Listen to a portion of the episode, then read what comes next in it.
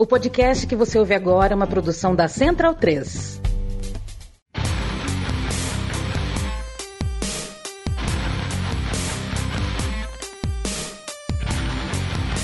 Começa agora o Xadrez Verbal. Bom crepúsculo, ouvintes da Central 3. Está começando mais uma edição do Xadrez Verbal, a sua revista semanal de política internacional em formato podcastal. Meu nome é Matias Pinto e, como sempre, estou ao lado dele, meu amigo e companheiro Felipe Nobre Figueiredo, o homem por trás do tabuleiro. Olá, meu caro Matias, olá a todos os nossos ouvintes, todo mundo que nos ouve, nos prestigia, nos divulga, nos tolera, nos ama, nos deseja, diz que nos odeia, mas não nos tira do ouvido. Chegando aqui a edição de número 360 do Xadrez Herbal. E nesse programa, meu caro Matias, a gente vai dar um giro de 360 graus pelo mundo. Olha só. Ó, porque tem notícias de todos os continentes, todos, até o continente gelado. E a gente sai do Brasil e volta pra cá também. Pois é, a Bonito gente vai dar uma isso, né? guinada. Bonito. Eu vou dar uma guinada de 360 graus na minha vida. É, Enfim, a- como sempre, agradecer os nossos ouvintes. E começando aqui com ah, alguns recados, alguns avisos importantes que eu e o Matias estávamos conversando aqui, inclusive, tá? Ah, semana que vem, né, nós vamos ter o último noticiário do ano, tá? Se tudo der certo, inclusive, teremos um convidado e uma convidada nesse programa. Aí, no dia 22, tá? Para você que vai pegar estrada no Natal, quer ouvir alguma coisa, a gente vai publicar um programa especial, tá? Com uma convidada especial, nossa querida embaixadora Irene Vidagala, vamos combinar aqui tudo ainda, tá? E aí nós vamos voltar com o noticiário no dia 12 de janeiro, tá? Ah, a não ser que ocorra, sei lá, alguma coisa muito bizarra nesse tempo, mas assim, tem que ser muito bizarra, tá? Até lá vocês vão poder acompanhar eu e o Matias, a Silvia, nas redes sociais, no Twitter e tudo mais. Até porque eu pretendo estar em Florianópolis no começo do ano que vem. Olha só, isso você não me falou. Não, ainda. Tô ainda. Olha é, só, menino, menino vai pra Floripa, vai- esse cabelo aí de manezinho, você vai surfar? não, eu não, sei- não, Você vai jogar tênis com o Guga? Se ele quiser. É o, é o, é o que eu sei que tem em Florianópolis é, de saudável. Mas. então, essa é a nossa cronologia, tá? Mais ou menos, essa é nossa programação, mais ou menos, tá? Até para permitir, né? Enfim, umas férias, um pouquinho de descanso tal. Eu não faço a mínima ideia do que eu vou fazer no meu fim de ano. É, outro recado importante, tá? É, Palmeiras campeão brasileiro. E São Paulo campeão na Copa do Brasil. Logo se enfrentarão na Supercopa. Que será não- em Miami. É, a gente não sabe aonde vai ser, mas assim, na primeira semana de fevereiro, se não tiver programa, você já sabe por quê. É, e, e é isso. Ah, acho que esses são os principais recados aqui para a abertura do, do programa. Né? Um abraço aí a todos os nossos ouvintes, todo mundo que nos acompanha esse ano, que divulga nosso trabalho, que confia no nosso trabalho, né? especialmente nesses momentos de crise. né? Então, o, teve um tweet muito, muito bom, ah, muito cirúrgico, que eu retuitei agora há pouco, que foi do nosso ouvinte Koala Croata. Tá? E, e ele estava né, criticando né, a parte da, da cobertura né, de, de internacional e tal, inclusive nas redes sociais. E aí ele falou assim, né, e ele criticando o sensacionalismo, né, ele falou assim: a cobertura fantasiosa cria uma aura ao redor dos países. Né? Os brasileiros imaginam uma Venezuela soviética, uma Argentina mendicante, uma Bolívia pré-histórica. É cansativo, não tem acúmulo, ninguém aprende nada, é só propaganda, racismo e medo. Né? Ah, esse foi o tweet do Cola Croata. E isso é tudo que a gente não bota no, no xadrez A herbal. gente combate. É, o máximo possível, né? Claro que sempre pode ter uma outra deslizada, enfim, tal. Mas, enfim, a gente sempre tenta né, mostrar que as coisas não são, às vezes, tão simplórias. E, enfim, tentamos né, sempre é, ensinar e aprender né, essas coisas bonitas da vida, né? Bonito isso. Bonito. E, e é isso. Tá? Enfim, os seus recados, Matias, eu sei que você também tem, até porque nós estávamos comendo empanadas veganas. Isso, mandar um abraço pro Rodrigo Rosário, o Dodô, grande baterista e empanador também. Ele que é o responsável pelo empanadeiro tropical, né? Empanada vegana aqui de São Paulo. Então, é, entrem lá no Instagram para saber como pedir. Agradecemos aí, já que ele ofereceu a janta para mim e o Felipe. Também queria agradecer é, a todo mundo que cruzou comigo em Porto Alegre né, no último final de semana. É, infelizmente não dá para lembrar o nome de todo mundo, mas foram diversas demonstrações de carinho, né, ainda mais por tudo que tinha acontecido em relação ao podcast da Tivela é, na semana passada. Então agradeço aí todos os abraços né, e, e palavras. É, e agradecer daí ao Pedro gremista e o Vini de Portugal, que me presentearam com uma camisa da seleção soviética de hóquei no gelo. Meu é, Deus! É, produto de época mesmo. Fica aqui o agradecimento, ele que acabou é, me encontrando ali na lancheria Chapa Quente, né, na Perimetral, na véspera da Impedicopa e mandar um salve também para todo mundo que disputou e prestigiou o evento no sábado. Assim como a nossa Carol Koenig também, que um abração é, para ela. foi lá me dar um abraço também. Aproveitamos para tirar uma foto, né, atualizar o, o catálogo. Mandar um abraço também para o Eduardo Santos, né, que foi de Camacuã até Porto Alegre também para me conhecer. E também o Davizito, né, que me marcou no Twitter, ele que acabou encontrando comigo após o jogo é, Grêmio e Vasco na Arena. É, e também fez questão de, de me dar um abraço. Então, é, esses são os que eu acabei lembrando, mas muito mais gente, né?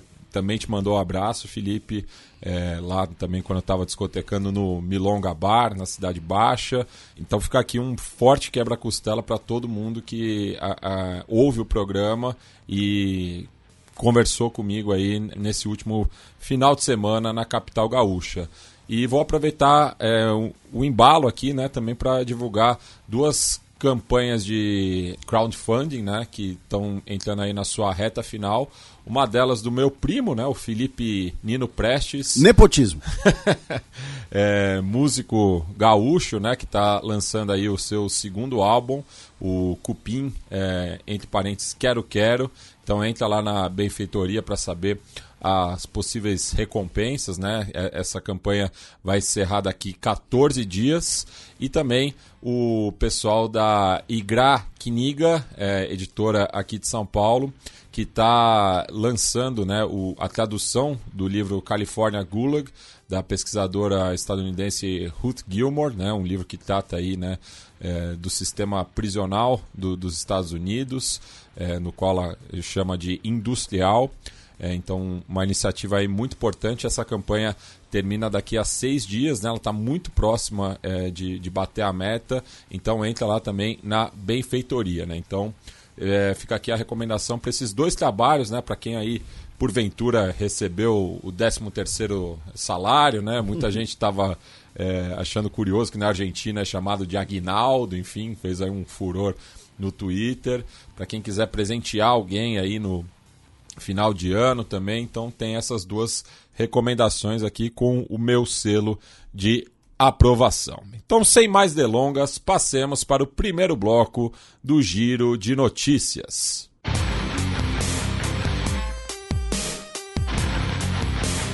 Giro de Notícias.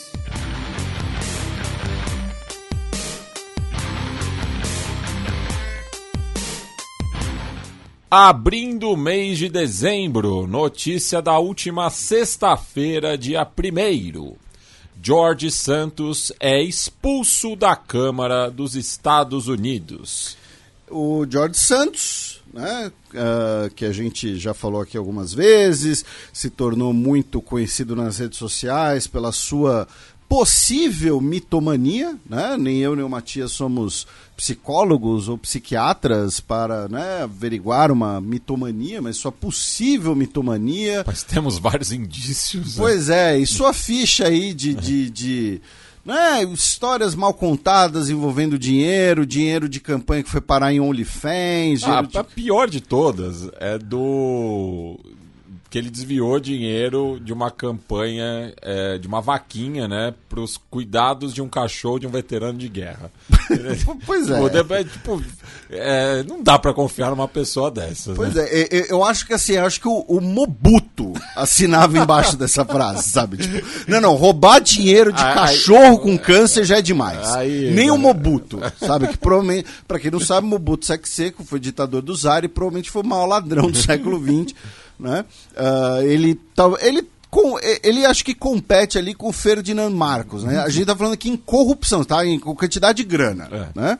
Ah, não estamos falando de, de atrocidades nem nada, enfim, claro. E, E aí, daí a competição é... é, se a gente for falar de atrocidades, aí, né, você tem. Enfim.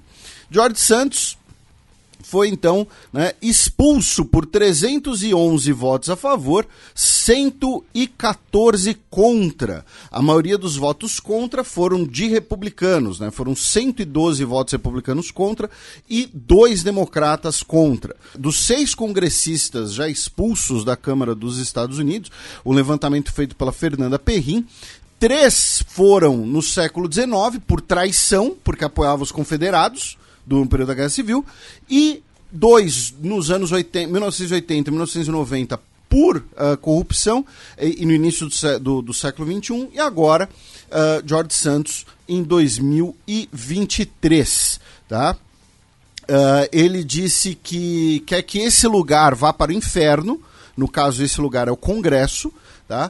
Ah, já postaram nas internets os funcionários do Capitólio trocando a fechadura do gabinete dele, tá? Porque assim, se ele levou a chave não vai adiantar mais nada, né? Ah, É e- co- como se fosse fácil dele acessar também, né? É muito mais simbólico do que qualquer outra coisa. É, ele já está fazendo vídeos numa plataforma que é uma plataforma que já- acho que a gente já comentou aqui que você paga lá uma grana e uma celebridade faz um vídeo personalizado para você, né? Então você pode é, é, pedir um parabéns a você do Kid Rock, por exemplo, se você quiser. Você quer um, você se quer um você fel- quer desperdiçar dinheiro, você quer um feliz aniversário do Kid Rock Não, de presente, Matias? quero. Tá? Mas o George Santos já está nessa plataforma fazendo esses vídeos. E ah, a gente sempre recomenda aqui o perfil dele feito na revista Piauí, ah, que a matéria se chama Eu Conheço Essa Bicha. Tá? É um perfil feito sobre ele na revista Piauí, que a gente recomendou aqui. E ele ah, também disse que ia cair atirando, né? Inclusive ele começou a postar lá algumas, né, algumas denúncias no- no- nas suas redes sociais, enfim. Também em relação à Câmara dos Deputados dos Estados Unidos, meu caro Matias, o Kevin McCarthy anunciou que vai renunciar, tá? Ah, o Kevin McCarthy, para quem não se lembra, era até pouco tempo atrás o presidente da Câmara dos Deputados, né? ele do Partido Republicano. Ele é ah, deputado desde 2007, tá? pela Califórnia. Ah, e ele disse que vai renunciar, tá? Estou saindo da casa, mas não da luta. Ah, ele que foi o tópico principal do, da edição 353, né? Lá de começo de outubro. Isso, quando ele entrou para a história, né, ah, por ser o primeiro presidente da Câmara removido do posto. Né, e agora ele disse que vai renunciar. Né, e, ele disse que estou ansioso para ajudar empreendedores a atingir o pleno potencial. Em outras palavras, ele vai trabalhar com lobby. né? Ah, um abraço para nossa querida Beatriz Falcão, né, a Bia Rock, que trabalha para desmistificar, inclusive, alguns aspectos do lobby. Né? Mas então ele disse que vai renunciar né, ao, ao mandato. Tá? Foi também uma notícia chocante, porque, novamente, se você pensar, até o último dia 3 de outubro, tá?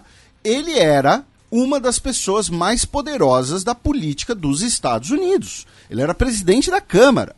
E agora ele vai renunciar ao mandato. Então, assim, alguma coisa tem, cara. Não pode ser apenas. Ele falou, né, que tem sofrido perseguições de colegas deputados, né? E aí muita gente falando, ah, os trampistas do Partido Republicano estão em cima dele, né? Ele está sendo crucificado dentro do partido por não ser dessa ala mais trumpista, né? Mas assim, alguma coisa tem, cara. Ah, ah, alguma coisa tem, sabe? É, é, filmaram ele fazendo algo hediondo, não é, não é possível, ele está sendo chantageado com alguma coisa bizarra, né?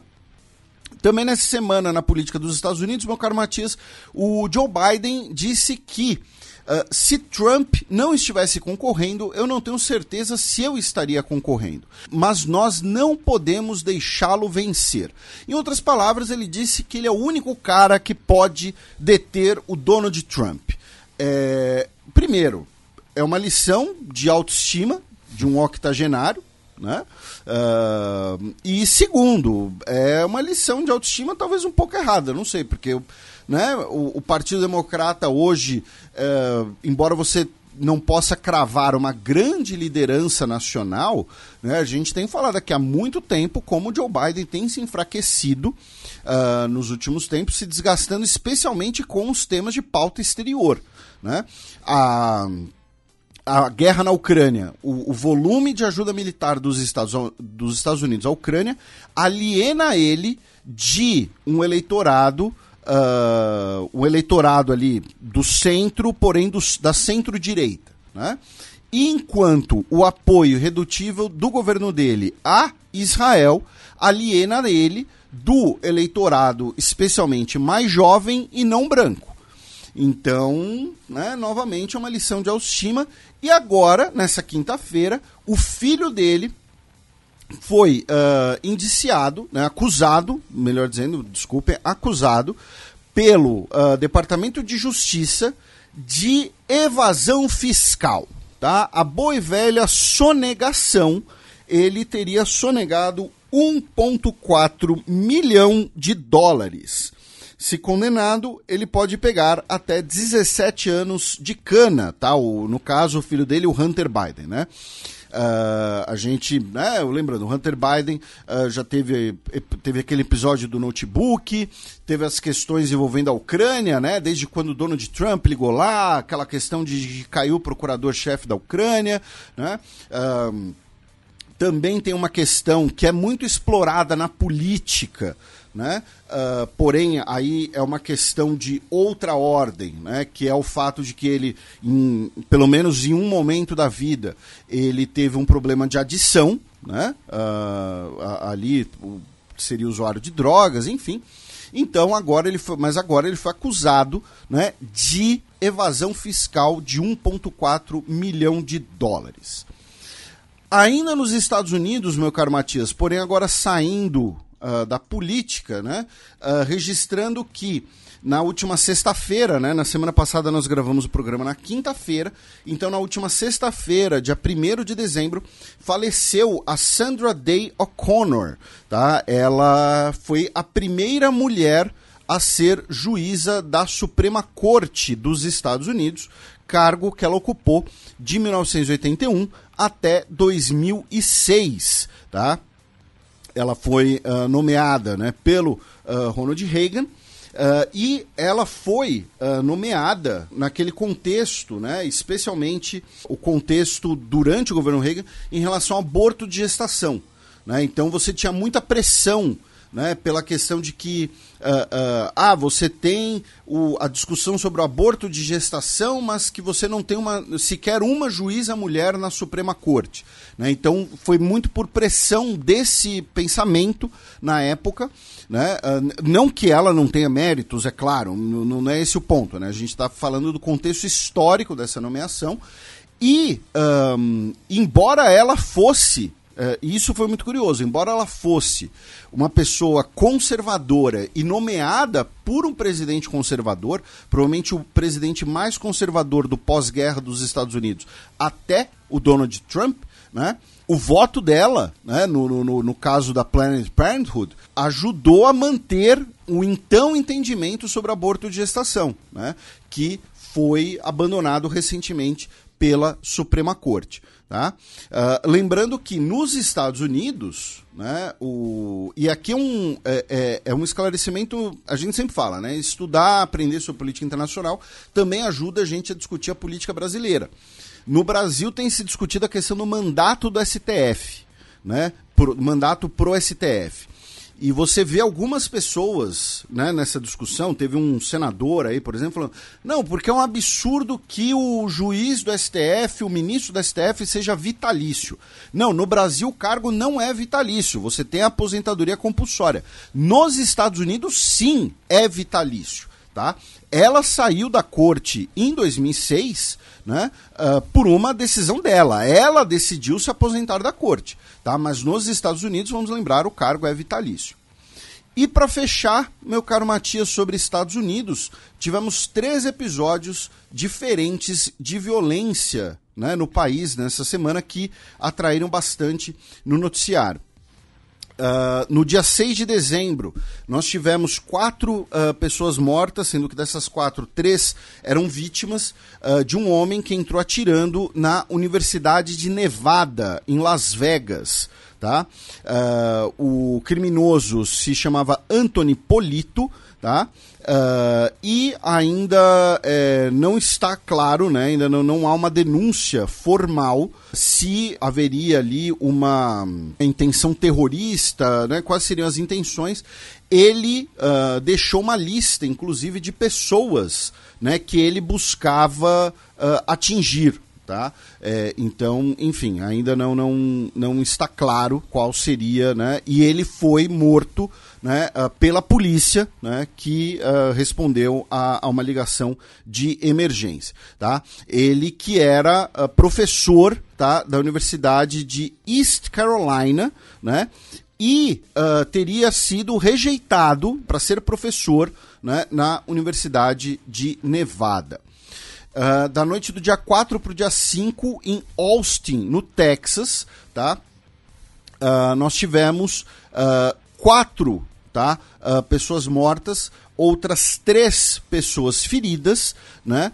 no caso, o homem responsável se chama Shane Matthew James Jr., que é um veterano do Exército dos Estados Unidos que uh, sofria, né, sofre de questões de saúde mental. Ele já havia sido preso por Uh, um caso de violência doméstica, tá? Não está claro, né, se essa questão de saúde mental seria um PSTD, né, uh, uh, alguma coisa assim, se seria algo relacionado ao seu serviço militar, enfim. E finalmente, no último dia 3 de dezembro, nós tivemos um, um episódio muito triste no Queens, né? Uh, quando um homem, tá, integrante uh, de uma família, tá, ele usando uma faca, né, ele matou uh, seus familiares e matou um policial antes de ser morto pela polícia, tá? então, né, três notícias aí bastante complicadas vindas dos Estados Unidos. Também na sexta-feira passada, dia 1 de dezembro, Filipinas estabelecem nova base de monitoramento em ilha no Mar do Sul da China. Desde o início do xadrez herbal, a gente sempre comenta as questões do Mar do Sul da China e nos últimos meses nós falamos muito né, uh, de episódios envolvendo China e Filipinas né, com navios da guarda costeira chinesa, por exemplo, tentando atrapalhar ou até mesmo impedir que as Filipinas abasteçam um navio, é, é um navio velho, em bom português, tá? que foi encalhado intencionalmente e que serve ali como uma base improvisada. Né? A China faz isso alegando que o território é seu, as Filipinas dizem que o território é seu e por aí vai. E uh, nessa semana nós tivemos né, a inauguração de uma base de monitoramento tá, da, da Guarda Costeira Filipina tá, uh, em uma dessas uh, ilhotas tá, do, do Mar do Sul da China. Né, no caso, a ilha de Titu. E lembrando, né, é, essas ilhotas, né, elas normalmente são pequenas, muitas vezes são recifes, né? Nós temos os casos de recifes que foram um, alargados, né, foram intencionalmente aumentados, né? Você tem ali aterro, concretamento, enfim. Uh, e que servem ali de tanto pequenos entrepostos como também de uma garantia né, de uma reivindicação de uma zona econômica exclusiva. Né? A gente sempre lembra isso aqui. tá? Território não é só a massa seca da terra, tá? Se a gente pegar as Kiribati, né, as ilhas Kiribati, que são um arquipélago disperso ali, uh, com apenas alguns milhares de habitantes e tal, e pegar a zona econômica exclusiva desses países, ou seja, o seu território marítimo, dá um território do tamanho da Argentina, que é um dos maiores países do mundo. Tá? Então, as Filipinas inauguraram, e no discurso de inauguração, né, feito pelo uh, ministro Eduardo Ano, tá, ele disse que o, a base vai permitir a contenção do bullying chinês nas águas do Mar do Sul da China. Tá? Uh, também nas Filipinas, nós tivemos um ataque terrorista na manhã do domingo, dia 3, tá, contra uma missa, uma missa católica, né, lembrando que as Filipinas são um dos maiores países católicos do mundo em população, tá, uh, que deixou quatro pessoas mortas, e o Daesh, né, o auto-intitulado Estado Islâmico, reivindicou tá, a autoria da ação, né, que uh, foi numa missa na Universidade Estadual de Mindanao. Também no Pacífico, mas indo para um arquipélago ao norte, no caso Japão, né, semana passada nós mencionamos que um avião, né, um, um Osprey V-22, né, que é aquele avião que também pode pousar como helicóptero, né, ele tem rotores basculantes, tá? Esse é o termo, eu acho essa palavra muito engraçada, é, porque eu sou bobo. Mas nós comentamos que na semana passada um, um desses aviões estava desaparecido, né? Uh, da Força Aérea dos Estados Unidos, e agora, né, nessa semana, nós tivemos a localização dos destroços e dos restos mortais tá, uh, das pessoas envolvidas no acidente, tá? oito vítimas fatais. Já em outro arquipélago, porém mais ao sul, na Indonésia, no último dia 3 de setembro, o Monte Marapi entrou em erupção e foi uma erupção surpresa, tá? É um vulcão que fica em Sumatra, né? Lembrando que a Indonésia é um país que tem muitos vulcões, né? Uh, e uh, você tem ali, né, o, o Krakatoa e tudo mais. E a gente sempre comenta, né, que existe uma hipótese geológica muito importante para explicar o surgimento da Indonésia, né? esse, é, esse arquipélago todo fragmentado. Na verdade, milhões de anos atrás, seria um território, né? seria uma grande ilha, e essa grande ilha foi né, entre aspas, despedaçada devido a uma grande erupção vulcânica que é a erupção do Toba. Tá? É, eu fiz todo esse preâmbulo só para falar isso. Mas é o nome do vulcão, tá? Não tô inventando. É o nome do vulcão. É, e nós tivemos erupção, uma erupção surpresa tá, do Marapi, sem nenhum abalo sísmico prévio, algo assim, e que infelizmente deixou 23 pessoas mortas. Marapi que poderia ser muito município da região do Cariri, assim. é, o município de Marapi. É. Não duvido que tem um lugar chamado Marapi no Brasil. Oh. Uh, e esses, essas 23 pessoas eram alpinistas, tá? Que estavam uh, escalando o, a, o vulcão, né? Que estavam escalando a montanha do vulcão, né? Uh, e acabaram sendo pegos nessa erupção surpresa. Tá? São 2.800 metros de elevação no caso da, da montanha. Ó, tem um rio, Marapi, que fica no estado do Pará, é, no município de Oriximiná. Pois é, vai ter algum programa do History uhum. Channel dizendo que os indonésios cruzaram o Pacífico com canoas e, e, eles são origem dos indígenas e que tem pirâmides feitas por aliens na Amazônia. Vai ter uhum. alguma coisa assim. E que fica localizado dentro do parque do Tumucumaqué, que faz divisa, que faz fronteira com o Suriname. Então, bem ao norte do país. Notícia do sábado passado, dia 2 de dezembro. ONU levanta embargo de armas às forças somalis o Conselho de Segurança da ONU né, uh, levantou, retirou né, o embargo que existia de envio de armamentos para as forças do exército somali, as forças do, do governo somali. Tá? Uh, a Somália estava em um embargo desde 1900, um embargo de armas no caso, né? desde 1992, tá? Porém, nos últimos anos, esse embargo começou a ter, uh, uh, começaram a ser colocadas uh, exceções né, nesse embargo, e agora você passou a ter mais exceções do que regra, muito provavelmente. Então, simplesmente retiraram as restrições de envio de armamentos para a força do exército somali pela argumentação, não é uma argumentação dupla, né? Uma argumentação do governo da Federação Somali de que o país não é mais né, um failed state, de que o país hoje tem uma institucionalidade nas suas forças de segurança, e segundo, que isso é importante na luta contra o Al-Shabaab, né, que é o principal grupo armado islamista do país.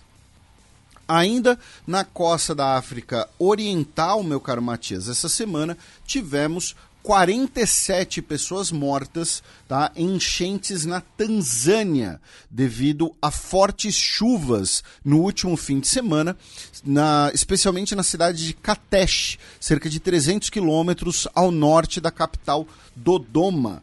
Tá?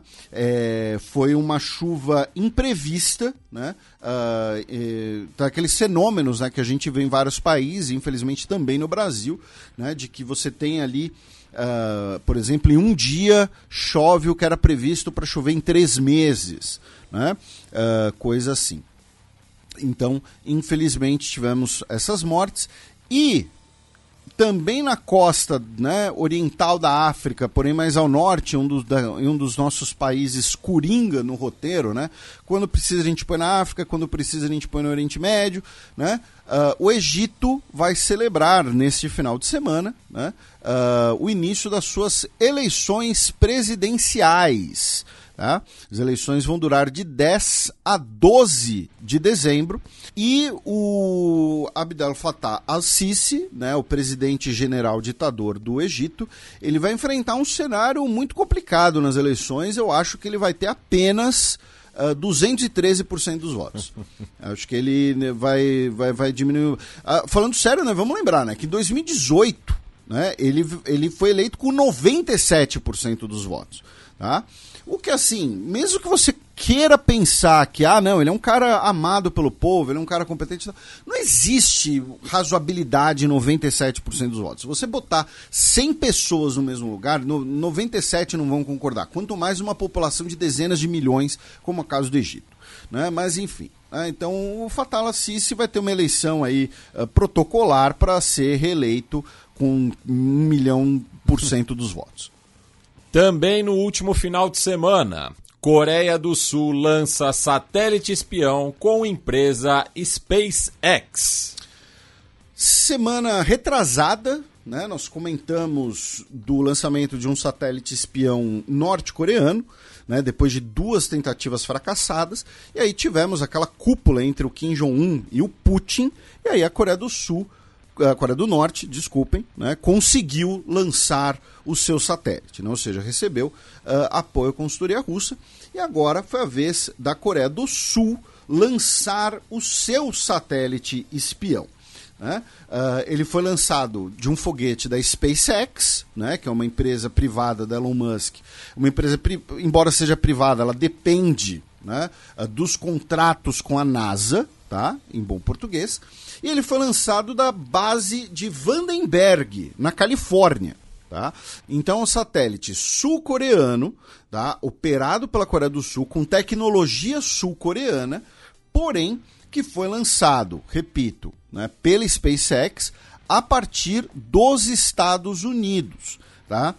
E aí vamos lembrar né, a diferença entre um foguete né, e um míssil balístico intercontinental é o destinatário, tá?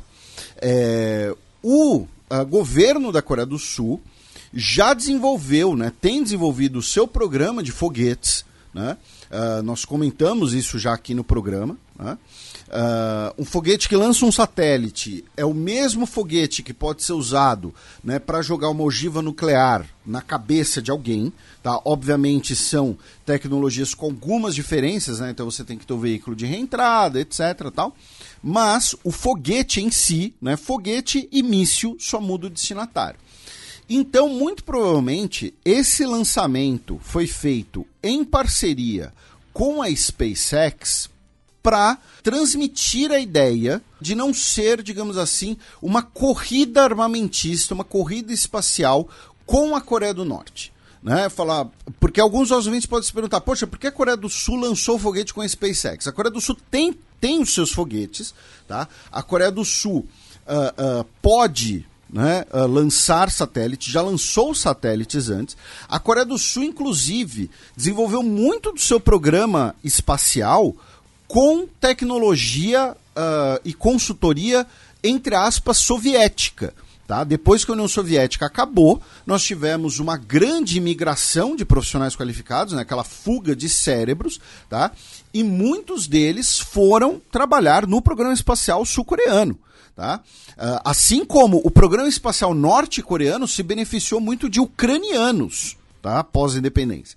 Enfim, a SpaceX e o governo da Coreia do Sul já tinham uma parceria anterior, tá? Não é a primeira vez, não é o primeiro lançamento. Porém, muito provavelmente, uh, isso daqui é uma interpretação minha, tá? Pô, quero deixar isso claro, não é uma informação precisa vinda do governo sul-coreano, tá? Mas muito provavelmente foi feito para não transmitir né, a ideia de que é uma competição intercoreana, dar um recado, né, talvez até uma talvez feito até por sugestão dos Estados Unidos, olha só, né, vamos manter o programa com a SpaceX por então, por enquanto, tal, né, para uh, evitar né, um, um, um recrudescimento, por quê? Porque a Coreia do Norte pode inclusive usar né, o eventual fato de um lançamento de um satélite espião pela Coreia do Sul em território sul-coreano, com foguete sul-coreano, para falar: olha só, a Coreia do Sul está fazendo isso, então eu vou fazer também. Né? Eu posso fazer também. Tá? Ah, da Península Coreana, meu caro Matias, a gente vai rapidamente ao subcontinente indiano registrar uh, duas notícias. Primeira delas é que essa semana tivemos mais 13 pessoas mortas no estado indiano de Manipur, né, que é marcado por tensões que têm um caráter tanto étnico quanto religioso né, uh, entre cristãos e hindus. Também na Índia, essa semana nós tivemos os resultados de três eleições estaduais tá, no país. E o BJP, que é o partido do Narendra Modi, o partido de direita indiano, o partido da direita nacionalista hindu, que tem uma ala, inclusive, que tem elementos do fascismo, tá? A gente já comentou isso aqui, né? A questão do movimento Rintuva e tudo mais. Enfim, o BJP venceu, tá? Nesses três uh, estados. O, talvez o, o principal, né? De, de, de, nota desses três, né? Tenha sido a eleição no Rajasthan, né? Que é o maior estado indiano por área. Né, é um estado que cobre boa parte ali da fronteira com o Paquistão.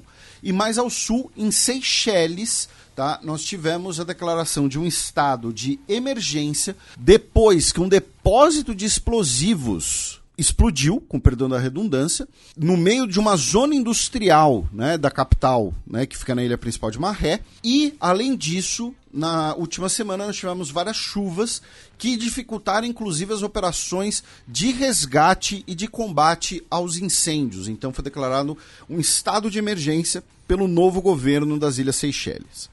Bem, passemos agora para a coluna aberta, na qual eu e o Felipe seguimos repercutindo os últimos acontecimentos na faixa de Gaza.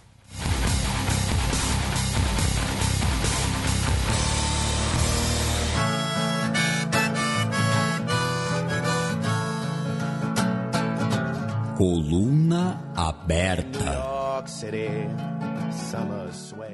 Bem, Felipe, a gente segue a nossa cronologia com os últimos acontecimentos na faixa de Gaza desde o dia 7 de outubro, voltando à última sexta-feira, dia 1 de dezembro. Isso, né? Alertas de sempre, né? Não pegue o bonde andando. Se você pegou o bonde andando, retorne, né? Programas antigos. Uh, racismo, uh, islamofobia, antissemitismo, se tiver com encheção de saco, a gente não anda com muita paciência, fim de ano, inclusive, tá todo mundo cansado já, tá? Uh, não enche o saco das pessoas na internet. críticas construtivas não são encheção de saco, tá? Estou falando, né? E, e, vocês sabem a diferença, né? As pessoas sabem a diferença. As pessoas sabem quando escreve um tweet para encher o saco do outro. Enfim, começando pelo fato de que no último dia primeiro, infelizmente, o cessar-fogo uh, entre Hamas e Israel acabou. Tá? É, o governo dos Estados Unidos e o governo israelense né, uh, culparam o Hamas pelo fim uh, do cessar-fogo, tá?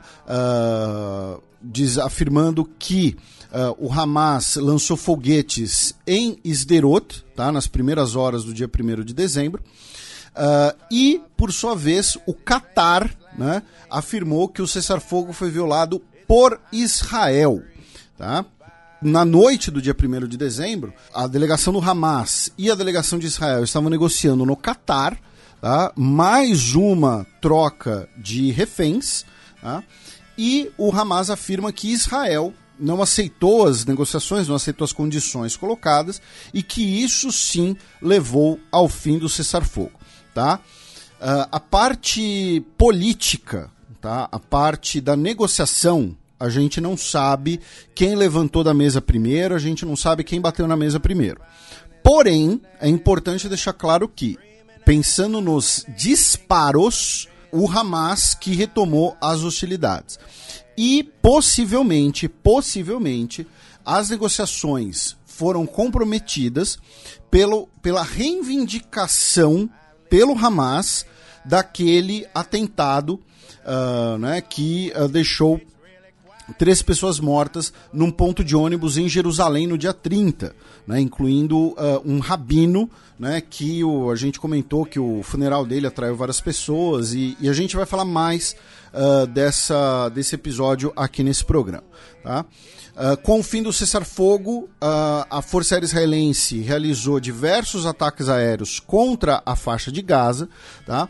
No dia primeiro, pelo menos 180 pessoas morreram e diversos caminhões não conseguiram entrar na faixa de Gaza a partir do Egito, devido justamente ao fim do cessar-fogo. Os caminhões já estavam prontos né, para entrar, levando a ajuda humanitária. Tá? Uh, também no dia 1 já na fronteira norte, tá? a artilharia israelense no sul do Líbano, na cidade de Hula, deixou uma mulher e o filho dela mortos. E a gente também vai falar mais disso daqui a pouco. Tá? Outras notícias desse dia primeiro, meu caro Matias, são na verdade duas notícias que são notícias e também uma recomendação de leitura. Quais são as notícias? Primeiro, centenas de uh, cidadãos do Malawi foram para Israel trabalhar na agricultura israelense, substituindo os trabalhadores, especialmente tailandeses. Né? A gente falou desde o início, né, que inclusive muitos mortos e sequestrados eram tailandeses.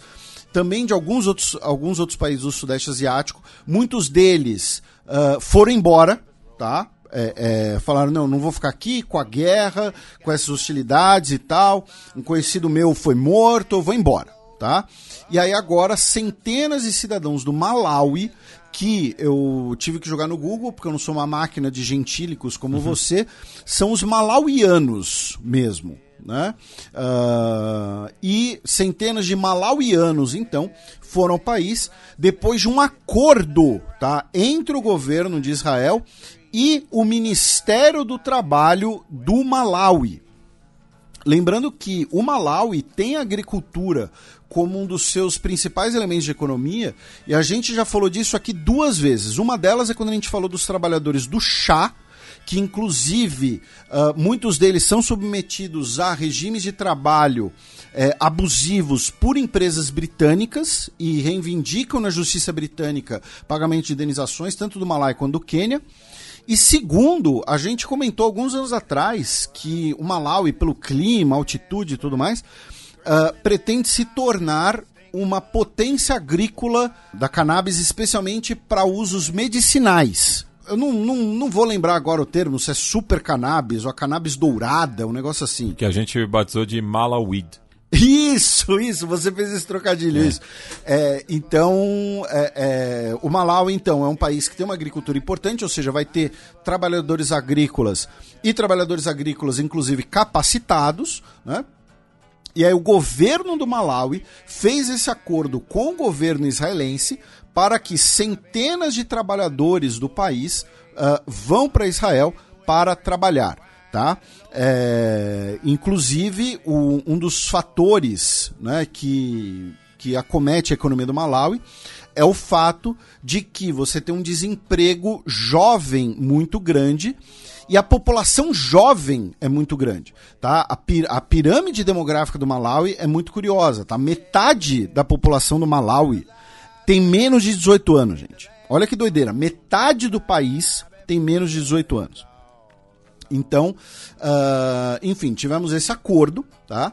E a outra notícia desse dia primeiro, que é uma recomendação de leitura, é uma matéria assinada por uh, Harry Davis, Beth McKernan e Dan Sabak, uh, baseados em Jerusalém, três repórteres em Jerusalém.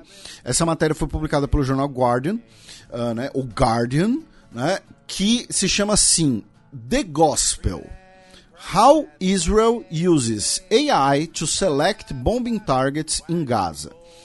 O Evangelho. Como Israel usa inteligência artificial para selecionar alvos de bombardeio em Gaza. Tá?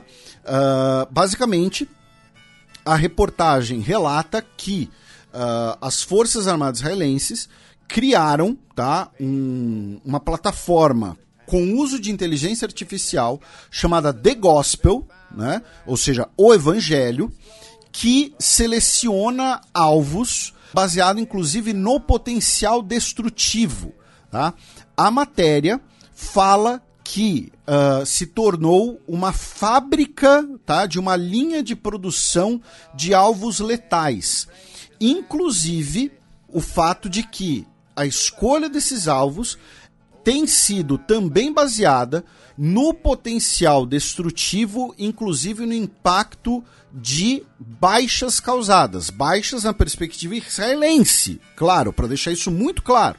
Né? Já que, como a gente fala aqui, tem falado aqui, a maioria das vítimas dos bombardeios aéreos de Israel em Gaza são civis. E isso faz parte do que a gente explicou no primeiro ou segundo programa dessa sequência, né, que é a doutrina da RIA.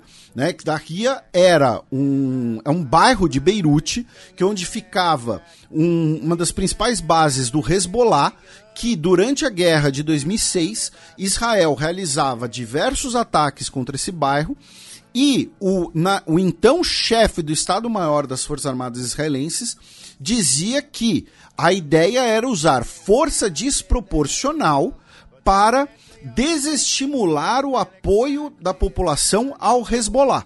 Tá?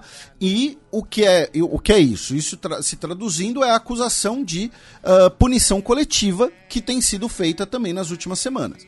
Então é uma denúncia gravíssima dessa plataforma chamada The Gospel, né, o Evangelho, e por isso que eu recomendo que vocês leiam essa matéria tá? Vamos para o dia 2, onde tivemos uh, mais né, 190 pessoas mortas, incluindo ataques em Canhunes, que fica ao sul da faixa de Gaza, tá? O chefe de ajuda humanitária da ONU, o Martin Griffiths, disse que não existia mais nenhum lugar seguro na faixa de Gaza, tá? Também nesse dia, foi revelado que uh, o governo dos Estados Unidos providenciou uh, bombas que são chamadas né, de bunker buster, né, ou seja, você uh, estoura bunker, né, o modelo BLU-109, para você destruir uh, instalações subterrâneas e que, quando elas atingem, por exemplo, um prédio, tá, o prédio inteiro basicamente pode ser destruído. Nesse dia 2, o Hamas disse que só vai libertar mais reféns até que todos os palestinos presos estejam libertados ou Israel pare com as hostilidades. O que acontece agora? Isso também já é, isso vai ser um, isso agora é um elemento muito importante, tá? quem afirmou isso foi o vice-chefe do partido Hamas, tá? da ala política do Hamas, ou seja, não do braço armado, né? o Saleh al-Aruri. Ele fez essa declaração no Catar, tá? Onde é a sede internacional do Hamas, como a gente já explicou aqui, né? Uh, então, assim, enquanto você tem a guerra em Gaza, enquanto você tem as pessoas sofrendo, lider as lideranças do Hamas estão ou no Catar ou na Turquia, tá? É, é, comendo muito bem, inclusive, muito bem, obrigado, né? E ele disse que uh, todas as mulheres e crianças já foram entregues que todos os prisioneiros agora são homens e militares. O que ele está dizendo? Olha só, essas pessoas aqui não são mais reféns, tá? Não são é isso que ele está, tá? É, interpre, é, é, eu estou explicando para vocês o que, o recado que ele quer transmitir. Essas pessoas não são mais reféns, são prisioneiros de guerra. São prisioneiros, entre aspas, na visão dele, legítimos tá? Então, para a gente libertar essas pessoas aqui, tá? Nós vamos exigir a libertação de mais pessoas ou condições maiores, porque não são mais mulheres e crianças, tá? Uh, alguns anos atrás, a gente mencionou isso no primeiro programa, uh, um soldado israelense ficou anos, tá? Uh, como refém em negociações para a libertação de, de prisioneiros palestinos. E a gente já comentou aqui sobre essas prisões administrativas também. Então, uh, o que ele quis dizer é isso: que olha só, essas pessoas não são mais reféns. Tá? O que nós temos aqui são militares e homens né, em idade militar. Então, essas pessoas aqui é, é outro contexto, são outro grupo. É um grupo mais valioso e é um grupo que a gente não vai abrir mão tão facilmente. E aí, meu caro Matias, nesse dia 2 de dezembro, nós tivemos uma declaração interessantíssima, tá? O secretário de Defesa dos Estados Unidos, o Lloyd Austin, tá? Ele estava falando no Fórum de Defesa Nacional Reagan, tá? Realizado na Califórnia, nos Estados Unidos. E ele disse que, no atual contexto, o centro de gravidade é a população civil e se você não agir para proteger os civis, você vai jogá-los nos braços do inimigo, tá? You drive them into the arms of the enemy. São as palavras exatas dele. Você substitui uma vitória tática com uma derrota estratégica. Ou seja, no, no curto prazo, Israel vai poder dizer que saiu vencedor, que ocupou Gaza, que destruiu uh, uh, o Hamas e tudo mais, mas no estratégico, no longo prazo, Israel vai ter colocado a população contra si, que é o que a gente comentou já a, alguns programas, né? O que as pessoas podem esperar, por exemplo, dos órfãos que sobreviverem a tudo isso, e também o fato de que isso ele abordou mais indiretamente né? mas o fato de que, em vários aspectos, as mortes de civis, tá? os ataques aéreos indiscriminados, e quem fala de ataques aéreos indiscriminados não sou eu, foi o chefe de Estado-Maior de Israel, tá? tem feito Israel perder a né, o que se convencionou chamar ali na época do Vietnã, né, a guerra pelos corações e almas das pessoas, que é a guerra no discurso público internacional. Né? Hoje, no discurso público internacional, a maioria dos países tem o quê? Criticado Israel, a maioria dos países tem criticado o apoio dos seus respectivos países a Israel. Então, por quê? Por que isso também ocorre? Pelos ataques aéreos contra a população civil. Novamente, se a, aí a gente vai mudar, a gente vai reverter o que a gente falou sobre os ataques do Hamas no dia 7 de outubro. No, naquela época a gente falou, se o Hamas tivesse ficado restrito aos quartéis israelenses, por exemplo, dificilmente você teria a, a condenação internacional que ocorreu. Agora é o inverso, tá? Se Israel fala, olha só, realizamos um ataque aéreo que destruiu o quartel-general do Hamas. As pessoas dificilmente, pouquíssimas pessoas, não dificilmente, mas seria muito menor o volume de pessoas criticando, o volume de pessoas falando, ah, isso aí tá errado.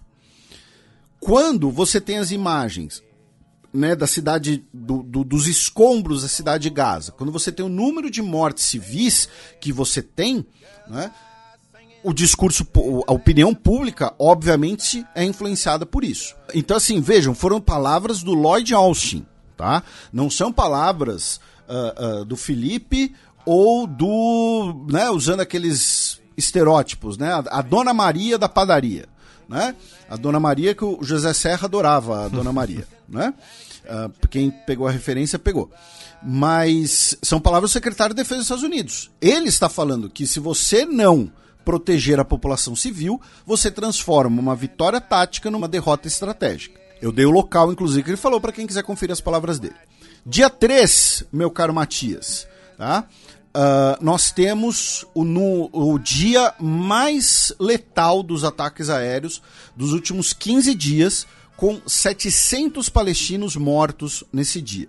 No dia 3, o governo israelense afirmou que uh, já estão contando ao menos 800 pontos de acesso à estrutura de túneis do Hamas. Tá? O uh, ah, que, que são esses pontos de acesso? São poços, são Uh, uh, escavações, às vezes disfarçadas, né, dentro de, um, de uma casa, dentro de um celeiro, uh, enfim, muitos acessos a esses túneis. O governo israelense também afirma que muitos acessos a esses túneis estavam em prédios como mesquitas e escolas, tá?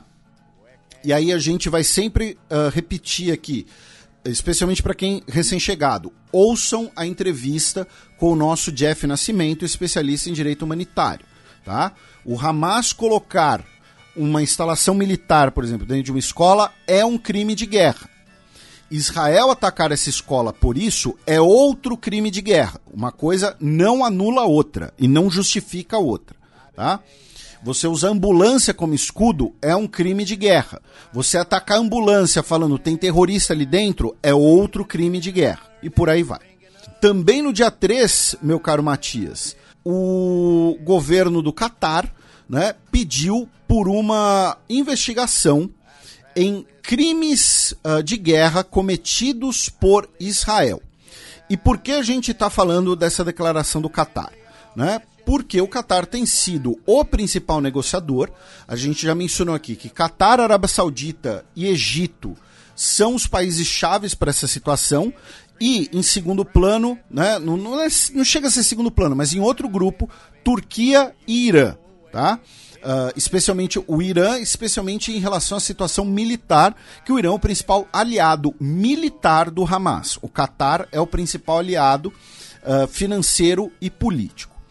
Uh, então, o Qatar pediu por uma investigação de crimes de guerra cometidos por Israel e que, para isso, é necessário um cessar-fogo imediato.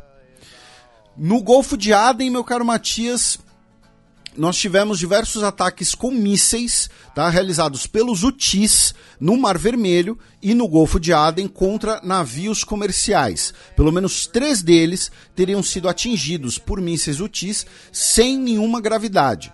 E um navio da Marinha dos Estados Unidos, o USS Carney, também foi alvo de um ataque, porém uh, não, não houve danos.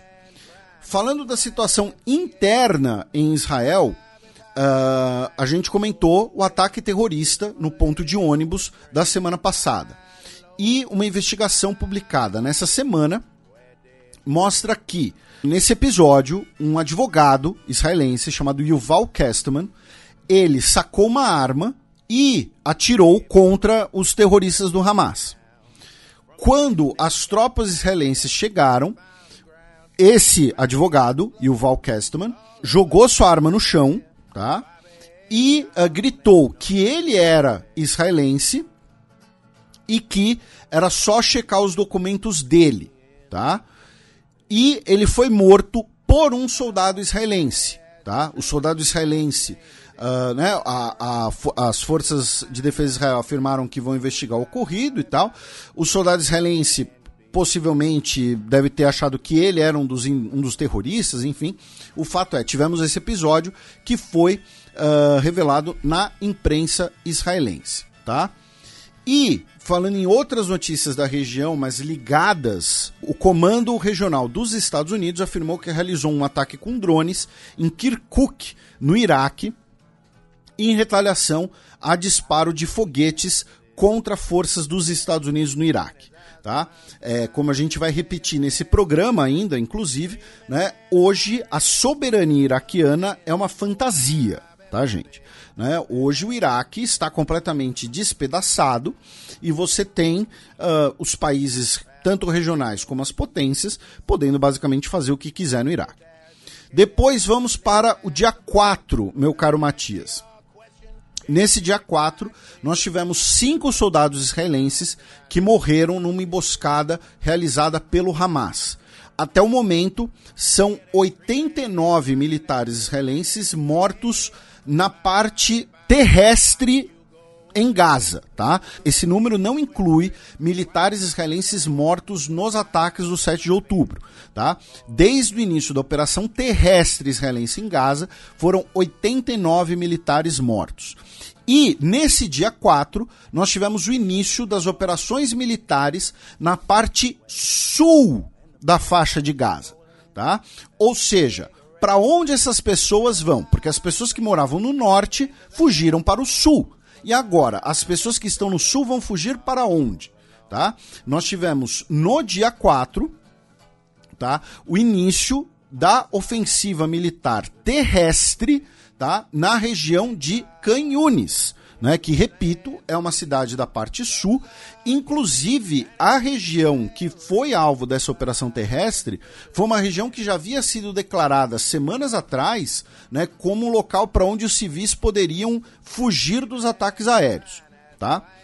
Também nesse dia 5, uh, nós tivemos um relatório da ONU afirmando que em Gaza Uh, já começaram, né, infelizmente já começaram os surtos de doenças infecciosas, tá? incluindo um surto de hepatite A em um dos abrigos da ONU e um surto de diarreia e de cólera.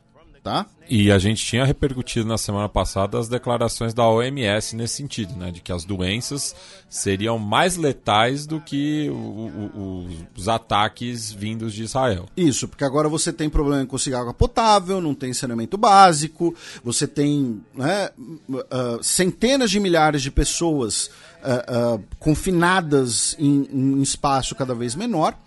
Aí no dia 4 nós tivemos alguns dobramentos internos em Israel interessantes. Tá? Uh, nesse dia 4 e dias, dias próximos, tá? digamos assim. Mas a principal notícia foi que, na segunda-feira, dia 4, o Benjamin Netanyahu, tá? Uh, numa, num comunicado, disse que negou tá? que ele esteja evitando, ignorando as famílias das pessoas que ainda são reféns do Hamas, tá? Aí, inclusive, é, é, uma contextualização importante. Quando eu falei antes, né, que o Hamas disse que entregou todas as mulheres e crianças, essa é a informação dita pelo Hamas. Tá? Ah, mas Felipe, eu vi aqui a notícia que ainda tem cinco mulheres em pós do Hamas. É possível, tá? Não estou dizendo que o Hamas naquele momento estava dizendo 100% a verdade. Tá? Uh, enfim, voltando aqui. O Netanyahu disse que uh, né, negou né, que esteja evitando se encontrar com familiares dos reféns. A mãe de um dos uh, soldados reféns, que tem participado de coletivas, inclusive, uh, disse que tudo que pedimos é que o gabinete se reúna conosco, nós merecemos isso e nos ignorar é humilhante. Aí vamos para o dia 5, tá? Ainda nesse assunto. A gente vai passar na cronologia do dia 5, mas ainda nesse assunto. No dia 5, nós tivemos o um encontro entre o Benjamin Netanyahu, primeiro-ministro de Israel, e familiares de reféns, tá? E nós tivemos uh, diversos familiares uh, relatando o que ocorreu, tá? Para a imprensa e, segundo um deles, que foi publicado no jornal Mariv, uh, houve caos e gritaria, e parte dos familiares se retiraram, quando Netanyahu começou a ler uma declaração pré-preparada, tá? Então, ele né, teria começado a ler e tudo mais. Uh, houve uh, uh, gritos, houve denúncias. Haviam reféns libertados nessa reunião, inclusive, que relataram violências, relataram torturas. uma delas, uma presente, inclusive, falou em violência sexual, pelo menos uma presente, a gente vai falar mais disso. E nós também tivemos familiares uh, que gritaram né, para o Netanyahu renunciar. E o Netanyahu, então, teria gritado de volta, dizendo que era impossível a libertação de todos os reféns de uma vez só, tá? que é necessário né, uh, ir com calma, que é necessário ter paciência, que o objetivo do governo né, é trazer todos os reféns. Uh, uma mulher, isso relatado pelo Haaretz, disse que o governo israelense está cogitando é, inundar os túneis do Hamas e, consequentemente, se você inundar os túneis, todo mundo que está ali dentro vai morrer, né? Sejam integrantes do Hamas, sejam reféns, tá? Uh, a mãe de um refém disse que eu não, eu não vou sacrificar meu filho pela sua carreira tá? Meu filho é, não era um voluntário a morrer pela pátria. Ele foi sequestrado de sua casa e de sua cama, tá? Um, enfim, então você teve uma reunião muito tensa, como seria esperado, né? Uh, é, mas ao mesmo tempo você teve também esse efeito político. E aí, junto com tudo isso, tá? O, o, Judiciário de Israel afirmou que o julgamento né, dos três casos envolvendo Netanyahu, né, corrupção e tráfico de influência, serão retomados. Tá? Eles ficaram dois meses suspensos, né, quase dois meses suspensos, tá? Uh, e uh, os julgamentos serão retomados, embora num formato reduzido já que várias pessoas envolvidas nos processos, como testemunho de advogados, agora estão no serviço militar. E aí a gente vai lembrar o que a gente fala aqui praticamente desde o início. O Netanyahu está agindo, dentre outros motivos, motivado para salvar a sua carreira política ou pelo menos adiar tá, uma condenação no judiciário. Então, ele vai usar a guerra a justificativa da guerra para se manter como primeiro-ministro, então ele vai falar: olha só, é um momento de crise, eu não posso recuar do momento de crise. Então, como bom patriota, eu vou continuar primeiro-ministro. Né? Um discurso desses. E se para ganhar apoio popular, ou pelo menos par de apoio popular, e se manter no cargo, para ele for necessário terraplanar a faixa de Gaza, ele vai fazer isso. Hoje a principal preocupação do Netanyahu é Benjamin Netanyahu. A segunda maior preocupação dele é Benjamin Netanyahu. A terceira maior preocupação dele é Benjamin Netanyahu. Quando chega na décima, a gente põe a Sara Netanyahu.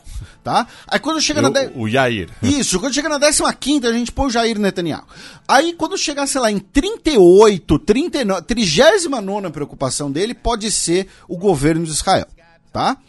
Então é isso. O Netanyahu, ele está agindo, em parte, motivado por esse interesse de salvaguardar a sua carreira política. Junto com esses relatos da reunião com familiares, veio um outro relato que foi publicado no, foi transmitido, melhor dizendo, na Canal 12, né, que é uma das principais redes de TV de Israel, afirmando que o Netanyahu teria confidenciado, tá, durante a reunião, que não seria possível garantir o retorno de todos os reféns, tá? Porque vamos lembrar, o próprio Hamas falou: olha só, os reféns que nós temos agora são homens em idade militar e militares. A gente não vai devolver essas pessoas por um preço, entre aspas, barato, para essas pessoas no dia seguinte estarem lutando contra nós. E essas pessoas são, entre aspas, prisioneiros legítimos de guerra. Tá? Então, o, o Netanyahu teria feito essa confissão, né? essa, essa confidência tá? nesse contexto. Uh, depois passamos para o dia 5, meu caro Matias. Tá? Uh, quando tivemos ataques aéreos próximos do hospital Kamal Advan, tá? que uh, foram alvos, esses ataques aéreos foram alvo de condenações internacionais. E aí, na cúpula de cooperação do Conselho do Golfo, o governo do Catar novamente pediu por um cessar-fogo e via o seu emir, né, presente, o emir do Catar, que é o, é o, dono do país, a gente sempre fala isso, né? Alguns países, né, como é o caso do Catar, não tem governo, tem dono. Tá? Ele disse que o que Israel faz na faixa de Gaza é um crime hediondo. Tá? Ele usou essa expressão também em relação ao dia 5, meu caro Matias, mas aí na fronteira norte, tá? Nós tivemos um soldado do Líbano, tá? Um soldado do exército libanês morto num bombardeio de artilharia de Israel perto de Odaissé, com três outras pessoas feridas. No dia 5, nós tivemos a repercussão em Israel de outra denúncia importantíssima e interessantíssima que, usando algoritmos, pesquisadores, tá? O professor Robert Jackson Jr., da Universidade de Nova York, e o professor Joshua Mitz, da Universidade de Colômbia, uh, conseguiram determinar que você teve um número excepcionalmente alto de operações de short nos dias antecedentes ao ataque do dia 7 de outubro, tá? Lembrando, o que, que é o short? Né? Se você já viu aquele filme A Grande Aposta, sobre a crise de 2008, uh, ah, você sabe o que é um short. Inclusive, o nome original do filme é The Big Short. Né? O short é você fazer uma aposta contra a ação. Né? Então, normalmente quando você pensa no mercado de ações é, ah, vou comprar ações dessa empresa porque ela vai me pagar dividendos, isso vai ser minha aposentadoria, ou então, ah, vou comprar ações dessa empresa porque elas vão valorizar e eu vou vender mais para frente. O short é, eu vou botar dinheiro que essa empresa, essa ação vai valer menos, tá, do que vai ocorrer. E o que aconteceu? Nós tivemos várias operações de short tá? Nas, nos, na véspera do 7 de outubro e as ações caíram. Né? De fato, nós tivemos as ações caindo e então algumas pessoas tá, ganharam milhões de dólares. Segundo o levantamento desses dois professores, estamos falando de milhões de operações que movimentaram um volume acima da média em mais ou menos 100 milhões de dólares no total. Tá? É um relatório de 66 páginas.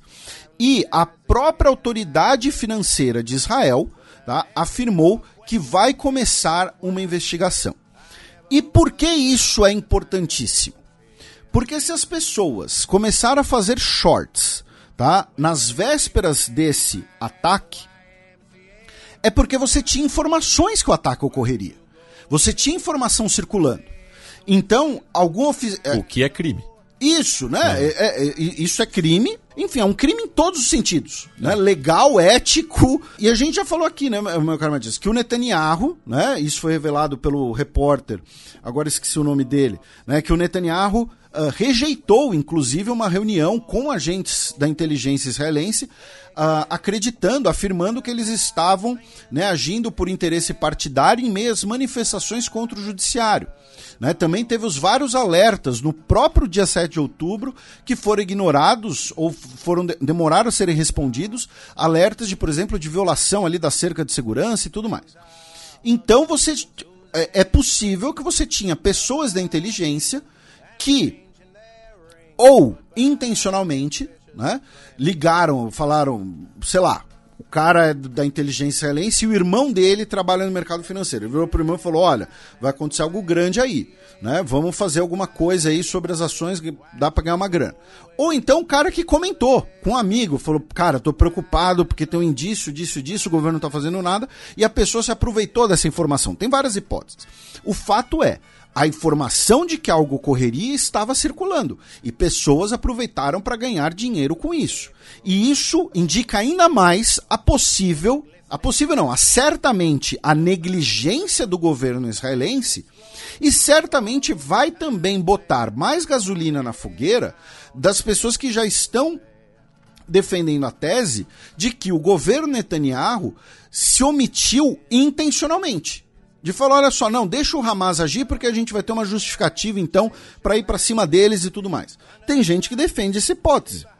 E o fato de que a informação já estava circulando ao ponto de gerar uma movimentação estranha na bolsa de valores que desperta a atenção pelo volume uh, uh, pouco habitual, mostra que a informação já existia. Enfim, continuando. A gente vai aproveitar agora, pegar uma notícia do dia 5 e conversar um pouco sobre Estados Unidos novamente. Né? Por quê? Porque se a gente mencionou né, da importância de Catar, Arábia Saudita, Egito para um eventual acordo, para uma eventual solução, ao mesmo tempo, né, os Estados Unidos, do outro lado, são o principal aliado de Israel. Né? Então, assim, se de um lado nós temos os países árabes, do outro lado nós temos os Estados Unidos e o seu, sua influência política e diplomática. No dia 5, o Departamento de Estado anunciou que iria suspender, né, proibir vistos para israelenses que fossem responsabilizados por minar a paz, a segurança ou estabilidade na Cisjordânia por conta da violência, das violências cometidas, especialmente por colonos religiosos de extrema direita na Cisjordânia. E aí vieram dois tipos de, de repercussão em relação a isso. Um deles é muitas dessas pessoas não precisam de visto para ir para os Estados Unidos. Muitas das pessoas têm nacionalidade dos Estados Unidos. Né? E segundo, o fato de que, se não seria muito mais eficaz né, e menos, talvez até mesmo populista, né, uh, você ir atrás dos financiamentos. Tá? Dos financiadores desses grupos. Porque muitos desses grupos religiosos da Cisjordânia são financiados por doadores dos Estados Unidos inclusive doadores de igrejas evangélicas do sul do país. Tá? E muitas dessas transações, inclusive, estão muito bem documentadas. Tá? É, então, né, você fazer a punição individual é meio que fugir do fato de que você pode, se você quiser, cortar o financiamento de alguns desses grupos. Inclusive, por exemplo, do grupo formalmente carranista, né? lembrando que o Meir Kahane né, é, o, é o inspirador do Otzma Erudit, que é o partido do Itamar Ben-Gvir, né, mas os carranistas eles são designados um grupo terrorista pelos Estados Unidos. Né? E mesmo assim eles recebem dinheiro de doadores dos Estados Unidos. Tá? Então, né, a repercussão foi essa. Depois nós tivemos a publicação uh, de uma pesquisa, tá? Uh, uma pesquisa feita com 1.200 potenciais eleitores dos Estados Unidos, tá? afirmando que 61% dos eleitores, né, ou seja, da população como um todo, apoia um cessar-fogo em Gaza, no caso dos eleitores dos Estados Unidos. Se você destrinchar por filiação partidária, 76% das pessoas que se definem como democratas apoiam. 57% que se declara como independente apoia e 49% que se declara republicano apoia. Tá? Esses 49% são divididos em dois grupos. Né? No caso, por exemplo, dos republicanos. 20% que apoiam fortemente, 29% que somewhat support, ou seja, apoia moderadamente, 10% não sabe, 14% se opõe moderadamente e 27% se opõem definitivamente. Tá? Isso dentre os republicanos. Então você tem 61% do eleitorado que, de alguma maneira, se, é, favorece um cessar-fogo. Sendo que desses, o maior grupo é o dos que fortemente apoiam o cessar-fogo, tudo em 35%. E aí você tem a discussão, inclusive, sobre a democracia representativa, né? É, mas você tem uh, ah, 11% apenas dos congressistas defendendo um cessar-fogo. Essa pesquisa ela foi feita por um think tank que é ligado ao Partido Democrata, é importante deixar isso claro. Então você pode ter até um envezamento né, uh, mais progressista, não vou dizer de esquerda, né, mais progressista, mas ainda assim são números bastante substanciais. Né?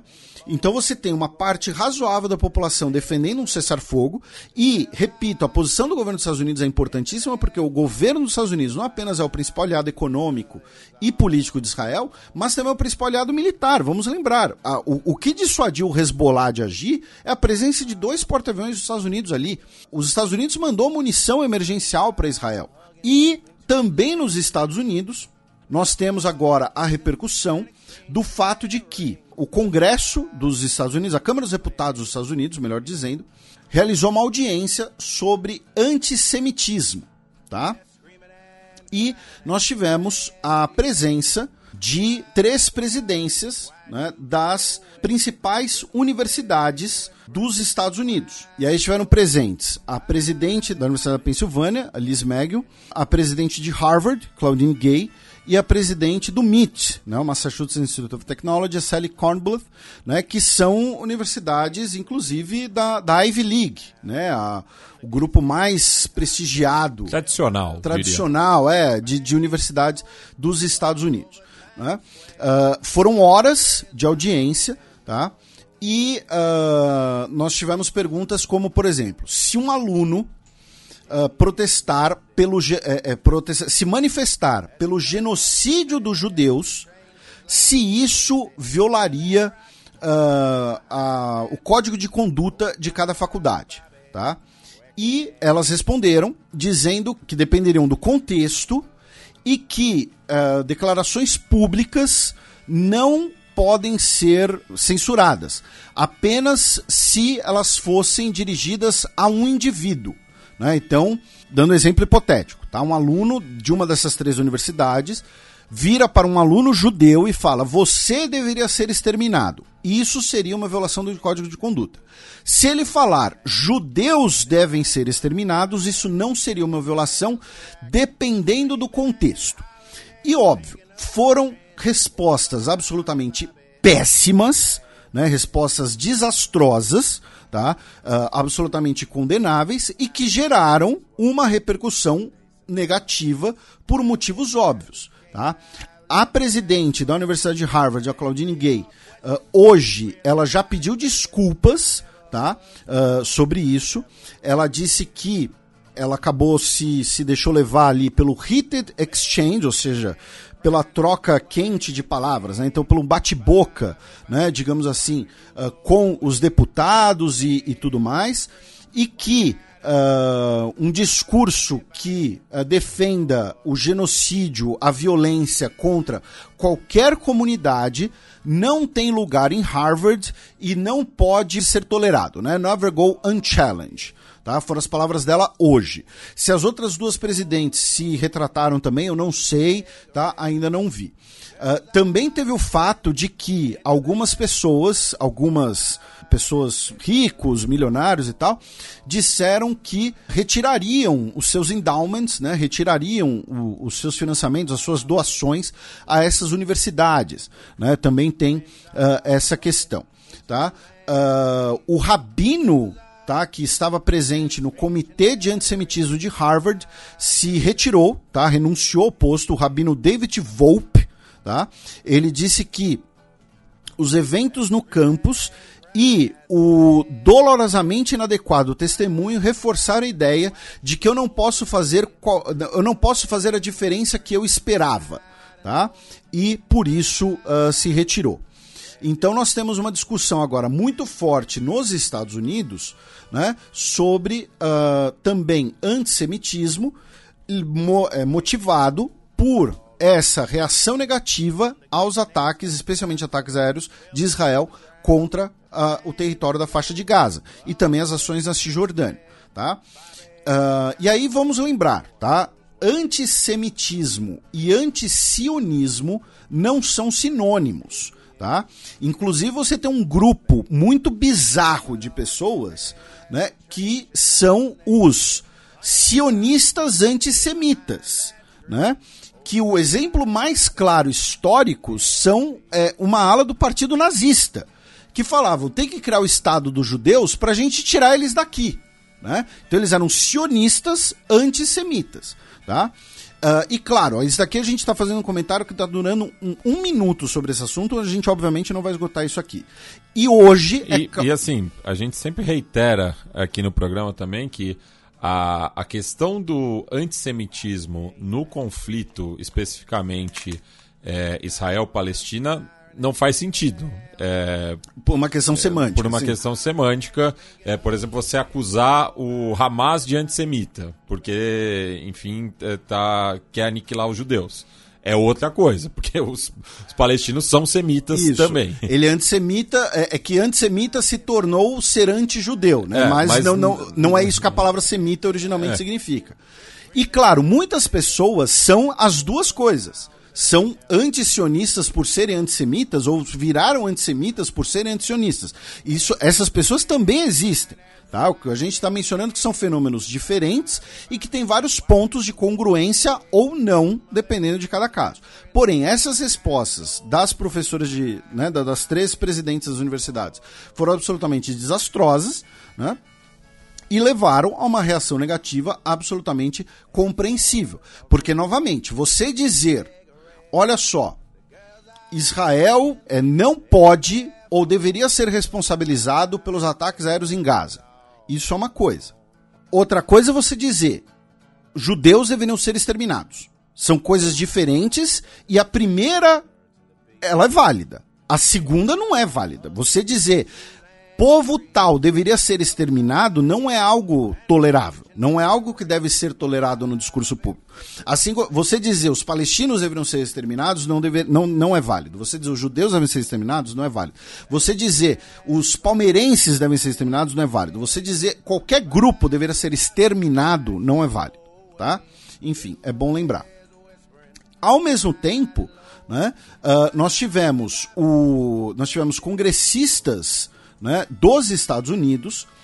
Uh, aproveitando que estamos justamente nos Estados Unidos, né, nós tivemos uma movimentação na Câmara dos Deputados, tá, na última terça-feira, com a Câmara dos Deputados dos Estados Unidos votando por 311 a 14, tá, com 92 abstenções, uma resolução simbólica que busca justamente igualar antisionismo com antissemitismo. A casa claramente e firmemente declara que antisionismo é antissemitismo.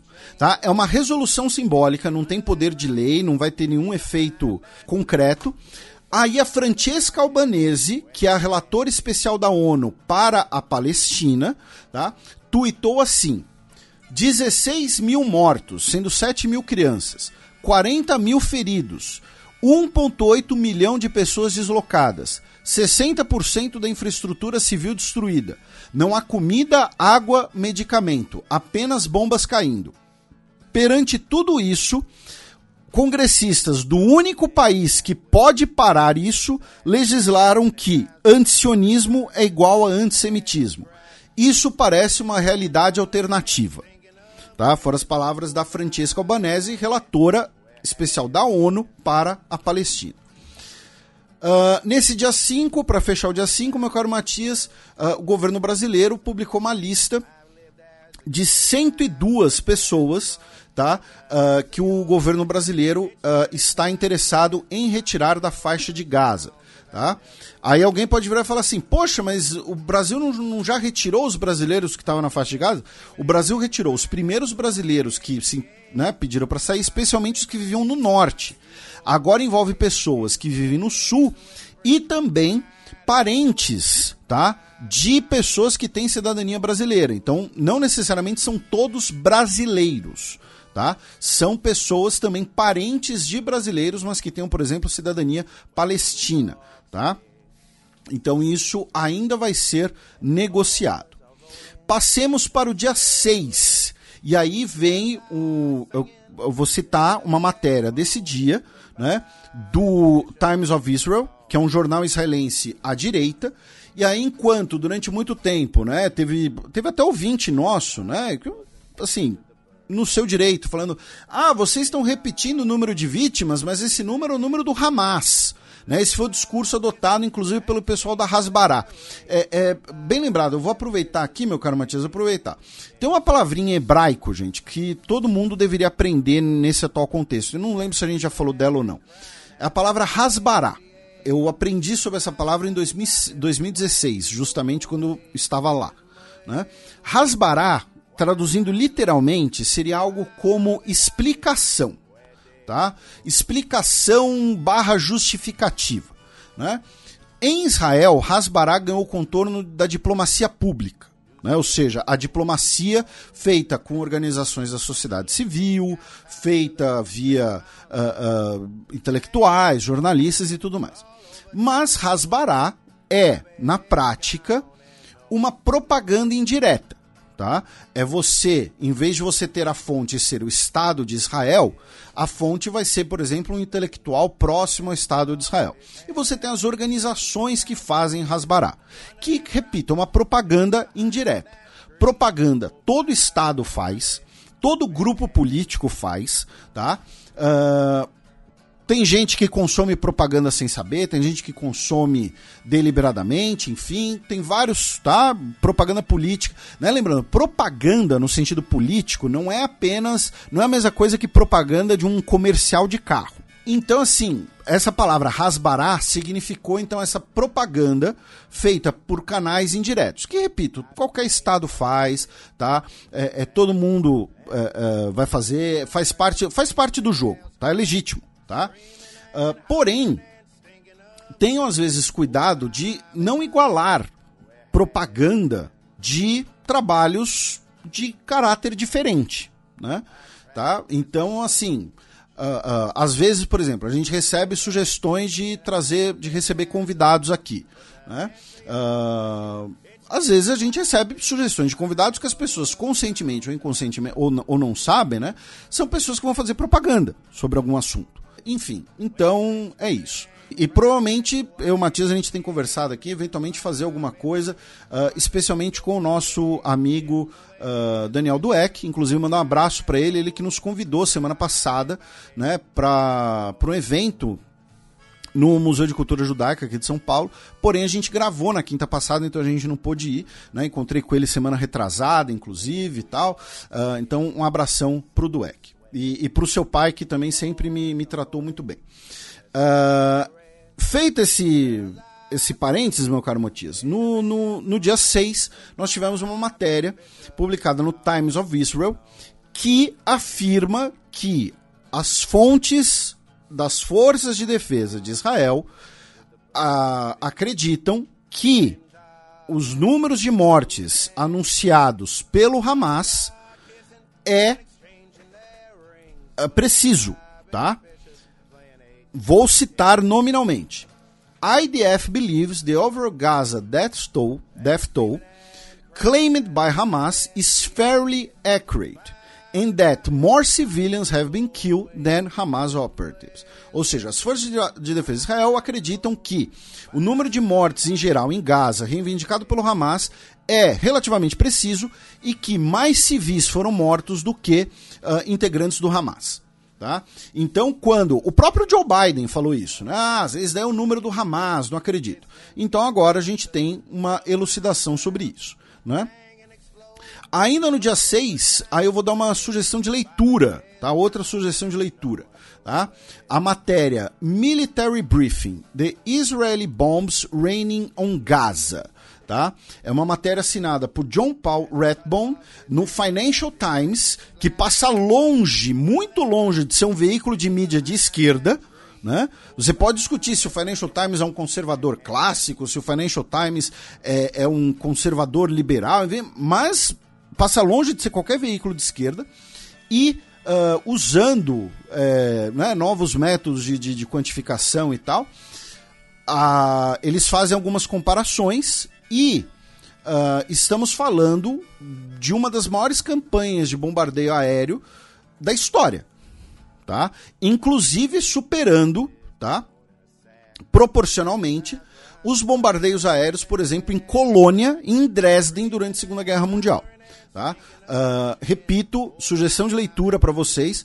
A matéria aparentemente está aberta, tá? Porque o, o, paywall do Financial Times é sempre bem chatinho de, de burlar. Não que eu já tenha feito isso, tá? Deixando muito claro, nunca fiz isso, tá? Financial Times, nunca fiz isso. Uh, mas enfim, fica a sugestão de leitura.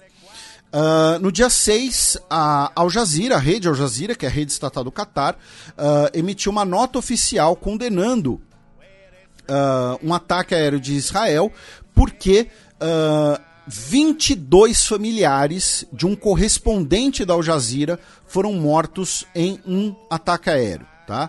a Al Jazeera, inclusive, insinua que eles teriam sido o alvo por serem familiares desse correspondente da Al Jazeera, chamado Mohamed Al-Sharaf. E ainda envolvendo mortes de jornalistas, né, também tivemos a confirmação da morte de um produtor da CNN, o Ibrahim Dahman, né, que é egípcio de nascimento, mas tinha cidadania estadunidense também, um caso que repercutiu bastante nos Estados Unidos justamente pela inércia da gestão Biden em relação à morte desse nacional. Aí, meu caro Matias, no dia 6, o Unicef, né, o Fundo das Nações Unidas para a Infância, pediu tá, por uma investigação aprofundada de atos de violência sexual cometidos pelo Hamas no dia 7 de outubro. Tá? Uh, abro aspas para a diretora executiva Catherine Russell. Os relatos de violência sexual do 7 de outubro são horríveis. As sobreviventes devem ser ouvidas e receber apoio e atendimento. As denúncias devem ser investigadas a fundo. Tá? Uh, o próprio governo de Israel né, vem uh, afirmando essa acusação nos últimos dias.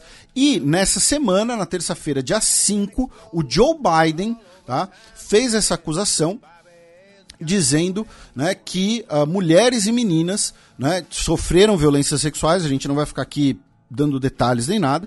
Né, ele falou isso publicamente uh, num comício em Boston. E aí, depois dessa declaração da uh, diretora do Unicef, o Antônio Guterres também endossou né, esse tipo de investigação.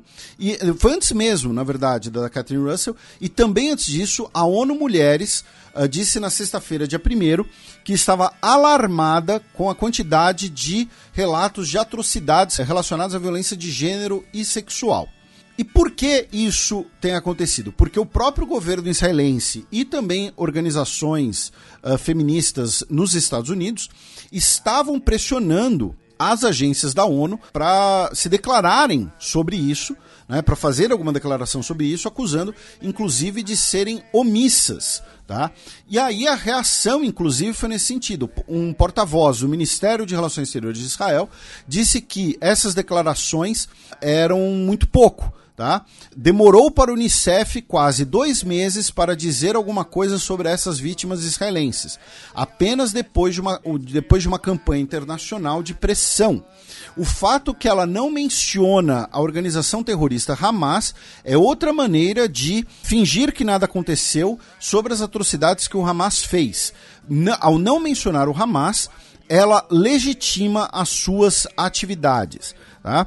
Então, uh, nós tivemos é, essa mudança, digamos assim, nessa semana, depois dessa campanha de pressão de relatos e dessas denúncias. O Hamas, por sua vez, nega que seus integrantes tenham realizado uh, episódios de violência sexual. Aí no dia 6, meu caro Matias, tivemos um desdobramento importante, tá? Uh, a agência da ONU para a Palestina disse que a situação em Gaza estava pior a cada minuto. O alto comissário da ONU para Direitos Humanos, o Volker Turk, disse que os seus colegas descrevem a situação como apocalíptica tá, em Gaza. E aí, nesse dia, o Antônio Guterres anunciou que iria invocar o artigo 99 tá, da Carta da ONU uh, em relação ao conflito. Tá? Uh, o artigo da ONU é, não é usado, não era usado há 50 anos, tá? E para que, que serve o artigo 99? O Conselho de Segurança da ONU, gente, é o principal órgão da ONU, é o único órgão que tem autoridade para decisões vinculantes né, e para o uso da força, né, decisões vinculantes como sanções, né, decisões vinculantes que usem né, a coerção, digamos assim. Uh, e o artigo no, e o, o, Conselho de Segurança da ONU vai debater os temas que são trazidos pelos países, tá? pelos estados da ONU. O artigo 99 permite que o secretário-geral da ONU, tá, possa apresentar ao Conselho de Segurança as suas pautas, né, as suas preocupações e propor, inclusive, uma resolução. A última vez que ele havia sido invocado foi em 1971, durante a Guerra de Bangladesh, quando as tropas do Paquistão estavam cometendo um genocídio contra os Bengali, tá? Então, o Antônio Guterres falou: olha só, eu vou trazer o assunto né, para o Conselho de Segurança da ONU, baseado no artigo 99. Por que ele afirma isso? Porque o artigo 99 basicamente obriga o Conselho de Segurança a ouvi-lo. O secretário-geral da ONU pode trazer assuntos para o Conselho de Segurança da ONU, mas sem essa obrigação. Tá? O próprio Antônio Guterres foi quem trouxe, por exemplo, para o Conselho de Segurança da ONU o tema do genocídio em Mianmar, em 2017, o genocídio Rohingya. Tá? Mas é aquela coisa, ele traz o assunto, o Conselho de Segurança da ONU pode vir e falar: ah, muito obrigado, senhor secretário-geral, aplaude e tal, e agora os gols da rodada. Né? Ignorar ele completamente ao falar eu vou invocar o artigo 99, ele meio que está falando: olha só, eu vou falar e se vocês não me ouvirem, eu vou obrigar a ser ouvido, tá? E isso é muito importante. Vamos deixar assim por enquanto. Ainda no dia 6, as Forças Armadas de Israel afirmaram que é necessário que a Cruz Vermelha tenha acesso aos reféns que ainda estão sob custódia do Hamas, tá? Uh, também no dia 6, nós tivemos a rede saudita Al Arábia afirmando que a casa do líder do Hamas na faixa de Gaza, né, em Canhunes, está completamente cercada por tropas israelenses. E em relação ao norte, né, alguns minutos atrás, nós falamos de uh, um soldado do exército do Líbano que morreu num bombardeio de artilharia eh, israelense. No dia 6, o governo de Israel uh, lamentou o ocorrido e pediu oficialmente desculpas por ter matado um soldado do exército libanês. Tá? Uh, então tivemos esse pedido de desculpas e o, pró o próprio Times of Israel noticiou assim: IDF pronuncia raro pedido de desculpas após ataque matar soldado libanês. Depois vamos para o dia 7, tá? A Anistia Internacional, nesse dia, publicou um relatório avaliando o uso de munições de origem dos Estados Unidos utilizadas em ataques aéreos israelenses. Nesse dia, o procurador-chefe do Tribunal Penal Internacional, o Karim Khan, afirmou que é necessário que a ajuda humanitária possa entrar em Gaza e que intencionalmente impedir que a ajuda humanitária chegue a civis pode constituir um crime de guerra. Tá? Também no dia 7, o ministro de Relações Exteriores de Israel, Eli Cohen, revogou tá? o visto de residência da coordenadora humanitária da ONU, a Lynn Hastings, ah, depois que ela disse que não existe lugar seguro em Gaza. E aí, também nesse dia 7, nós tivemos o um anúncio pelas igrejas cristãs uh, palestinas do cancelamento das festividades de Natal tá, esse ano. E uh, a Igreja Luterana de Belém, tá, Belém na Palestina, instalou um presépio em que você tem um bebê Jesus, né, uh, com um lenço palestino e em meio a escombros, tá? É um presépio feito com escombros. Repito, foi a Igreja Luterana de Belém. E nesse dia 7, meu caro Matias, nós tivemos também outras imagens bastante fortes. Uh, nós tivemos a publicação da imagem uh, de, uma, de uma fila, né? não uma fila, uma aglomeração com centenas de pessoas, talvez mais de mil pessoas, né? palestinos, uh, se aglomerando é, por pão e sopa tá perto de um centro de distribuição da Agência da ONU para Refugiados Palestinos em Der al-Balá, tá? que fica na região central da faixa de Gaza. E a outra imagem que repercutiu muito uh, pelo mundo uh, foi imagem que mostra soldados israelenses conduzindo dezenas de homens palestinos que foram despidos, estão apenas de cuecas, estão vendados, né, com as mãos amarradas para trás, tá? É, eles sendo conduzidos né, na faixa de Gaza para, segundo o porta-voz né, uh, das Forças Armadas Israelenses, Jonathan Courincos, uh, ele disse que os homens da, das imagens são integrantes do Hamas ou pessoas suspeitas de serem integrantes do Hamas, que eles foram despidos para garantir que eles não carregam explosivos e que todas as identidades seriam checadas e que, uh, caso fosse comprovado de que eles não tinham envolvimento com Hamas, eles seriam libertados. Né? Foram imagens bastante fortes. A CNN dos Estados Unidos afirma que, uh, usando um aplicativo de reconhecimento facial e tudo mais, uh, determinou que vários deles não seriam, não teriam relações com o Hamas. E, infelizmente, é um tipo de imagem que, para nós brasileiros, é... não é tão estranho assim, porque remete, por exemplo, a cenas depois de uma rebelião prisional, por exemplo, né? Você você pode achar facilmente imagens né, de pessoas também, uh, de, né, de homens que ficam semidespidos, com as mãos amarradas, ou são vendados em pátios de prisões, esse tipo de coisa. Uh, mas uh, internacionalmente repercutiu bastante essa imagem. E aí, finalmente, vamos para o dia de hoje, dia 8, tá? nós temos basicamente três notícias. Tá? Uma delas é quase, quase um breaking news. Né? Começando pelo fato de que hoje, tá? Uh, você tinha uma conferência de imprensa de ministros de relações exteriores árabes nos Estados Unidos. Lembra-se aquela delegação que visitou a China, visitou a Europa, estão nos Estados Unidos. E durante uma sessão de perguntas né, com a imprensa, fizeram perguntas ao ministro de Relações Exteriores da Palestina, o Riyad al-Maliki. E ele não falou nada.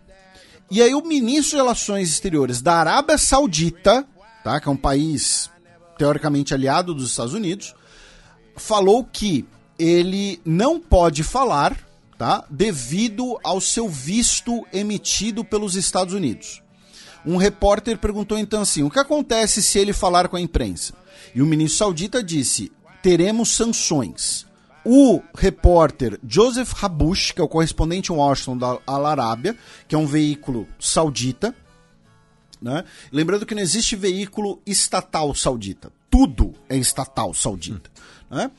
Uh, Até os clubes de futebol agora. Isso. O Joseph Habush afirmou que uh, o Departamento de Estado respondeu afirmando que uh, a lei migratória dos Estados Unidos não inclui nenhuma providência que proíba indivíduos de falarem com a imprensa.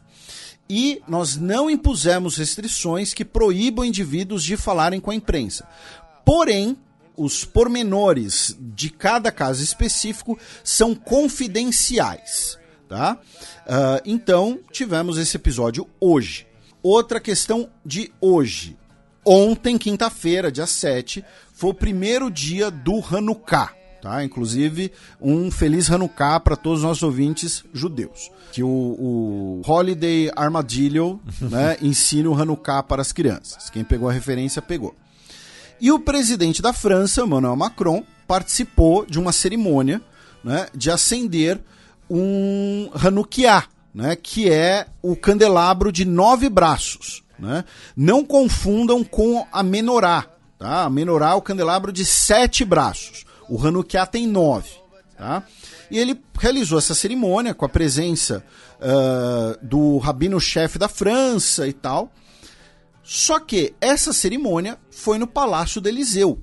E a questão da laicidade do Estado na França é muito forte não só do Estado, mas dos espaços públicos. Né? Teve um jogador uma vez, não vou lembrar quem foi, era um cara que jogou no Bordeaux, acho que aquele lateral, Paulo César, não sei, que disse que uma vez ele e outros brasileiros foram puxar uma oração no vestiário e todo mundo olhou para eles com uma cara do tipo, você não pode fazer isso aqui, hum. sabe? Não era não vamos participar, é você não pode puxar uma oração aqui. Você pode fazer a sua oração em silêncio e tal. Enfim. Uh, e aí nós tivemos diversas críticas hoje, tá, na imprensa francesa, no debate público francês, né, uh, afirmando que, olha só, é, é independente do, do, dos sentimentos do Macron em relação a Israel, em relação ao que tiver acontecendo e tal, isso não pode ser feito. Inclusive, o presidente do Conselho Judaico da França, o Jonathan Arfi, disse que não cabe ao Eliseu acender uma vela de Hanukkah, porque o DNA republicano determina o afastamento de tudo que é religioso. Então, isso hoje né, começou a ser repercussão, repito, bastante negativa. E a outra notícia de hoje é que Conselho de Segurança da ONU proposta de cessar-fogo, tá? Proposta dos Emirados Árabes Unidos com 79 assinaturas de endosso, tá? 79 países endossaram a proposta dos Emirados Árabes Unidos, tá? E tivemos dentro do Conselho de Segurança da ONU um voto contra, o veto dos Estados Unidos o vice-embaixador dos Estados Unidos na ONU, Robert Wood, disse que a resolução apenas plantaria sementes da próxima guerra, porque o Hamas não quer haver uma paz duradoura. Tá? Uh, então, o que acontece? Né? Isso fortalece ainda mais a ideia né, de que os Estados Unidos né, é o único viabilizador hoje das ações israelenses, Tá? Uh, Israel, por sua vez, disse que a única paz possível é a eliminação do Hamas. Só que aí vamos lembrar né, os meandros do discurso. Que outro dia o ministro da Defesa, Yoav Galante, disse que não havia pessoas na faixa de Gaza que não eram apoiadores do Hamas. Então, quando eles falam eliminar o Hamas, o que eles querem dizer com eliminar o Hamas? Né? E uh, o Brasil no seu discurso no, no, no, Conselho de Segurança, alertou que uh, a demora para uma resolução é, aumenta o risco né, de deslegitimação do Conselho de Segurança da ONU. Então vejo que foi uma semana, uh, embora né, do, comparada com as primeiras, pode ter parecido menos. Uh, com menos eventos, né? mas ainda assim foi uma semana bastante dramática, com diversas pautas importantes, né?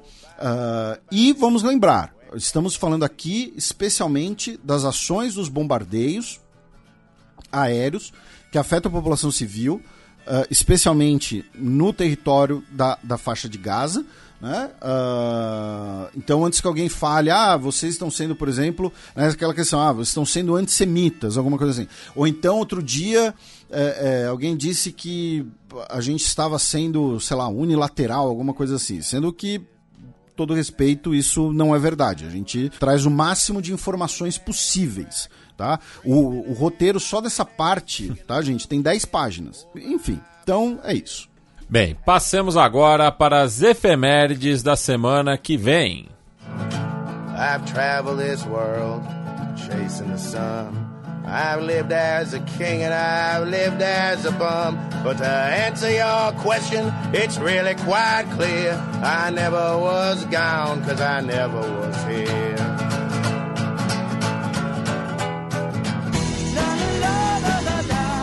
A semana na história.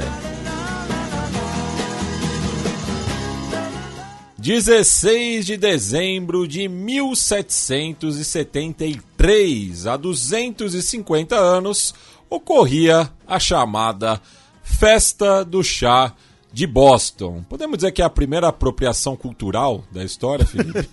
não, primeira não foi. Primeira certamente dos Estados Unidos. Acho que também é improvável, uhum. mas né, quando você pensa que né, a corte francesa teve um baile dos tupinambás né, uhum. no século XVI, ou final, começo do XVII, acho, não sei. Né, o professor Zeron que, que, que pode explicar melhor isso. Um dos melhores professores que tive o privilégio de ter na vida. Mas. Bom goleiro também. Meu Deus.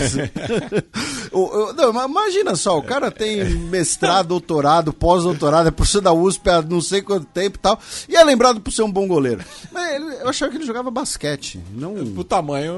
É. Mas. Uh, enfim, um, um abraço para o professor Carlos Heron, que não deve ser nosso ouvinte, mas deve ter pessoas que são nossos ouvintes e o conhecem ou são alunos dele e repassam o recado. Uh, e a festa do chá de Boston né, uh, foi um dos vários protestos, né, e talvez o mais icônico, né, dos colonos nas 13 colônias, né, o que viria a ser Estados Unidos, né, uh, baseados naquele, naquele lema né, do No taxation without representation, né? ou seja, sem impostos, sem representação. Lembrando que o movimento de independência dos Estados Unidos, antes da independência, desejava, na verdade, o direito de eleger representantes para o parlamento inglês. E eles falavam: olha só, se nós vamos pagar impostos, se a coroa inglesa vai nos impor impostos para pagar pela Guerra dos Sete Anos contra a França, então é justo que nós possamos eleger os nossos representantes para o parlamento. A coroa, o parlamento não aceita, né? O Benjamin Franklin vai até lá. A coroa, por sua vez, passa, né? Com, uh, uh, né? Via o parlamento né? Um, passa a ter né, os chamados atos intoleráveis uh, e tudo mais, né, posteriormente. E no final de 1973, uh, alguns colonos, né, e aí vem o comentário do Matias né, sobre a apropriação cultural, eles se vestem como uh, indígenas, especialmente indígenas moicanos, né, se, entre aspas, né, disfarçam de indígenas. Sobem a bordo né, de navios da Companhia das Índias Orientais britânica e jogam né, uh, caixas de chá no mar. Né, uh, em protesto especialmente ao ato do chá, justamente, que foi um ato do parlamento britânico para socorrer a Companhia das Índias Orientais. Não é de hoje que os governos socorrem as grandes empresas, né? À custa do, dos impostos e das pessoas comuns, uh, e como parte né, desse socorro, uh, os colonos né, teriam que uh, bancar né, a, a, a Companhia das Índias Orientais, né, aqui falando um, brevíssimo resumo, e principalmente isso ameaçava o comércio de chá realizado pelos colonos, especialmente em Boston, que era um porto importantíssimo, um polo de indústria naval, inclusive, e aí em protesto eles jogam as caixas de chá né, no mar. E como resposta teremos os atos intoleráveis. E é um evento importante no, no processo que leva à independência dos Estados Unidos. 10 de dezembro de 1948, 75 anos atrás, era adotada a Declaração Universal dos Direitos Humanos. Ela que uh, é adotada né, no âmbito da ONU, vai ter ali como uma das suas principais proponentes e uh, redatoras, inclusive, né, a Eleanor Roosevelt, né, a então primeira dama né, uh, dos Estados Unidos, né, esposa do Franklin Delano Roosevelt. Teremos uma participação muito importante da cientista brasileira e diplomata Berta Lutz, né, justamente em defesa do, do direito da, das mulheres, né, inclusão dos direitos das mulheres nessa declaração. Até por isso que ela é uma declaração universal dos direitos humanos, né, porque uh, um outro documento muito importante que todo mundo vê na escola, né, é aquele documento da Revolução Francesa, né? Declaração dos Direitos do Homem e do Cidadão. Né? É claro que naquele contexto, né, o homem é no sentido de humanidade. Porém, você tinha, né, pensando que a Declaração Universal dos Direitos Humanos é 1948, né, você tinha, como tem ainda em vários aspectos, né? uma defasagem na representação política, no dire... No, em vários direitos para a população feminina. Então, nós temos a adoção do termo de uh, Declaração Universal de Direitos Humanos, ou seja, é uma universalidade não apenas geográfica, espacial, mas também uma universalidade demográfica. Tá? É claro que para alguns países né, o, o, a demografia vai ser diferente. Né? Então, né, você vai ter a África do Sul do Apartheid como né, um, um grande exemplo de segregação, por exemplo. Não único, claro. Uh, mas então, 75 anos da Declaração Universal dos Direitos Humanos. Bueno, e no próximo domingo, dia 10 de dezembro, completam-se 40 anos da posse de Raul Alfonsin na Argentina, marco da redemocratização do país vizinho. Isso, ele foi o primeiro presidente né, uh, pós-ditadura militar de uh, 76, no caso, né, lembrando que a Argentina, no, entre né, o fim da Segunda Guerra Mundial e o fim da Guerra Fria, a Argentina teve três golpes de Estado, né, e o mais conhecido deles é o de 76, né, a ditadura militar de 76, e o Raul Alfonsin, como o Matias mencionou, é importantíssimo né, nesse papel de transição. Ele né, que e aí nós temos aquela, aquela coincidência histórica que é a união estética da redemocratização de Brasil e Argentina a partir de dois bigodões abundantes, né, de Alfonsin e Sarney. Falando mais sério, né, o Alfonsin ele vai presidir a Argentina até 89, né, da década de 1990 ele também foi senador. E né, a gente vai falar nesse programa da posse do Milley, que vai ser num domingo, dia 10. Né? Então não, não, não dava para não colocar esse efeméride também. É o fim da redemocratização. Meu Deus! Meu Deus! Bem, passemos agora para o match no qual eu e o Felipe daremos uma volta pelo velho continente.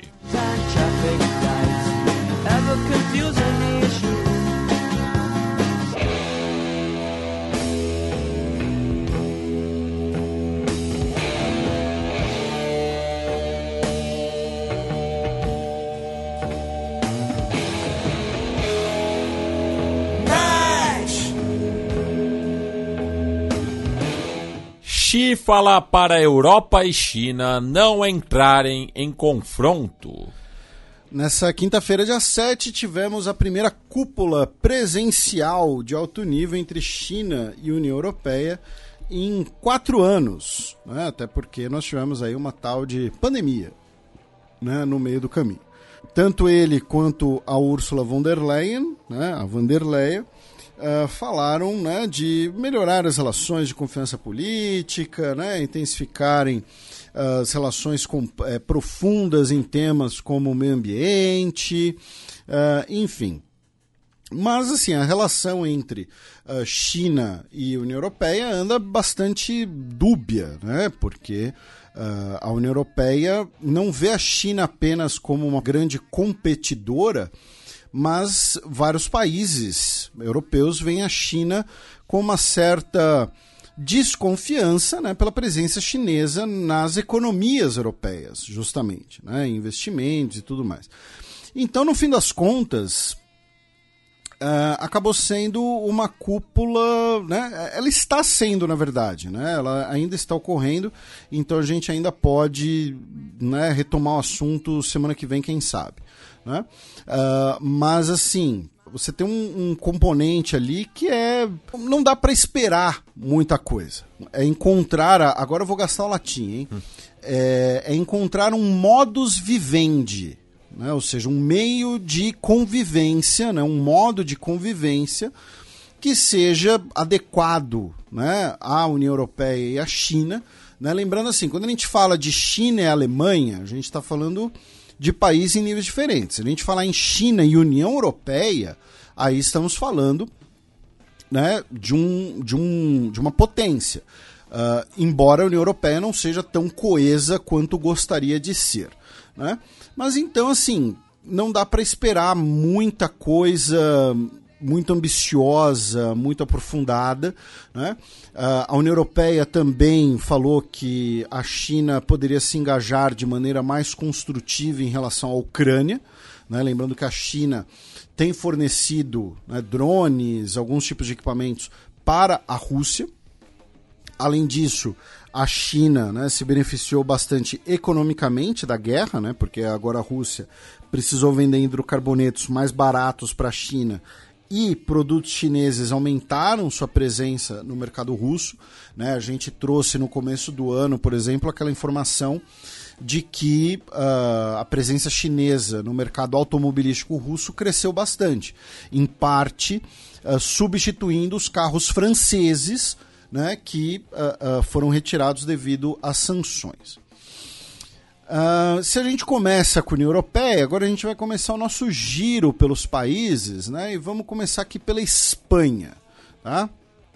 Começando pelo fato de que o governo espanhol expulsou dois funcionários da Embaixada dos Estados Unidos por supostamente terem tentado subornar agentes de inteligência espanhóis. Tá?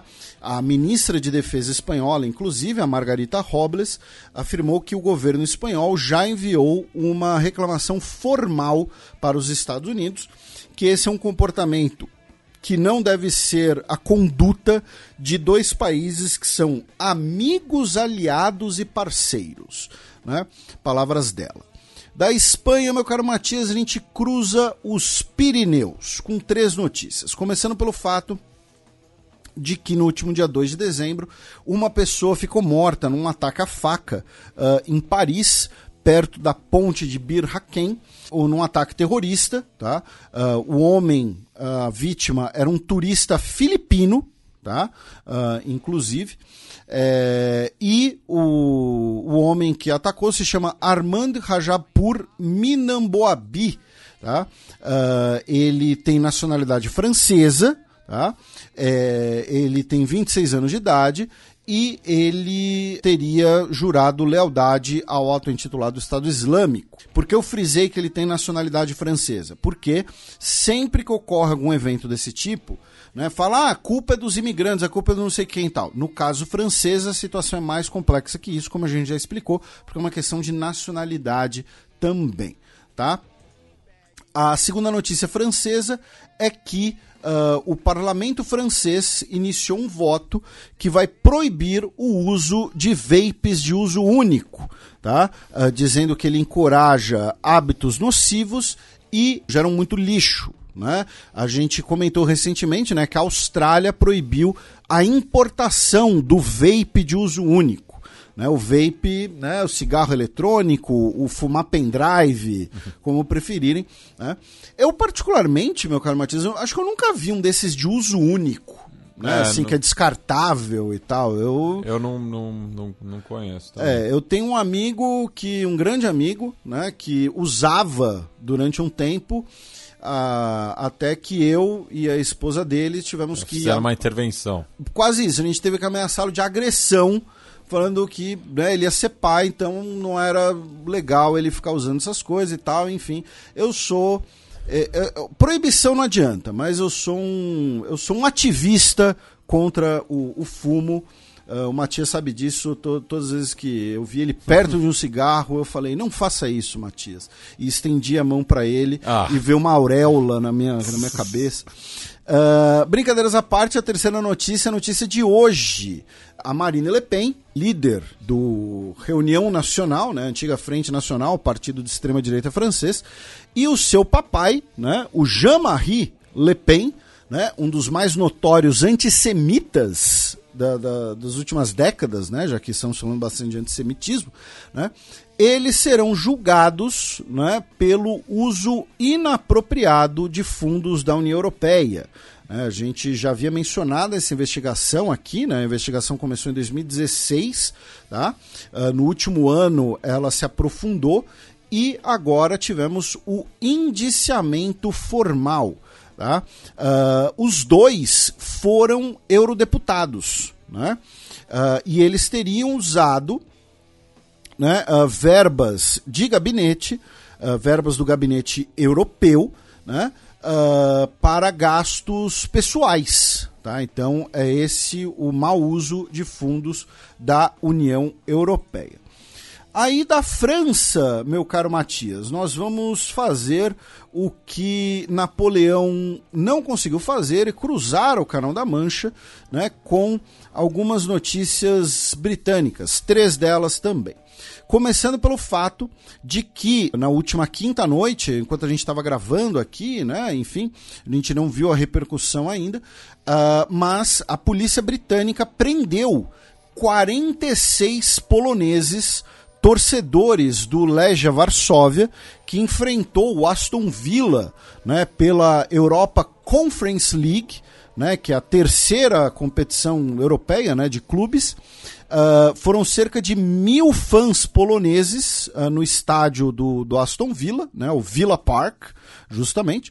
Uh, e tivemos confusão que teria começado ali pelo fato de que os poloneses afirmam que a carga de ingressos para o time visitante Uh, foi reduzida sem aviso prévio. Então, muitos deles ficaram sem ingresso, tá? e aí isso teria iniciado tumulto.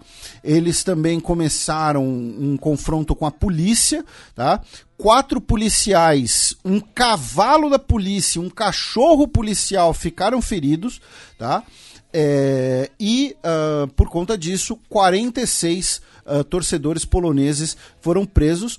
O Legia Varsóvia, que como muitos clubes de futebol do leste europeu, sofre com uma infecção de torcedores neonazistas, né, na, na, nas suas arquibancadas, inclusive. Não sei se era o caso desses que foram presos ou não, mas tem muitos uh, neonazistas, muitos skinheads nas, nas ultras, né, nas, nas torcidas organizadas uh, de clubes do leste europeu. E assim, quando o Legia Varsóvia vai jogar no Reino Unido, vai jogar em Birmingham, né? E vão mil caras para lá, né? Desses mil, você tem, pode ter certeza que pelo menos metade, né? É desses grupos, né? Dos ultras, dos organizados e tal. Uh, enfim. Outra notícia é que o governo britânico fez um novo plano para deportar imigrantes para Ruanda. Né? Por quê? Porque o primeiro plano, né, o primeiro acordo foi declarado inconstitucional pela Suprema Corte do Reino Unido. Tá? Então agora o governo britânico, três semanas depois, anunciou um novo acordo com Ruanda, né? Uh, reformando muitas aspas né? Uh, os pontos que foram considerados uh, inconstitucionais. Né? Uh, respondendo às preocupações da Suprema Corte, foi o termo utilizado pelo governo britânico. Tá?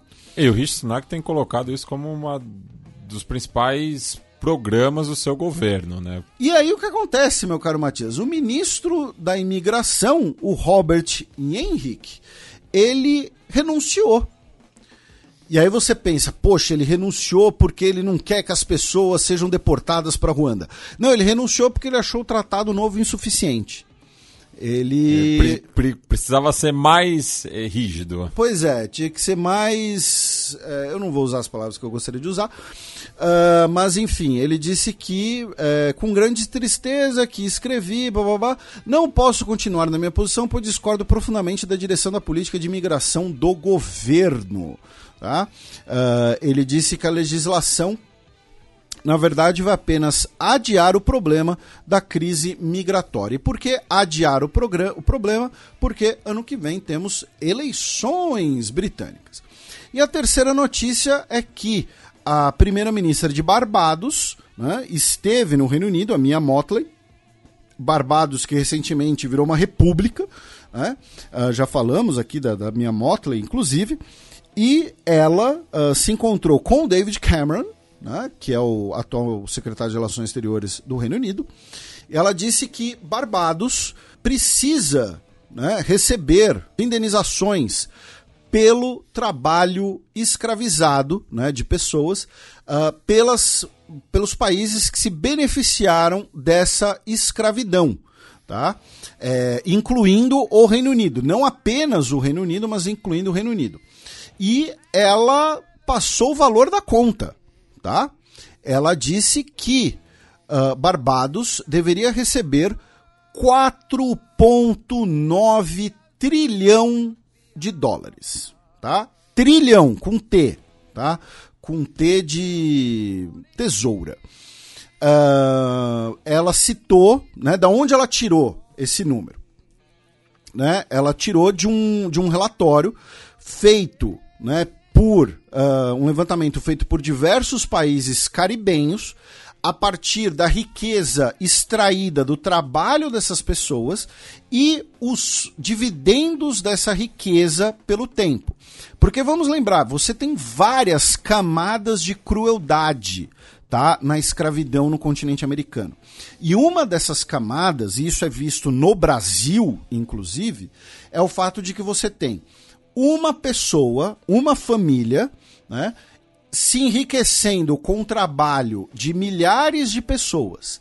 E aí, consequentemente, os descendentes dessa família vão contar com uma grande riqueza que vai se multiplicando ou então vai se corrigindo com o tempo, enquanto os descendentes dessas pessoas que foram escravizadas não têm nada e muitas vezes não tiveram nada por gerações.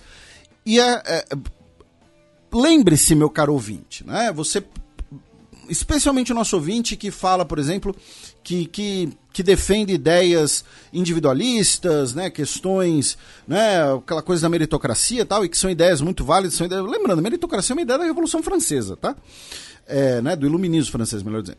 Né? Mas assim, uh, ah não, eu nunca precisei de nada, isso daí é bolsa esmola, isso daí é bolsa alguma coisa. Quando você tinha dois aninhos de idade, né, quem te vestia não era você. Quem te alimentava não era você. Quem te dava um teto não era você, era o trabalho das pessoas ao seu redor.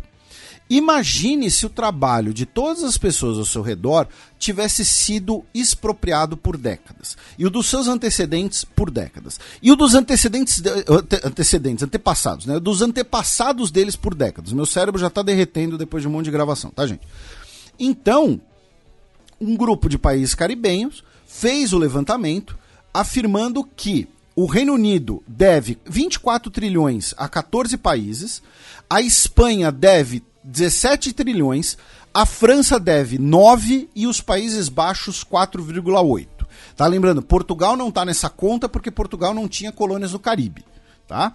Então é daí que ela tirou esse valor de que a fatia de Barbados deve ser de 4,9 trilhões de dólares. Porque estamos falando do trabalho né, de dezenas, dezenas não, né? De milhões de pessoas por séculos que não apenas foi roubado, mas esse trabalho construiu riqueza em outro lugar.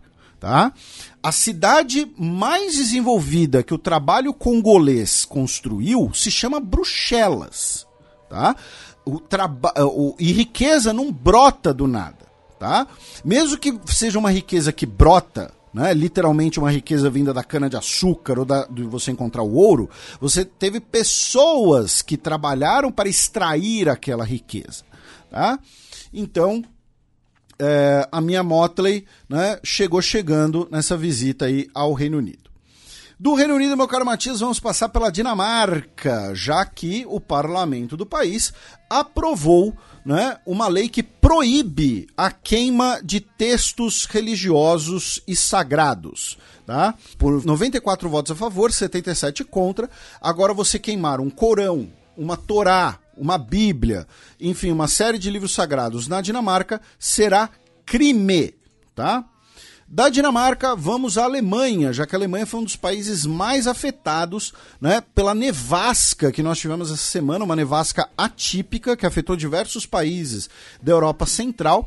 Na Alemanha, nós já tivemos aeroportos fechados, os trens fechados em vários estados, como na Baviera.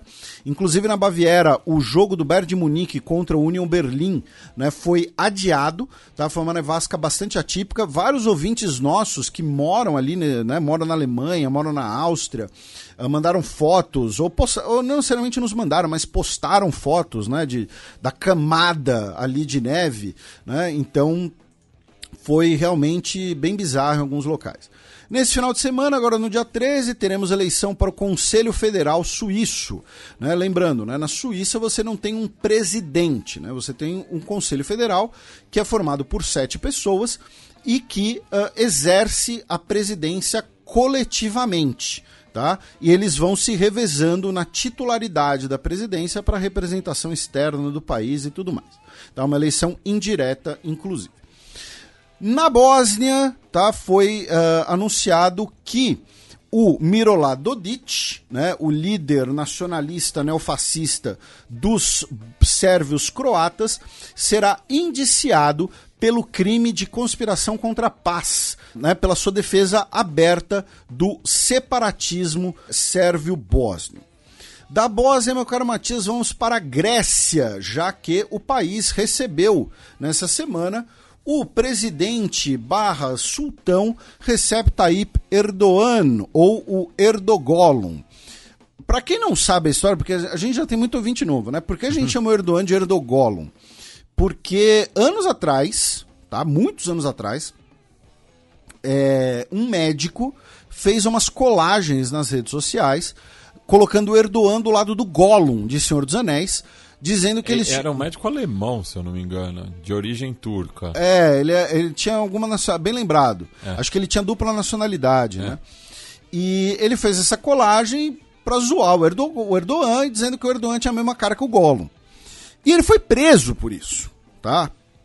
Por des desacato, sei lá, inventaram qualquer coisa, ele foi preso por isso. E a gente, em solidariedade, a gente chama o Erdogan de Erdogolum. E se vocês jogarem no Google Imagens, tá Erdogan Gollum, alguma coisa assim, vocês vão encontrar as montagens. Se vocês digitarem Erdogolum, inclusive, o primeiro resultado costumava ser o xadrez herbal. Hum. Uh, então, explicando o apelido que a gente deu para ele. Né? Ele se encontrou com o premier Mitsotakis, também se encontrou com a presidente Katerina Sakelaropoulou, uh, imagino que a pronúncia deve estar errada, mas tudo bem. E uh, ele disse que espera né, uma nova era nas relações entre os dois países e que isso seja um exemplo para o mundo. Tá? Não existe assunto entre nós que não pode ser solucionado.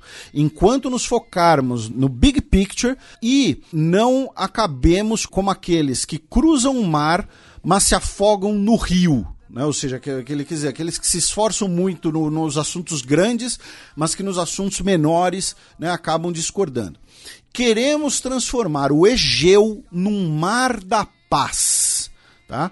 Porque vamos lembrar, gregos e turcos não têm apenas um histórico extremamente complicado, né? Uh, com né, o, a gente teve a guerra, né, o que os turcos chamam de guerra de independência, tivemos a troca populacional de 1923, que incluiu ali um genocídio de populações gregas.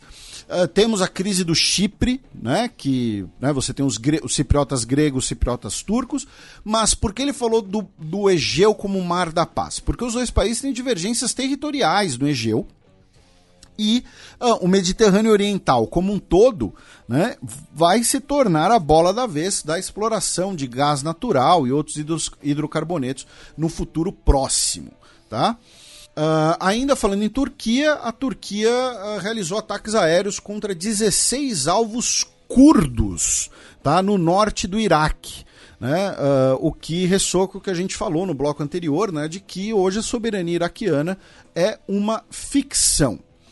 Vamos ao Cáucaso, meu caro Matias. Com uma notícia de ontem que ainda não deu tempo de, de, analisar direito, vamos repercutir certamente mais na semana que vem, mas tivemos uma declaração conjunta entre Armênia e Azerbaijão.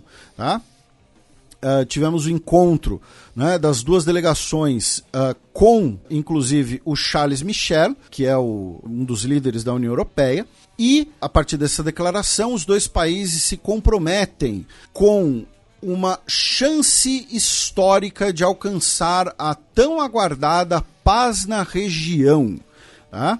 Uh, também foi acordado a troca de prisioneiros tá? entre uh, os dois países, uh, incluindo aí 32 armênios que estão presos por Baku, tá? pela ditadura do Azerbaijão, ainda não sei uh, se o meu amigo, né, brincadeiras à parte, porque eu, eu entrevistei eles, uhum. né, mas o Ruben Vardanian, né, que é um homem muito influente na Armênia e que está preso no Azerbaijão porque ele foi presidente de Artsakh, uh, enfim, está nesse grupo de pessoas será libertada, e a Armênia se comprometeu a apoiar a candidatura do Azerbaijão para a COP29, meu caro Matias. Né? Ou seja, possivelmente teremos mais uma COP né, num país que é movido a hidrocarbonetos. Né? Nesse caso, o gás. É, especialmente o gás, é. né? mas também o petróleo. E também a lavagem do petróleo russo. Né? Falando em Rússia, vamos passar aqui brevemente pela Rússia né? e também pela COP. Né? O Putin visitou os Emirados Árabes Unidos, visitou a Arábia Saudita e o Irã tá? nessa semana. Uh, ele, inclusive no caso dos Emirados Árabes Unidos, foi uh, uma visita de Estado, tá? Foi considerada uma visita de Estado, ou seja, com todas as pompas, uh, com um aprofundamento de relações, né, com acordos sobre uh, exploração, especialmente de petróleo, inclusive de a questão de congelamento, né, política de preços em relação ao petróleo, melhor dizendo. O Putin viajou escoltado por caças da Força Aérea Russa. Isso achei curioso, né? Foi uma, uma demonstração de força, barra talvez ali um, um alerta, enfim, não, não, não sei interpretar direito isso ainda. Uh, com o Irã, Uh, os dois países uh, concordaram né, em uh, aprofundar as suas é, conexões logísticas, inclusive marítimas, para um esforço coordenado para superar sanções ilegais e unilaterais que os Estados Unidos e seus aliados usam como substitutos pela diplomacia. Tá? Além disso, o Sergei Lavrov se encontrou com o ministro de Relações Exteriores do Irã, já que nós tivemos o encontro ministerial anual dos uh, cinco países do Mar Cáspio. Né? Lembrando que a gente sempre conta essa história aqui porque é, é, é, assim, é muito curioso, né? mas os cinco países divergem sobre o que é o Mar Cáspio, né? porque se o Mar Cáspio for um mar, cada país vai ter direito ao seu litoral. Se você considerar o Mar Cáspio um lago, aí todo mundo tem direitos iguais a repartir os recursos. Então os países que têm menos costa falam, não, é um lago, não é um mar. E os países que têm mais costa vão falar, não, é um mar, a água é salgada. Né? Então, é, você tem essa discussão geológica, digamos assim. Né? Uh, ainda em relação à Rússia, meu caro Matias, tivemos uma notícia uh, violenta né, no país, já que uma garota de 14 anos, uh, numa escola em Briansk, ela matou um colega de escola e depois tirou sua própria vida. Tá? E finalmente foram anunciadas as eleições presidenciais para março de 2024. Né? Lembrando que o Putin, uh, com a última reforma da Constituição, né, o Putin alega né, que os mandatos foram resetados. Então eles teriam, ele teria a possibilidade de mais dois mandatos de seis anos cada. Tá? Ele que está no poder praticamente de forma ininterrupta desde dezembro de 1999. Né? Um democrata. Pois é, teve aquele período ali do Medvedev, né, mas que não teve muitas. Né, né, o, o, e o Putin era o primeiro-ministro. Né, então, assim, hum. o Putin era eminência parda, na verdade. E aí, meu caro Matias, vamos para as notícias da guerra na Ucrânia, tá? Algumas a gente vai passar mais ou menos rápido aqui, até porque já estamos né, avançado da hora.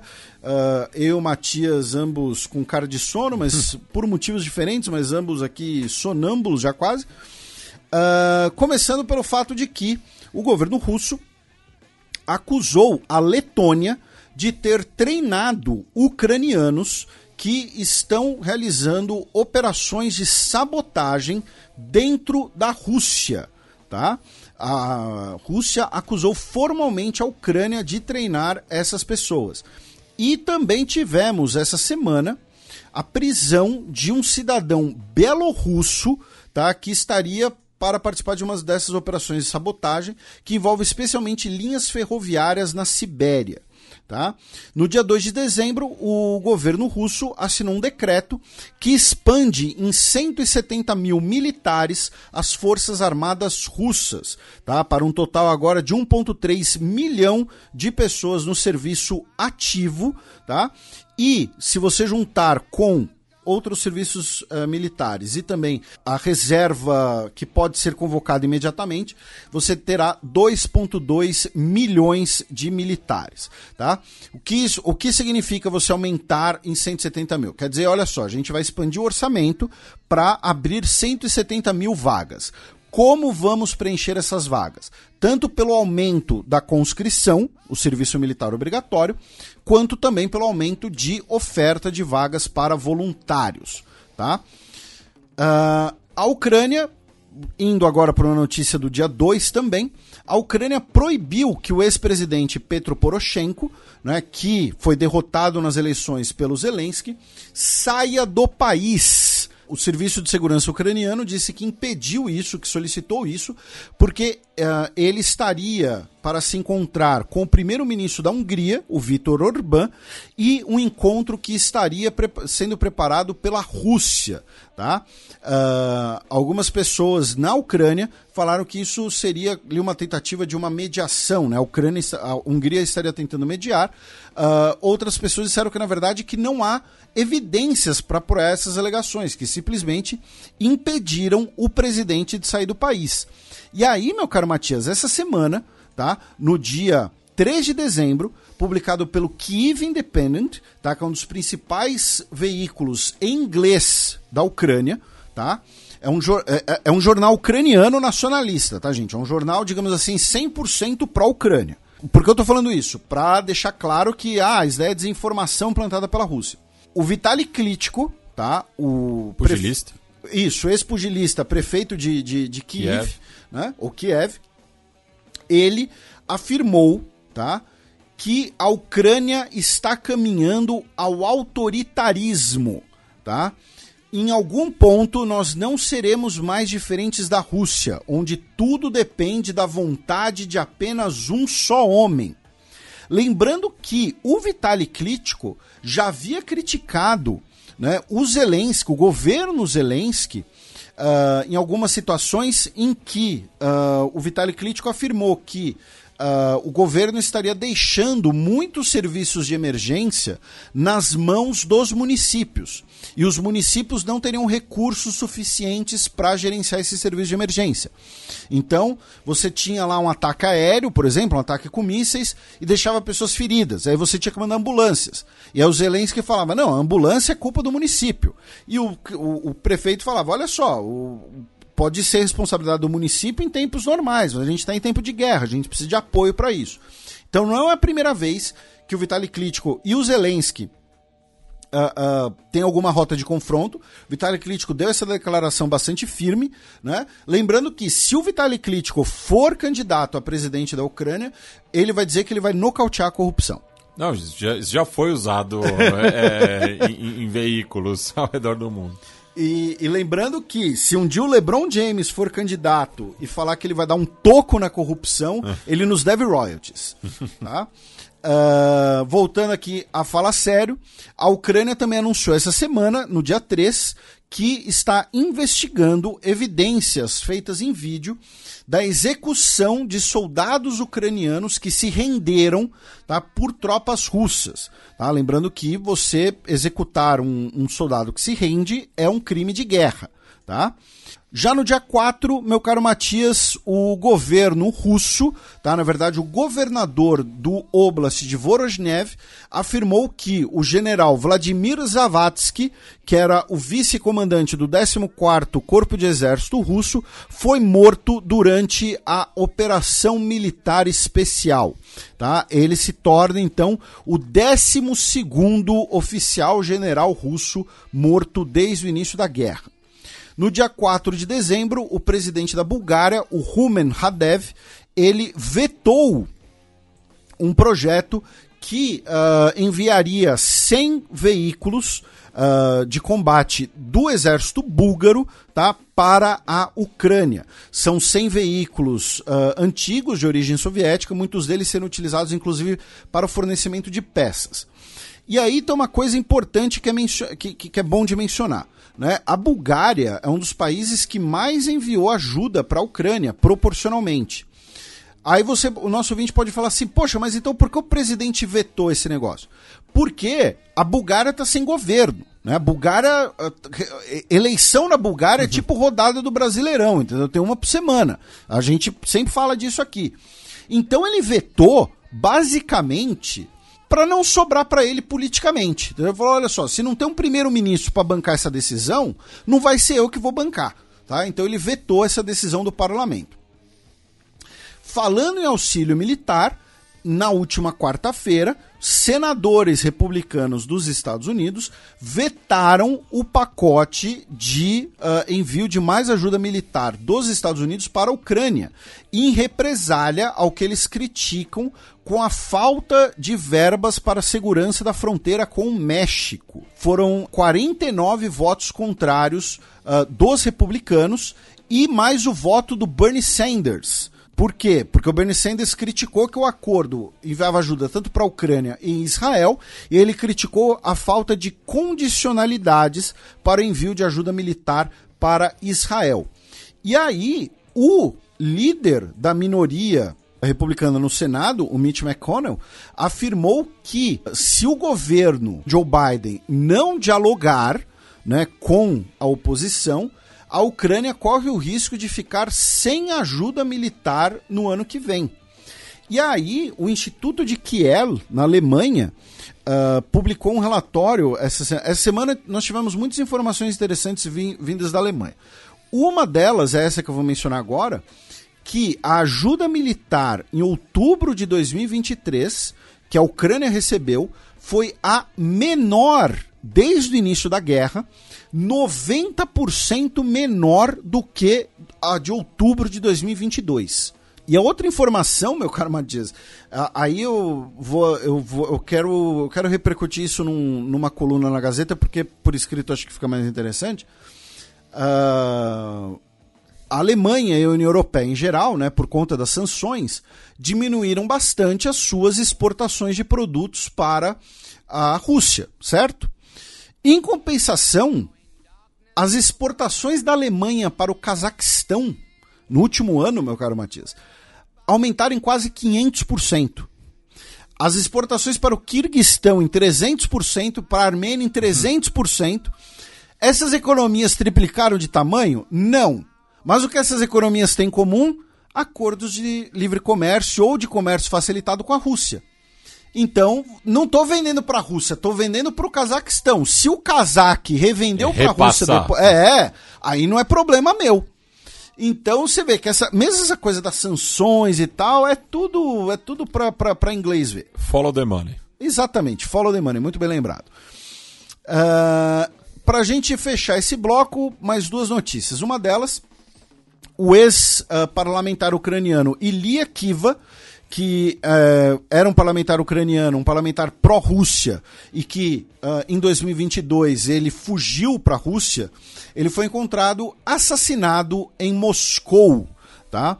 Uh, talvez tenha sido o serviço de inteligência ucraniano, não sei.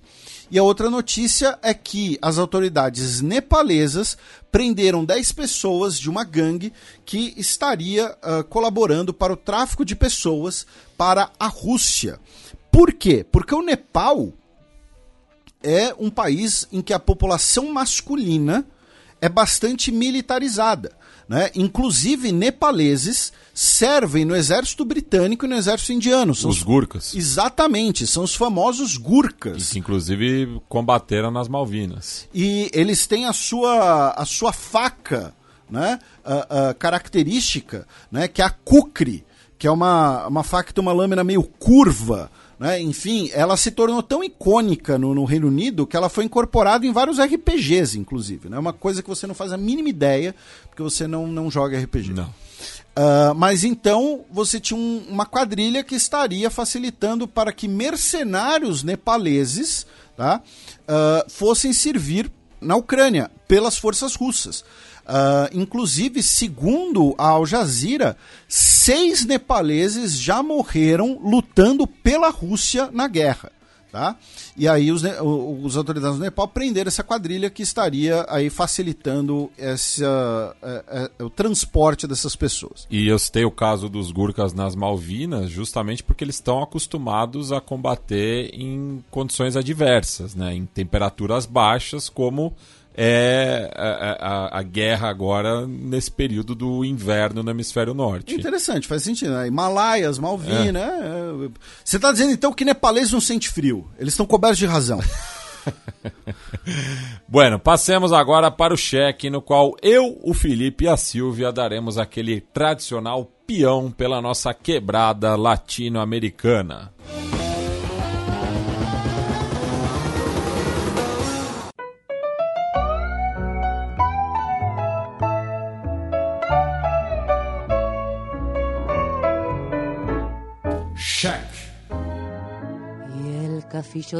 Estaba cuando caíste en desgracia, el que siempre acompañaba tus momentos de viudez. Em referendo, população da Venezuela aprova a anexação de Guiana Essequiba. Começando aqui pela parte factual, nós tivemos, segundo o governo venezuelano, comparecimento de uh, 10 milhões e meio de eleitores, tá? Uh, o que dá aí mais ou menos metade do eleitorado, tá? 51%.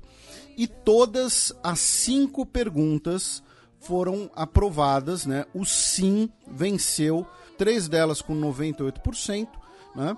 e uh, duas delas por 96%. Tá? Lembrando que esse é o terceiro programa seguido que nós falamos da questão de Essequiba, né? ou Essequibo, como uh, tem se usado muito na, na, na, imprensa brasileira em português. Né? Uh, a gente vai fazer uma recapitulação em breve, daqui a pouco, né? mas a gente vai começar pelo referendo. Tá? Uh, lembrando né, rapidamente as cinco perguntas. Primeira pergunta é se você concorda em rejeitar a linha fraudulenta imposta pela sentença arbitral de Paris de 1889. A segunda é: você apoia o Acordo de Genebra de 1986 como único instrumento jurídico válido? Terceiro, você concorda com a posição histórica da Venezuela de não reconhecer a jurisdição da Corte Internacional de Justiça? Quarto, e essas três tiveram 98%. Quarto, você concorda em se opor por todos os meios legais à reivindicação da Guiana de dispor unilateralmente de um mar pendente. Essa foi 96. E a quinta foi você concorda com a criação do Estado de Guiana Essequiba, que desenvolva um plano acelerado de atendimento integral. Aí também uh, 96%. E aí, antes de passar para a Silvia para os comentários dela, eu já vou também pedir para ela comentar uma outra coisa que uh, a gente já comentou aqui no programa novamente, né, que a questão de Essequiba é uma questão histórica Venezuela, desde a década de, de 60, nessa fase atual.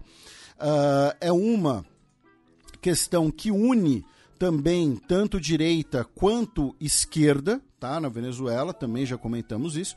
Porém, uh, opositores, né, tanto à esquerda quanto à direita, no caso a esquerda do Partido Comunista Venezuelano, né, que é, é ilegal, uh, foi colocado na ilegalidade pelo governo Maduro, uh, afirmaram que o referendo foi uma farsa, que na verdade os 10 milhões seriam 10 milhões de votos né? E não 10 milhões de votantes, porque como cada pessoa né, votou cinco vezes, então o comparecimento seria ali na casa dos 10% apenas. Enfim, o governo venezuelano depois uh, desmentiu isso, né? Afirmou que isso não seria verdade. Inclusive, você tem algumas questões Uh, a questão número 3, né, ela teve um número menor de votos, não sei se pessoas deixaram em branco, algo assim do, algo do tipo.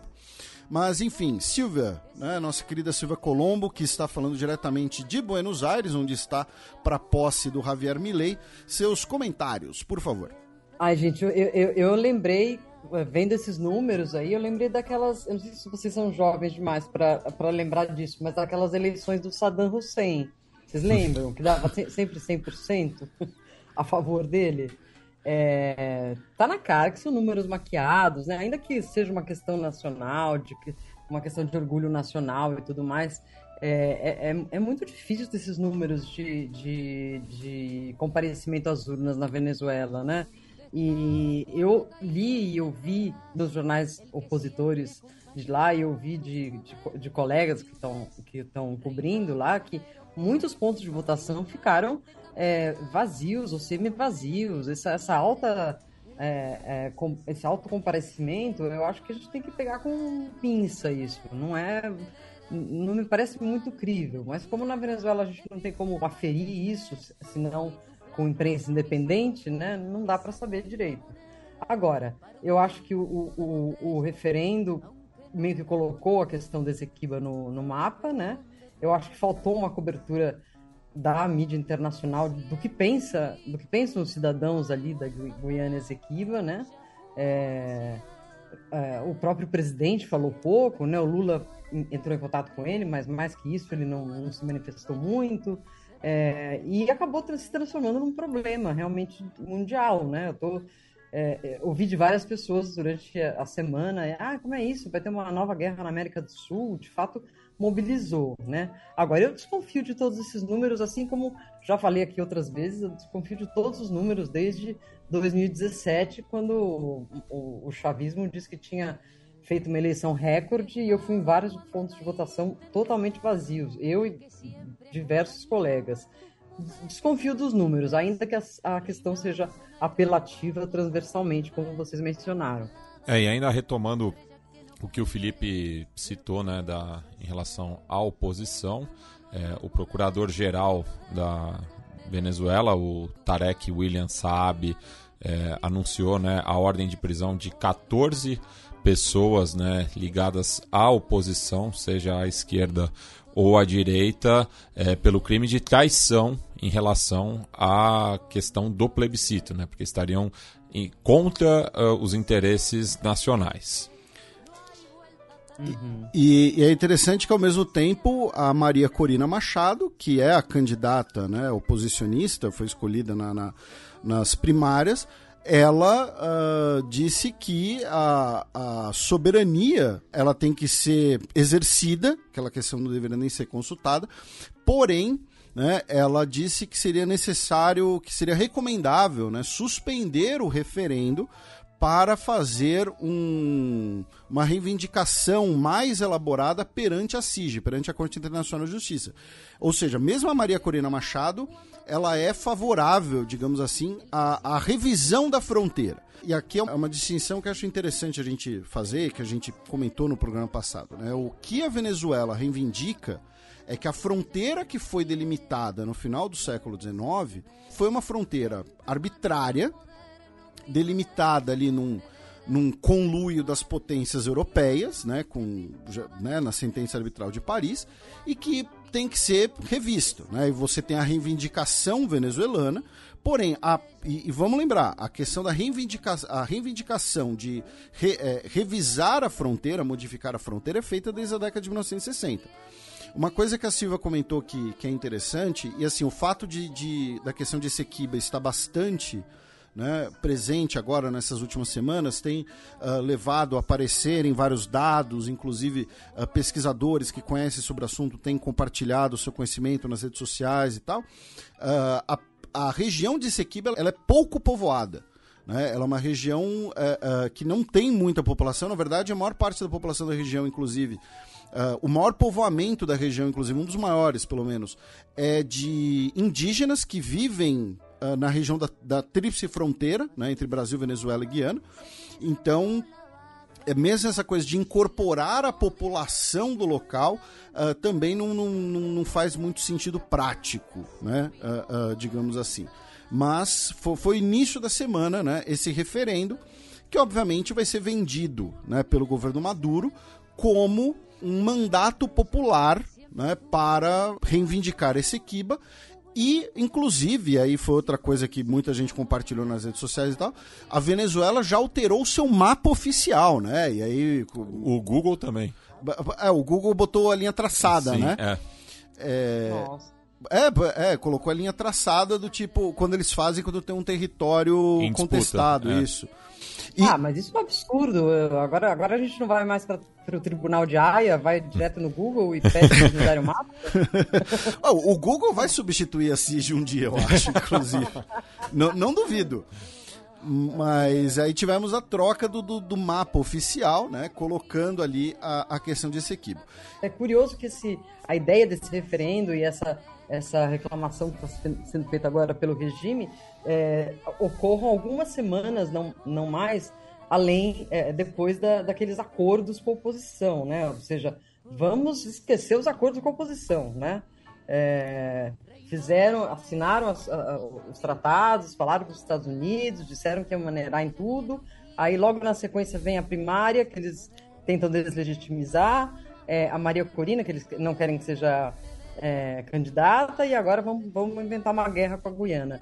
É, politicamente é muito conveniente, é muito. É, é, é, uma distração, né? Agora, se tem de fato, como a, a, a maioria dos, dos, outros opositores e, e, e, pessoas na Venezuela que não necessariamente são apoiadoras do regime, que acham que essa fronteira está é, equivocadamente desenhada, é, justamente não é esse o, o, o, a, o a, não é essa a via. A via é ir justamente para os tribunais internacionais que podem decidir isso, né?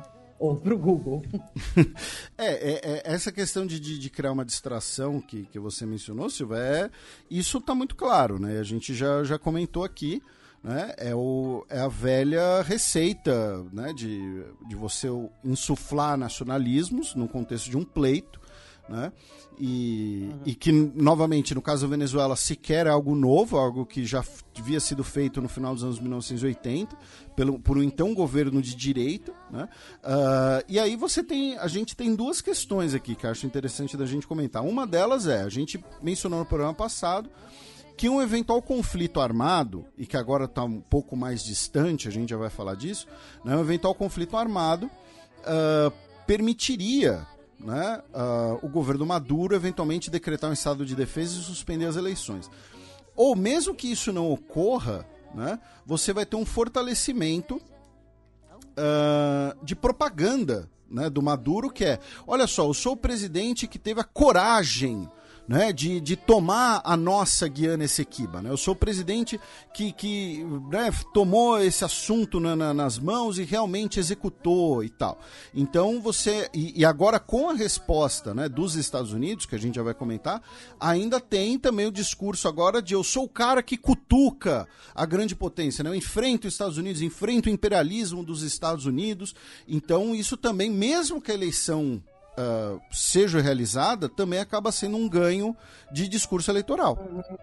Uhum, uhum. Sim, sim, ele está ganhando de uma forma ou de outra, né? Impressionante. É, a Guiana, uh, obviamente, né, rejeitou né, uh, o, o, referendo né, e disse que o único veículo legítimo né, para ah, para arbitrar, né, para decidir sobre essa situação, né, é a Corte Internacional de Justiça, CIG, em Haia, uh, que uma das perguntas do referendo justamente né, uh, era rejeitando a jurisdição da CIG, e o presiden a presidência da Guiana, o governo da Guiana, afirmou que vai reivindicar, né, vai usar todos os meios legais, né, uh, incluindo até mesmo procurar o Conselho de Segurança da ONU, tá? Já que, né, lembrando, caso a Guiana seja de fato invadida pela Venezuela, né, uh, o Conselho de Segurança da ONU poderia condenar isso como uma guerra de agressão, mas mesmo que você não tenha agressão propriamente dita, né, você tem o artigo 41 que uh, se um país faz ameaça do uso da força, isso também pode ser alvo de sanções. Então, a, aí vem a questão, a discussão, se a Venezuela está ou não fazendo essa ameaça do uso da força.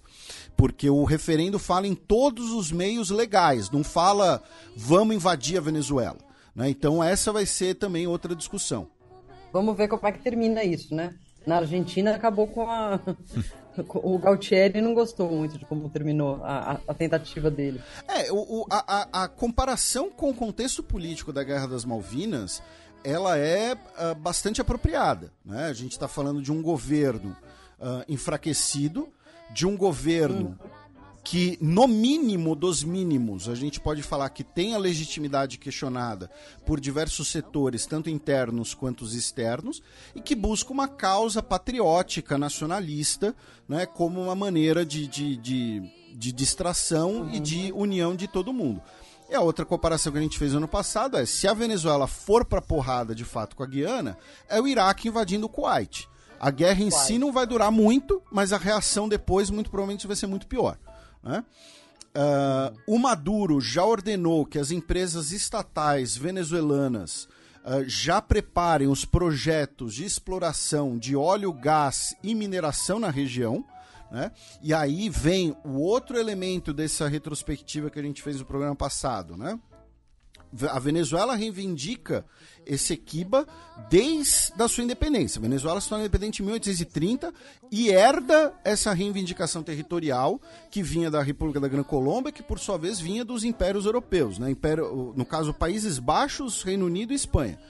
Porém, em 2015, a gente tem a descoberta do bom e velho petróleo na região. Né? Era uma região que já era rica, especialmente em ouro, né, minérios, mas agora você tem a descoberta do petróleo e que acelera né, esse processo, né, esse olho grande, digamos assim. E né? falando do Maduro, ele também anunciou anteontem, né, quarta-feira, dia 6, nove decisões em relação a, a, essa região. Né? A primeira é a criação de uma nova alta comissão pela defesa da Guiana Essequiba.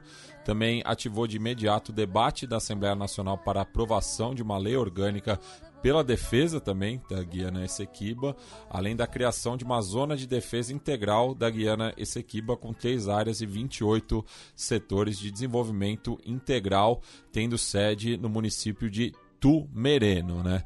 E, enfim, e outras é, medidas administrativas né, em relação a essa zona contestada pela Venezuela e que, na visão do regime, teve um grande apoio popular. Uh, continuando aqui essa última semana, a gente começa, né? Aí na quarta-feira, é, é, esses anúncios do Maduro, né, que você mencionou, o anúncio das estatais foi no início da semana. Aí na quarta-feira, o governo dos Estados Unidos deu a primeira demonstração, né, dizendo que a crise é preocupante e que uh, não vai aceitar, né, uh, uma, uma alteração, né, de, do, do, da situação pela via da força. É, e ontem também a, a, embaixada estadunidense em Georgetown publicou uma nota, né, dizendo que as forças de defesa da Guiana terão cooperação do Comando do Sul, né? Isso, exatamente. Ontem nós tivemos esse anúncio, né, de exercícios militares entre Estados Unidos e Guiana, tá? Uh, segundo o governo dos Estados Unidos, seriam operações de rotina, blá blá blá, mas envolve algum um, um componente aéreo razoável, tá?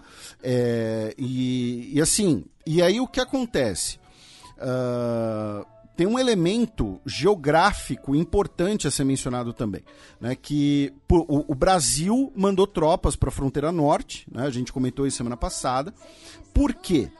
Porque a região de Guiana Essequiba é uma região que boa parte dela é floresta, tá? É uma região pouco povoada uma invasão da Venezuela para esse Essequiba não é um tabuleiro de war, tá, gente? Que você tem ali é um, é um, é um papel cartão impresso.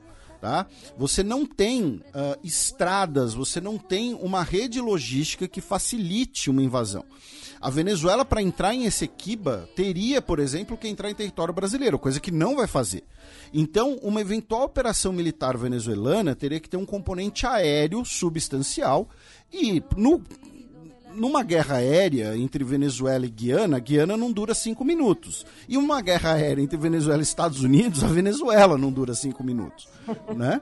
A Venezuela pode ter alguns vetores modernos, né? Comprou lá o Sukhoi 30 no, no, uma década atrás e tal. Pode ser interessante, mas assim, no fim das contas não vai durar muito. E, e já tivemos as cinco primeiras baixas, não de um conflito, mas é, nesse, nessa antessala, né? é, de um possível conflito, já que um helicóptero né, da, das forças de defesa da Guiana acabou caindo é, na região, é, levando a óbito cinco militares. Né, o coronel é, Michael Shahud, os tenentes-coronéis Mike Charles e Sean Welcome, o brigadeiro Gary Beaton e o sargento Jason Kahn. E ainda tivemos dois sobreviventes, né? E não está claro ainda o que causou a queda. Né? O governo da Guiana disse que estava considerando todas as possibilidades. Tá? Não, não acusou frontalmente a Venezuela, né? mas uh, disse né, que estava aí considerando todas as possibilidades.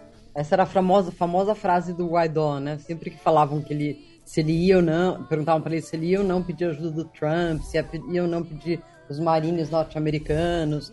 Ele sempre dizia essa frase: todas as possibilidades estão sobre a mesa. Cansou de repetir isso. Bom, enfim. É apenas uma curiosidade. No fim não, não teve nada. e nessa semana, né, o governo brasileiro, né, via a presidência da República, né, o próprio Lula, né, teve o um tweet no perfil oficial do Lula, dizendo que uh, não queremos uma guerra aqui na América do Sul, não precisamos de guerra, não precisamos de conflito, precisamos construir a paz, né, porque somente com a paz podemos desenvolver a, o país e a região. Ele disse, ele afirmou que a CELAC e uh, os países do Mercosul né, estão à disposição para sediar quantas, o, quantas reuniões forem necessárias, inclusive o Brasil está à disposição para sediar quantas reuniões forem necessárias, e que esses países também devem uh, dialogar e mediar a situação. É, lembrando que a última guerra que tivemos entre dois países né, na América do Sul já tem quase 30 anos, né, que foi a guerra do Cenepa entre Equador e Peru, que durou pouco mais de um mês ali no começo de 1995. Isso, e que ah, na época uh, uh, foi um, também um ato né, de nacionalismo do Fujimori, especialmente. É, né? e, e também uma região contestada historicamente. Isso. E nesse caso, porque não é nem uma, contestação por conta das potências no plural europeias, né? Porque a região do Cenepa, ela, eles dizem que era parte do vice-reinado de Nova Granada, Sim, então seria do Equador. Do equatoriano. Isso, ou era vice-reinado do Peru. É. Né? As fronteiras administrativas do, do, do da América Hispânica. É, enfim, e aí vamos falar um pouco do, do, do, Brasil nessa situação, porque assim, o, o Brasil ele tem, uh, obviamente, como principal país da região, um país que faz fronteira com esses dois países, inclusive, ele tem. O único. O único, né? É. Uh, bem lembrado, né?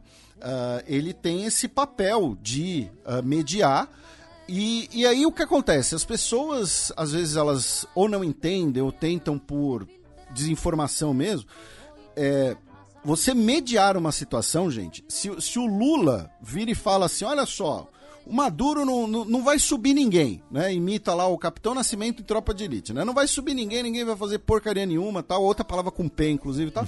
Isso só vai jogar gasolina na fogueira, né? Até porque, repito, o, a Venezuela invadir a Guiana seria uma guerra de agressão a Venezuela solicitar a revisão da fronteira, insistir na revisão da fronteira, é uma questão legítima. Todo país tem esse direito, tá? E aqui no, no, tem anos que a gente é muitas vezes acusado de, de ser anti-Maduro, anti-Venezuela. Eu já falei que eu não, não nutro nenhuma simpatia pelo Maduro. Já comentamos aqui o Maduro, inclusive, ele é a maior ameaça ao principal legado do Hugo Chávez, que é a Constituição de 99 né? Uh, então, assim, o, o, chavismo né, e o Maduro, enfim, são, não são necessariamente sinônimos, mas uh, a Venezuela ter essa reivindicação, e é uma reivindicação histórica venezuelana, é uma posição absolutamente razoável, e que você tem diversas maneiras de solucionar isso. Né? Uh, se a questão é do petróleo, por exemplo, você pode ter uma exploração do petróleo com pagamento de royalties à Venezuela, por exemplo. Tá? Dando um exemplo bem, bem, bem besta, tá? E, e bem no formato uh, liberal que poderia ser aceito pelos Estados Unidos. Tá? Uh, mas o fato é, a Venezuela dificilmente, não é impossível, mas dificilmente vai invadir a Guiana, porque se o Maduro fizer isso, vai ser o último ato do seu governo, provavelmente. Uh, então a posição brasileira é importante, o reforço da fronteira norte é importante também porque uh, o, o, território de Roraima né, se tornaria ali talvez a, principal, o principal ponto de passagem, né, poderia se tornar. Uh, e antes de retorno, retomar a bola para Silva, para os comentários dela sobre o Brasil, também mencionar que, e aí eu, eu escrevi isso na minha coluna e tal, a Venezuela talvez esteja pensando, né? Olha só, o mundo tá uma crise, tá uma, tá uma permacrise, né? Então você tem a guerra na Ucrânia, temos uh, Gaza, temos Sudão, temos África Ocidental, né? Uh, temos a questão de Taiwan voltando a ganhar noticiário e tal. Então o mundo não vai olhar muito aqui para cá para esse equiba, né? Uh, a Rússia, né? O Maduro vai se encontrar com o Putin neste final de semana, tá? Notícia de hoje. Tá, o Maduro vai se encontrar com o Putin neste final de semana, ou, na, ou no domingo ou na segunda-feira. Se, se, a Venezuela invadir a Guiana, a Rússia ela não vai achar ruim, porque vai criar uma, uma crise uh, perto dos Estados Unidos, geograficamente perto, numa região historicamente de influência dos Estados Unidos, tá? Mas assim, a, a Rússia não vai ter como socorrer a Venezuela militarmente, por exemplo essa crise seria muito efêmera e no final das contas ela poderia gerar um, um legado ainda pior que é, por exemplo, uh, quem explora petróleo hoje na Guiana são empresas especialmente dos Estados Unidos, como a ExxonMobil. Uh, a gente não tem nenhuma base militar permanente dos Estados Unidos nessa região os Estados Unidos podem assinar um tratado de cooperação né, com a Guiana e colocar uma base permanente ali na Amazônia, do lado do, da fronteira brasileira, como reação a essa postura venezuelana. Enfim, então assim, mesmo o cenário internacional também não é favorável à Venezuela, né? Como algumas pessoas creem. Né? Ah, não, olha só, o mundo está Amazônia, então a Venezuela vai se aproveitar aqui que ninguém vai prestar muita atenção e vai tomar Guiana. Não, sabe, o, o, os Estados Unidos não precisam fazer grandes esforços para deter uma incursão militar venezuelana. Enfim, uh, sobre esse assunto, Silvia, Matias, vocês ficam à vontade, acho que eu já falei tudo que eu tinha falado. Eu acho que o Lula foi bastante. É, ele mandou um recado bastante claro nessa, nessa declaração que ele deu ali em, na COP, né? Dizendo que, bom, esse, esse referendo, meio deslegitimando o referendo, né? Dizendo, claro que vai dar o que o Maduro quer, e tudo que nós não precisamos nessa altura é, é uma guerra, né? Acho que ele quis deixar bem claro que bom, a minha, minha amizade com Maduro, minha, minha proximidade com Maduro, é, não quer dizer que eu vá apoiar isso, né? E a, tudo isso está acontecendo no momento que a gente não pode esquecer que os demais países que, num princípio, os países de esquerda da América, da América Latina, tinham começado a se aproximar da Venezuela, agora estão pensando duas vezes, né? O Petro já deu um, deu um, um, um passo para trás, o, o, o, o, Lula fez uma crítica ao dizer, ah, isso aí vai dar o que o Maduro quer. Então, é, eu acho que isso também serve de termômetro para ver o quanto de apoio da América Latina, da América do Sul, esse tipo de conflito teria, né? E parece que pouco também, como seguindo sua linha de raciocínio. Isso que você falou da Colômbia foi interessantíssimo, não sabia disso, tá? É, então é, é, é, assim, eu acho que todo país, especialmente sul-americano, vai falar que a Venezuela tem o direito de revisar a fronteira, especialmente por ser uma fronteira herdada dos períodos coloniais. Tá? Mas nenhum país vai apoiar uma ação militar, até porque sabe que a, a reação a isso vai ser pior para toda a região. Bem, passando agora para notícias da política externa brasileira, começamos pela presidência do país no G20. Isso, eu vou passar aqui por algumas notícias e aí, uh, ah, o nosso ouvinte que está pensando assim, pô, vocês estão falando demais, eu quero ouvir mais a Silvia, fica tranquilo que daqui a pouco a gente vai passar para Argentina e eu vou calar a boca completamente, vai ser.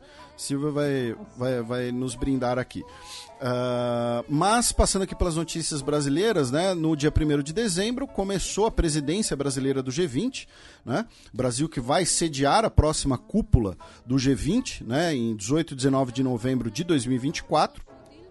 E, uh, nesse sentido, o governo brasileiro já sinalizou que vai convidar né, uh, os outros países do Mercosul, né, Paraguai, Uruguai e agora uh, também a Bolívia, e Angola né, para a cúpula do G20, ou seja, seus parceiros regionais, além da Argentina, que faz parte do G20, claro, né, e Angola, né, que é um parceiro africano, e da lusofonia.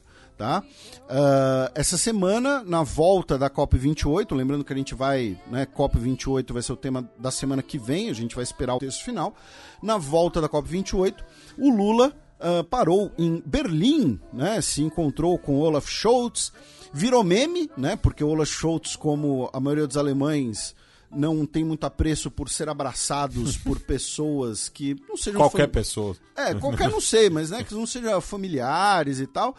E o Lula né chegou abraçando o Olaf Scholz aí ele puxa o Olaf Scholz pelo braço o Olaf Scholz dá, dá risada e tal enfim. Uh, mas tivemos um encontro entre os dois uh, que conversaram sobre o acordo Mercosul-União Europeia, conversaram sobre aprofundamento uh, em questões ambientais também, e aprofundamento em energia renovável. Né? Uh, Para quem quiser todos os detalhes né, do, do que foi acordado, vocês têm lá a nota no site do Itamaraty. tá? Uh, porém, o principal é, os dois afirmaram apoio ao acordo Mercosul-União Europeia. A questão é que o Macron disse essa semana né, que o acordo uh, está obsoleto. Tá? A gente já vai falar um pouquinho mais do Mercosul especialmente. No dia 4 de dezembro, o Brasil ganhou o antiprêmio né, na COP28 por sua adesão ao OPEP+. Né? O Brasil não vai se tornar um membro da OPEP+. Tá? O Brasil vai se tornar um membro associado, né, que é um, é um grau abaixo, digamos assim, porém, ao mesmo tempo, né, é um gesto né, que indica uma adesão né, aos combustíveis fósseis, né, ao petróleo e tal. E aí por isso o Brasil ganhou o prêmio Fóssil do Dia. Né, durante a COP28, que é um prêmio que a gente de vez em quando comenta aqui, né, que é um antiprêmio, né, um prêmio de protesto né, dado por organizações uh, como a Climate Action Network. Um, e ainda sobre o Brasil, só registrando, o Jamil Chad, no, no, no site, no blog dele no, no, no UOL, uh, publicou diversos documentos que estão no Wikileaks, mostrando que o Brasil, no, no segundo governo Lula, já tinha uma preocupação né, de uma eventual invasão de Essequiba pelo governo Hugo Chaves. Né? Uh, mas enfim, recomendo que leiam lá, é interessante. E finalmente, uh, nós tivemos essa semana né, a chegada de mais de uma centena de vietnamitas no Brasil, tá? No sábado, dia 2, domingo, dia 3. Uh, ah, uma matéria da Maiara Paixão na Folha de São Paulo e afirmando que o Brasil, né, a Polícia Federal, uh, é, suspeita, né, é, está investigando né, uma questão que pode indicar um esquema de uh, coiotes, né, de tráfico de pessoas. Tá?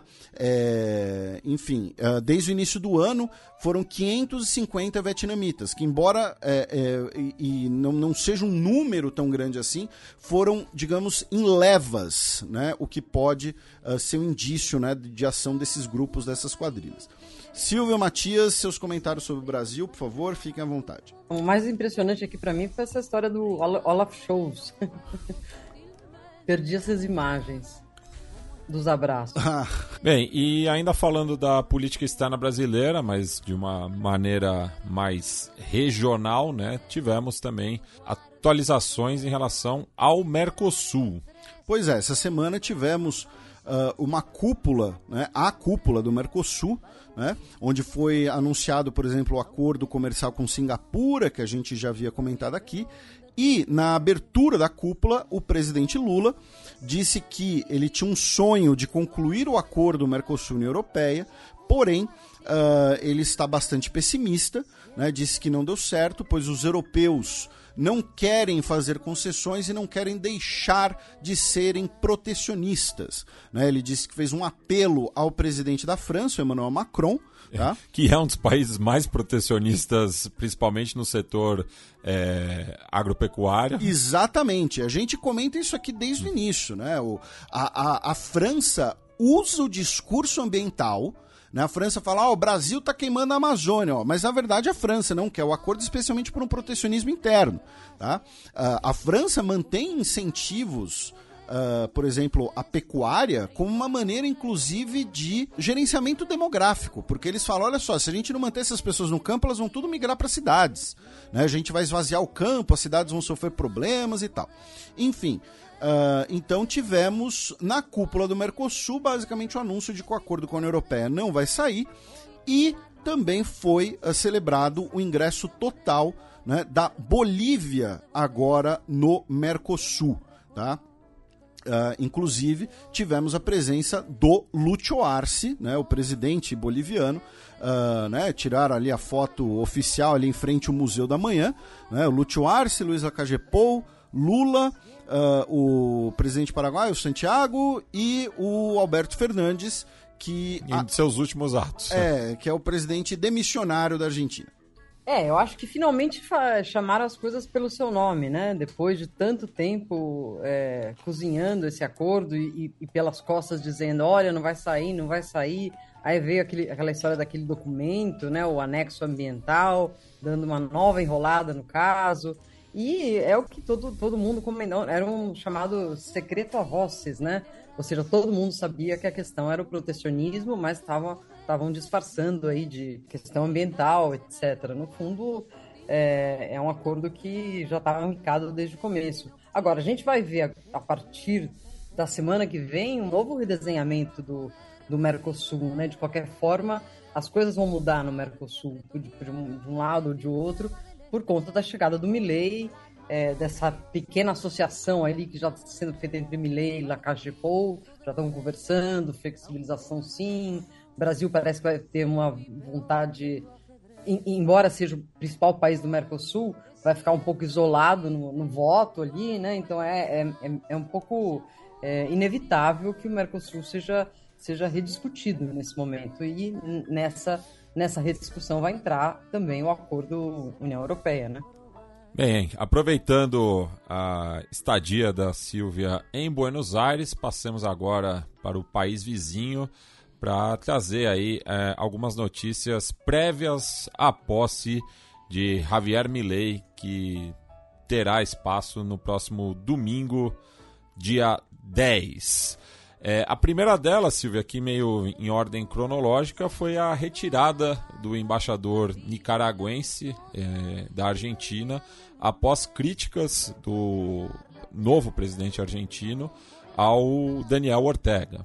Exatamente. É, ele retirou o embaixador, mas, enfim, Ortega já vem sendo criticado por, pelos anteriores também, né? Talvez não tanto pelo, pelo, pelo Fernandes, mas por muitos países da América do Sul. Acho que o Milley é, vai elevar um pouco a crítica, né? Dizendo isso porque o Macri também falava muito da, da, do Ortega e tudo mais, mas agora parece um sinal mais forte.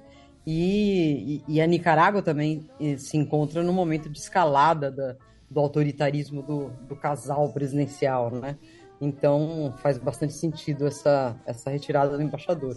E também tivemos novidades no futuro gabinete, né, Silvia? Sim, o futuro gabinete se mexe muito no, no, nos, últimos, nos últimos dias. Houve vários anúncios, anúncios que voltaram para trás. É, até ministério que tinha sido derrubado voltou, que é o Ministério da Saúde, que era, ia ser secretaria, agora voltou a ser ministério.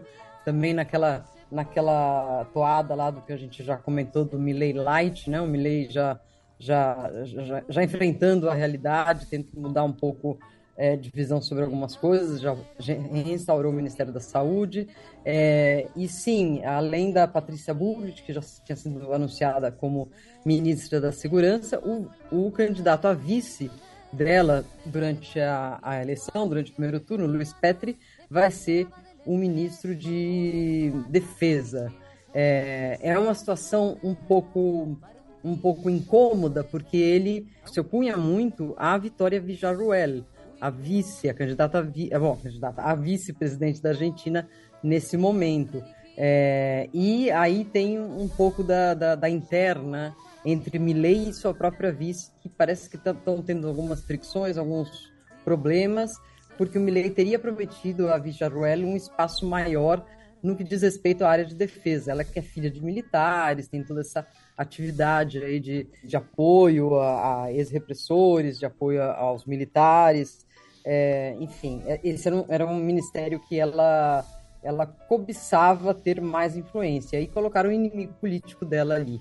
Né? Então, essas são as principais novidades políticas, ainda vão aparecer outras até o, o domingo, né? E se espera uma, uma, uma festa de fato aqui, com também é, protestos agendados por algumas organizações.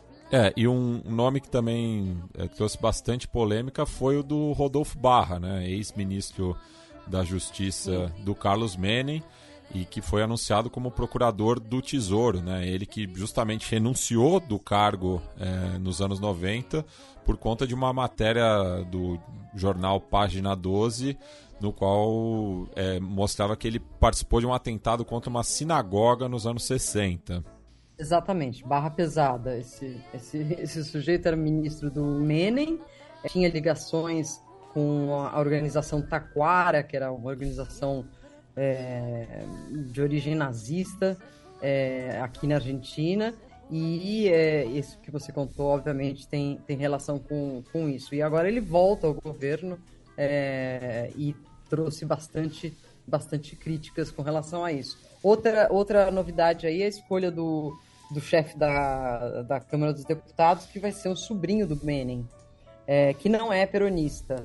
É, Esperava-se que o, que o Milley, no ato pragmático, também chamasse um peronista para ser líder da Câmara dos Deputados, mas no fim ele acabou escolhendo o. o esqueci o primeiro nome dele agora, gente. Acho que, é, acho que é Miguel Menem. É, ele vai ser o chefe na, na Câmara dos Deputados, portanto, entra na linha de sucessória caso haja uma crise aí é, da falta do presidente da vice. É, e citando, né, Silvia, os convidados para a posse, né, é, teremos a ausência, né, do, de, de alguns nomes pesados, né, da, da política internacional, como Joe Biden e o presidente brasileiro Luiz Inácio Lula da Silva, que mandarão, né, é, substitutos, assim, né, e no caso do Biden, eu e o Felipe a gente estava até vendo antes do programa que na linha sucessória ele está mandando a 15 né? Isso, é só para antes dos comentários da Silva, é a Jennifer Granholm, que é a secretária de energia. Né? Assim, não, não, não, não vai ser o secretário de Estado, não vai ser, sei lá, a primeira dama, né? Que não está na linha sucessória, mas enfim, tem mais um simbolismo maior, não. É a secretária de energia que vai representar o governo dos Estados Unidos ao meu ver, isso é um sinal de, olha só, Bilei, eu não gosto é. muito de você. É verdade, é verdade. Me fez lembrar aquela série do Designated Survivor, vocês lembram? Sim. O cara que é enviado é tipo secretário de habitação, uma coisa assim, e acaba virando presidente. Mas enfim, é, de fato, é, é, e, e, o Biden até tem um ou outro que ele manda sempre, né? Tipo o Chris Dodds, ele tem uns representantes para mandar para América Latina, o, o, próprio Sullivan, o, o Eloy Gonzalez, e nem, nem esses estão vindo, né? Então, de fato, é uma, um desprestígio.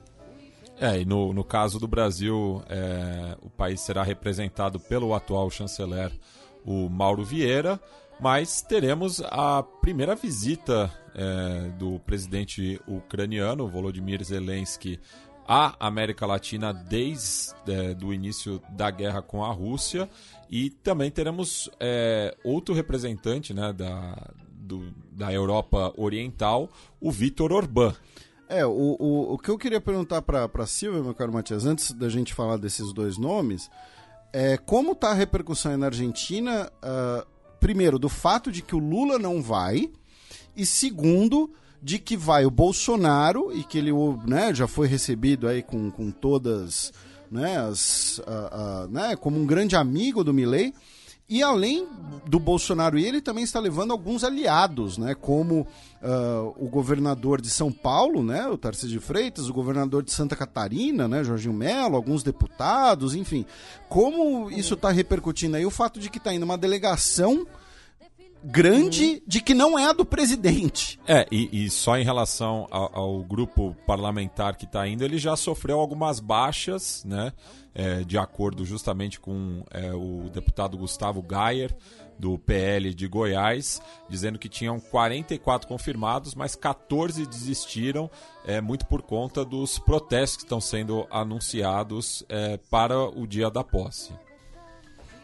É, é, a mídia tem, tem, tem criticado isso, é, o, o, próprio argentino comum acha isso um, um, um, exagero, nenhuma delegação vai vir com tanta gente e o cara sequer é um sitting president, né? nem é um presidente em exercício. É, parece um, um, exagero e até uma, uma certa vergonha você querer tomar tanta é, carona na vitória do Milley, né? Mas eu te diria assim que o primeiro dia dele aqui foi de várias visitas. Ele foi a um programa de rádio de um jornalista de direita muito importante, muito ouvido aqui, o Eduardo Feynman. Ele foi recebido pelo, pelo Milley com um grupo de, de apoiadores, com a irmã do Milley, com a Patrícia Burrich. Ele foi, ele recebeu o, no hotel onde ele está hospedado o Maurício Macri. Ele foi bastante bem recebido por essa turma, né? Essa bolha que é o governo agora, né? Agora, está sendo visto como uma coisa um pouco, um pouco ridícula né, a, a chegada dele com, com, com tanta gente é, para uma posse argentina. Né? E a ausência do Lula é, é, depende do, do, círculo com quem você fala. Né? O apoio do Lula ao Massa também foi mal visto por grande parte da, dos eleitores que, que, que não queriam que o peronismo ganhasse mas por outro lado mostra que é um absurdo, mesmo gente do Juntos por el Câmbio, do, do da centro-direita, consideram um absurdo é, fazer esse desplante ao presidente do Brasil, né? É, do, da América Latina, o único presidente de esquerda que vai é o Gabriel Boric, do Chile. Né? Uh, pensando na Colômbia, né, por exemplo, quem estará representando o governo colombiano é o ministro de Relações Exteriores, o Álvaro Leiva. Uh, o Bukele vai, né, o, o, o, protótipo de ditador de El Salvador. O Daniel Noboa já vai. Inclusive, ele vai levar um carregamento de bananas premium pro, pro Milley, né, o príncipe da banana. Uh, Luiz Lacagepô vai, Santiago Penha vai, uh, como a Silva já havia cantado, né, o, a, a pedra, a Dina Boluarte não conseguiu autorização para sair do país, então quem vai é o ministro de Relações Exteriores do Peru. Uh, enfim, e aí o Matias havia comentado, né, Silva? Uh, Orbán e Zelensky, né? a primeira viagem do Zelensky à América Latina desde a invasão, acho que é desde o governo dele, na verdade, né? mas especialmente desde a invasão russa. Uh, isso daí como é que está repercutindo? Porque a presença do Orbán é uma presença claramente ideológica. Né? Os, eu fui conferir o, o comércio entre Argentina e Hungria é assim, uma bilheteria de um grande time brasileiro numa rodada brasileira é maior. E eu não tô, não tô zoando, sabe? Então, né, não, não tem vínculo econômico quase nulo. Assim como não tem uma grande comunidade húngara na Argentina, como tem de outras é, nacionalidades do leste europeu. É, tá claro que é uma adesão ideológica. Agora, o Zelensky é, também está sendo visto não, não por uma questão de comércio ou uma questão de afinidades culturais, mas sim como um gesto é, geopolítico, né? Enfim, é, talvez para a Ucrânia nesse momento, a Argentina pode servir de base aí para ter um fortim contra a Rússia, que se expande por, por vários países de, de, de ideologia mais à esquerda, né? Enfim, acho que é a única interpretação. Sei, talvez o Felipe saiba, tenha algum, algum insight maior com relação a isso, porque de fato o Zelensky não, não comparece a esse tipo de evento. É uma, é uma impressão, tá? Não é uma informação, não. é uma impressão que, que não tem valor, muito valor, assim, né? Embora a gente às vezes acerte as nossas impressões aqui e tal, mas eu acho que o Zelensky está indo na posse do Milley na Argentina para alfinetar o Lula. para alfinetar o Brasil, para alfinetar a posição brasileira. É uma também. Sim, não tinha pensado nisso. Vamos ter a presença do ministro de Relações Exteriores de Israel, Eli Cohen, né? Inclusive um abraço para os nossos amigos do Torá com Fritas, que, só para esclarecer, na né? semana passada a gente falou da, da, do, da aproximação do Milley com alguns setores uh, judaicos da sociedade argentina, e eu falei que ele estava de kippah, né, no cemitério uh, judaico e ah. tal, e, e, lembrando, né, você para entrar em alguns lugares sagrados judaicos, você tem que usar a kippah, sendo judeu ou não. Isso não necessariamente significa uma aproximação religiosa. Peço desculpas porque meu comentário foi errado.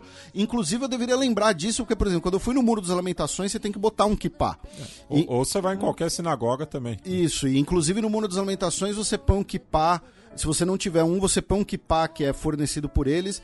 E se você fizer uma doação, você pode ficar com ele de souvenir né? Eu, eu fiquei com o meu de souvenir, uh, então eu deveria ter lembrado disso, peço desculpas pela idiotice.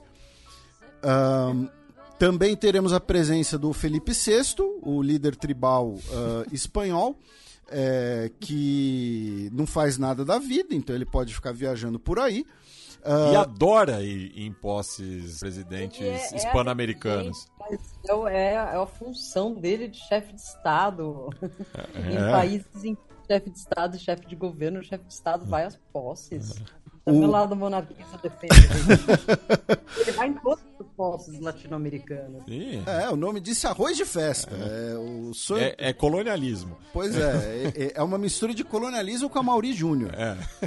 Um, Também falando em espanhol, o Santiago Abascal, né, que é o líder do Vox, partido neofranquista, estará lá. E o presidente da Armênia, né, que é o Kacharuiran uh, Vahan. Uh, e aí... aí sim tem uma comunidade numerosa Isso, de armênios e, na Argentina. E aí tem uma coisa que eu acho que é interessante a, a Silva explicar para a gente abordar, né? Que além de ser uma comunidade numerosa, uma comunidade muito bem sucedida. Inclusive, inclusive já teve um time na primeira divisão que ganhou do Boca na Bomboneira. Só você para lembrar disso, acho que nem os torcedores do Armênio devem lembrar. E o homem mais rico da Argentina, né, o Eduardo Nordenquian, que é um dos padrinhos políticos do Milley, né, Silva? Você já, já comentou isso um pouco aqui, mas uh, talvez seja válido explicar, já que o presidente da Armênia estará na posse. Claro, o Nordenquian é um dos homens mais ricos da Argentina, ele é o dono da empresa que administra o aeroporto da Argentina 2000, que quase quase virou também o, o, o, administrador dos aeroportos de Brasília e de, e de São Paulo. É, mas ele tem uma, uma, uma relação meio errática com o Milley. Ele já o protegeu muito, ele lançou o Milley na televisão, já que ele é dono do canal América, mas eles já tiveram uh, desencontros também. Hoje não diria que são os melhores amigos, não. Porém, ele é, foi responsável por trazer muitos empresários para a campanha do Milley. E só que eu dei uma nota futebolística, né? É a YPF, né? A estatal petrolífera da Argentina, que na Argentina é chamada de IPF, né? Porque Y em espanhol é Y, então eles não falam YPF, só para esclarecer. Claro, como não me chamam de Sigreca é. ela anunciou uma nova campanha, né? Porque ela enfim, é, uma das promessas de campanha do Milley é a privatização, mais uma vez, né, da, da IPF, que já foi privatizada e restatizada, é com um garoto propaganda de peso, né, que é o Lionel Messi, né, que daí, daí aparece no, no final, graças Léo por unir com tu futebol nuestro suelo, né. Então essas propagandas que pegam bem né, no, no ufanismo, né? E misturam as imagens da, da atividade petrolífera com o futebol, enfim. Mas foi aí uma cartada, né, já no final é, da administração Alberto Fernandes, para tentar né, manter a, a empresa sob controle do, do Estado. Mais algum adendo sobre a posse de Javier Milei, Silvia? Só a expectativa agora para o domingo, né? Contar que uh, o... tem uma especificidade, não sei se eu contei aqui, que a posse vai ser uma posse muda dentro do, do, do Congresso. O Milley não quer falar grandes palavras ali dentro, vai ser uma coisa bem protocolar. E a, a, o discurso mesmo ele vai dar do lado de fora, numa espécie de palco que vai ter na frente do Congresso, vai falar para o povo. É, e aí já vai delinear algumas coisas do, do próximo governo e há a possibilidade de ter protestos, porque Barrios de AP, CGT, é, e Movimento Evita já estão programando é, protestos. E Silvia, uh, a gente está gravando esse programa na sexta-feira, dia 8, a posse é domingo, dia 10. Para quem ouviu o programa a tempo, como faz para te acompanhar, acompanhar a sua cobertura? A gente sabe que você estará uh, no My News, mas enfim, por favor, dê mais detalhes, mais informações. Sim, eu estarei, é, bom, obviamente nas redes sociais, vou estar postando por onde eu ando, mas a principal cobertura vai ser para o canal My News, aqui por eles, né? Estou é, inclusive com uma, um, um colega aqui, uma grande referência aqui no jornalismo político de Brasília, o Afonso Marangoni, que vai estar comigo. Vamos estar dupla aqui na rua e vamos fazer essa, esse trajeto aí entre o Congresso até a Casa Rosada. Vamos estar mostrando tudo é, no My News. E se não, as redes sociais também e alguma presença aí na Folha também. Bem, agora a gente cruza a Cordilheira dos Andes indo em direção ao Chile com uma notícia e uma prévia, né? Já que no último domingo dia 3 de dezembro, foi extraditado para o país o ex-tenente é, chileno Pedro Barrientos, que é um dos acusados pela morte do cantor Victor Hara. Exatamente, né? O, a extradição era solicitada uh, há bastante tempo. Uh, ele chegou de Miami, Estou chocado que ele estava em Miami. Ele que foi condenado né, pela Suprema Corte, né, uh, pelo, como você mencionou, né, pelo sequestro e assassinato do Vitor Hara. Tá?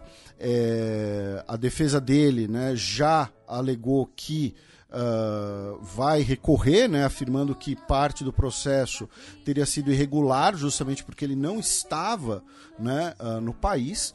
Uh, ele ainda responde outras acusações, mas, enfim, ele foi agora extraditado e está no Chile.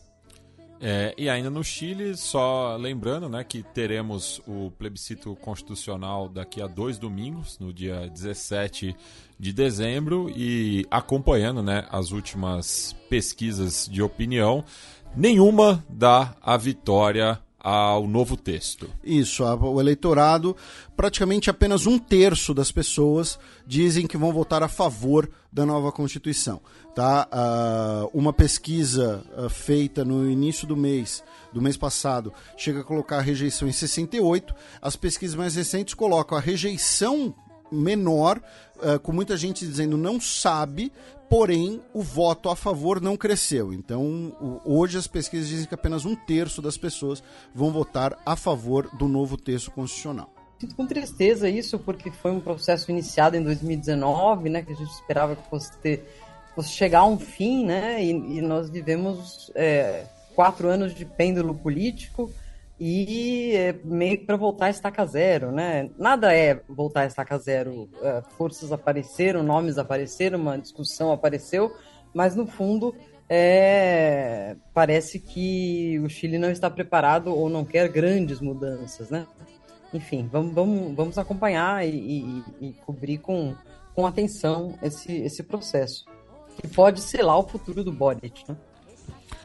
Bem, do Chile vamos mais ao norte agora para o Peru, com uma notícia que repercutiu mundialmente, né, já que uma corte do país acatou o pedido de libertação do ex-presidente e ditador Alberto Fujimori. Uh, pois é, o Alberto Fujimori ele foi condenado a 25 anos de cana, ele cumpriu 16 né? Uh, e o Tribunal Constitucional peruano uh, já havia ordenado né, uh, a sua soltura, né, até pela questão de que ele tem 85 anos de idade. Porém, o Tribunal né, Interamericano de Direitos Humanos, inclusive, criticou né, a decisão, afirmando que a gravidade dos crimes dele, né, por terem sido crimes contra a humanidade, tá?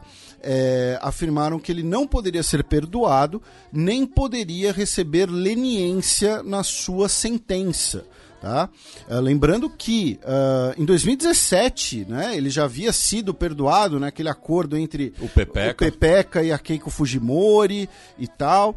Né? Uh, enfim, mas agora ele foi, infelizmente, né, para casa. E lembrando que é, 25 anos foi só por conta de uma é, das muitas causas que ele enfrentou, né, que foi a, a, as matanças de Barrios Altos e Cantuta, né, que ocorreram ainda no período, vamos dizer, democrático do seu governo, mas ele havia sido condenado ainda por outros quatro crimes, né, como usurpação de funções, peculato, corrupção, espionagem e desvio de fundos, e ainda está sendo investigado, né, está correndo né, o processo é, da laqueadura é, de, de, mulheres indígenas no sul do país, né? Então, o que é mais absurdo aí nesse caso, né? Enfim, que é mais um, um, um, um, indício assim de que ele deveria pelo menos permanecer preso enquanto estão correndo é, essas denúncias né, em relação a ele. Né? E, enfim, e gerou diversos protestos é, no país e essa reação internacional com a Corte Interamericana de Direitos Humanos. É, Fujimori é uma pessoa execrável, já demonstrou isso em várias áreas da, do, da, dos delitos, né? Está respondendo ainda a processos, ó, portanto, obviamente, não, não tem por que deixar prisão nesse momento. É, a velhice não torna ninguém é, mais doce, nenhum ditador menos é, terrível. É, e eu acho também essa liberação dele pouco recomendável para o Peru. E ainda mais num país que tem tantos presidentes presos por motivos bem menores, né? É, eu acho que é uma questão política por, por conta da família Fujimori, talvez, mas é, acho, acho não necessário isso. E eu me lembro que uma das vezes que ele foi é, escarcelado, que ele foi liberado, foi logo depois da, da questão do, do Pedro Pablo Kuczynski, né? Que o, o filho do Fujimori negociou a, a, o não impeachment do, do PPK para é, em troca da liberação do Fujimori. Isso causou um, toda uma, um, uma polêmica e ele voltou para a cadeia. Agora ele está sendo é, é, solto novamente. Se diz que é porque ele está doente, mas ele está doente há 20 anos e, e, e enfim.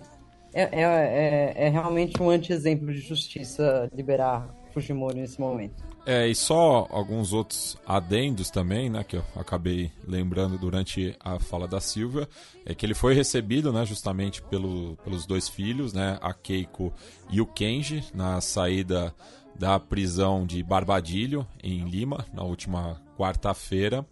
É, e em relação à, à pena dele, né, que não, é, era, não era só em, é, em relação à prisão, mas também há uma indenização, né, de que ele teria que pagar mais de 50 milhões de soles é, como reparação civil, do qual ele não é, não mexeu no bolso, né? Então, é, de acordo com a Procuradoria é, do Peru. Então, tem ainda mais é, essa questão em relação à condenação dele há 16 anos atrás, quando ele foi é, extraditado do Chile. E antes da gente sair do, do Peru, só uma notícia é, feliz né, para o país, já que a, a Unesco, né, que é, é a organização da ONU que cuida de educação, ciência e cultura, elevou o ceviche peruano à categoria de patrimônio cultural imaterial da humanidade, é, também na quarta-feira, dia 6 de dezembro.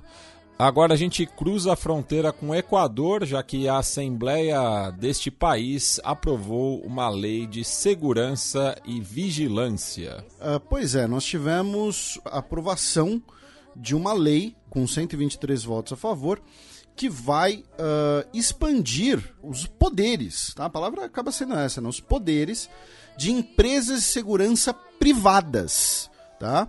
e uh, de vigilância, né? Uh, incluindo uh, serviços de vigilância para indivíduos, propriedade, o treinamento de guardas de segurança privados e licenças para eles poderem portar armas de fogo. Tá? Né, lembrando, o Equador passa por uma grande crise de segurança, né, elegeu né, o Daniel Noboa, que é o príncipe da banana, que é um cara que foi eleito com uma plataforma liberal, então ele está basicamente aplicando a lógica liberal dele, de mundo liberal no sentido econômico aqui especificamente, né, uh, para essa crise de segurança. Então, qual é a solução da crise de segurança? É mais empresas privadas e com mais autoridade, mais poderes, né? Uh, incluindo agora o porte de armas de fogo, que antes era uh, limitado apenas à segurança bancária. Então agora, uh, por exemplo, um segurança de supermercado vai poder portar uma arma de fogo no Equador. Bem, do Equador vamos para a Colômbia, que é, se juntou a uma aliança internacional contra né, o, o, a utilização de combustíveis fósseis. É, o Gustavo Petro, uh, no âmbito da COP28, né, ele denunciou né, o fato da, da COP28 estar sendo pouco ambiciosa, disse que é necessário um tratado de não proliferação de combustíveis fósseis para impedir o hominicídio do planeta Terra. Né? O hominicídio, ou seja, a morte de tudo. Né? Não é um homicídio, é um hominicídio, tá? Homini, que nem o, o, onisciente, né? em latim. E agora ele disse que a Colômbia né, vai uh, se vai se projetar, vai se programar, melhor dizendo, para iniciar um processo de desuso tá, de uh, especialmente carvão mineral nesse primeiro processo, tá, nesse primeiro momento. Muito positiva a, a notícia. A Colômbia que o Petro que nos últimos últimas semanas tem tem é, se equivocado, tem metido os pés pelas mãos em alguns temas, né? Tem enfrentado dificuldades na linha, na, na linha da paz, é, na própria linha política. enfim, essa é uma das, das, das, bandeiras que ele nunca abandonou e que eu acho que é muito coerente com o seu discurso de, camp de campanha de não dar um passo atrás com relação à proteção da natureza. Eu acho positivo. Da Colômbia, a gente segue na bacia do Caribe, já que um ex-informante dos Estados Unidos se declarou culpado pelo planejamento da morte do ex-presidente do país, o Jovenel Moïse. No caso, o Joseph Vincent, que é um, eh, ele tem dupla cidadania, Haiti e Estados Unidos, ele era um informante do DEA, né, o Drug Enforcement Administration, né, que é a agência especializada no combate ao tráfico de drogas uh, nos Estados Unidos, e ele se declarou culpado né, de ajudar a conspirar para o assassinato do Jovenel Moise. Tá? Ele é o quarto dos 11 acusados formalmente uh, em Miami né, a, a se declarar culpado. Tá? Uh, ele pode pegar prisão perpétua tá? por conspiração para assassinato, conspiração para sequestro, sequestro de pessoa fora dos Estados Unidos e conspiração para providenciar ajuda material originada nos Estados Unidos para crime ocorrido fora do país. Tá? Então, um crime transnacional. Uh, porém, provavelmente ele se declarou culpado como parte de alguma negociação, né, algum acordo para retirar essa possibilidade de prisão perpétua. Né, mas mais um elemento, mais um passo né, em desvendar o assassinato, né, o magnicídio, como você sempre fala, né, no Haiti. De uma ilha para outra, vamos agora para Cuba, já que o FBI acusou um ex-diplomata estadunidense de ser um espião a serviço do regime castrista.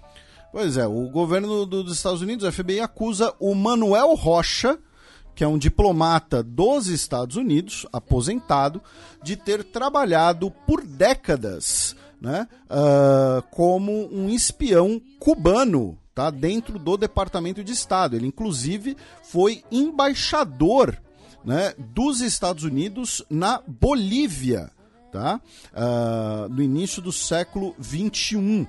A denúncia não entrou uh, em muitos detalhes, né? Uh, porém, teriam gravações, teriam registros de comunicações dele com autoridades cubanas, né? Uh, mostrando ele passando informações dos Estados Unidos para Cuba.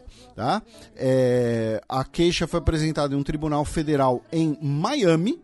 Né? Ah, vá. Pois é. Uh, e assim, o, o nome dele é Manuel Rocha. Eu não sei. Mané Rocha. É. uh, uh, eu não sei é, qual a, a, ascendência dele, se ele é descendente uh, de, de, de, cubanos, enfim.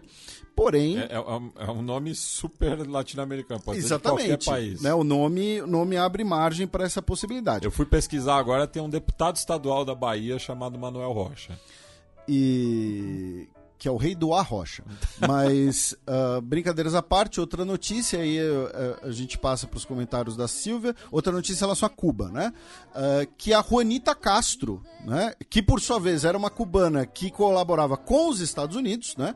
irmã do Fidel e do Raul, né? ela era opositora né? dos irmãos, opositora do governo dos irmãos, ela faleceu na última segunda-feira, dia 4, aos 90 anos, em Miami, onde vivia desde a década de 1960. Uh, ah, ela brevemente foi exilada no México, inclusive.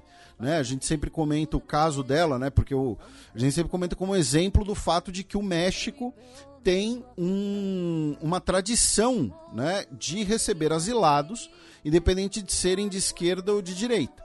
Né? E essa semana a Juanita Castro então faleceu aos 90 anos de idade. É, e só em relação ao Manuel Rocha, ele é nascido na Colômbia, mas tem é, cidadanias estadunidenses e dominicana.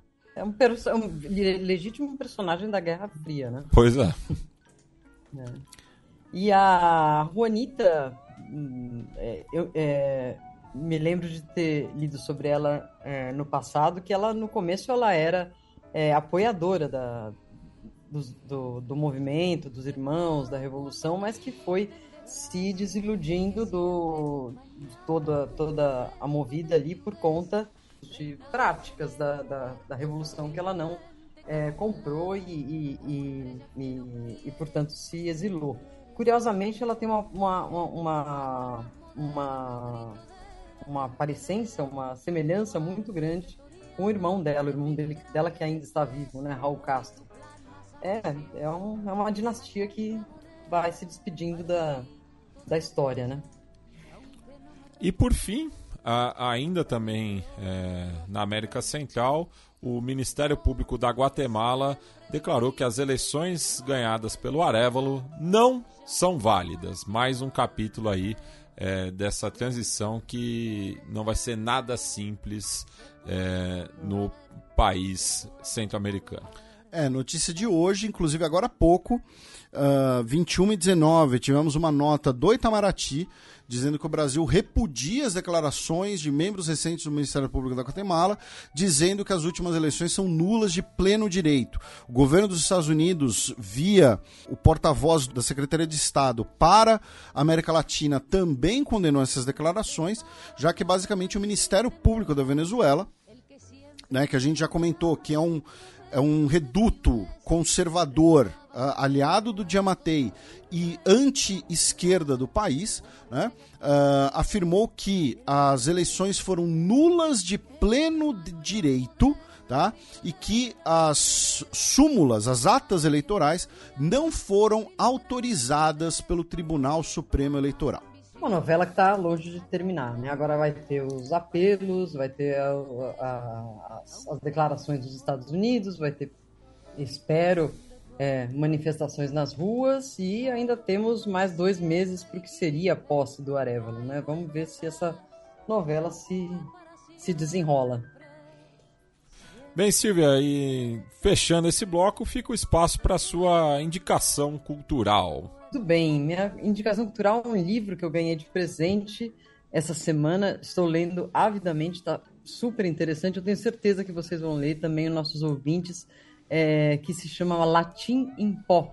Uma, um passeio pela formação do nosso português. Ele é do Caetano Galindo, é, que é um tradutor famoso, é, e ele conta a trajetória do português é, através de uma maneira muito, muito interessante, muito envolvente. É, obviamente não é um maçarico de, de, de, de não tratado, é, trata dos erros, trata das, dos equívocos que foram virando palavras. Muito, muito interessante para quem é, se interessa pela língua portuguesa, né? E quer parar de confundir espanhol com português, como eu. bueno, agora vocês ficam com a coluna da professora Vivian Almeida. Para um tinto de botella aunque no me reconozcas, fui peón de tu ajedrez.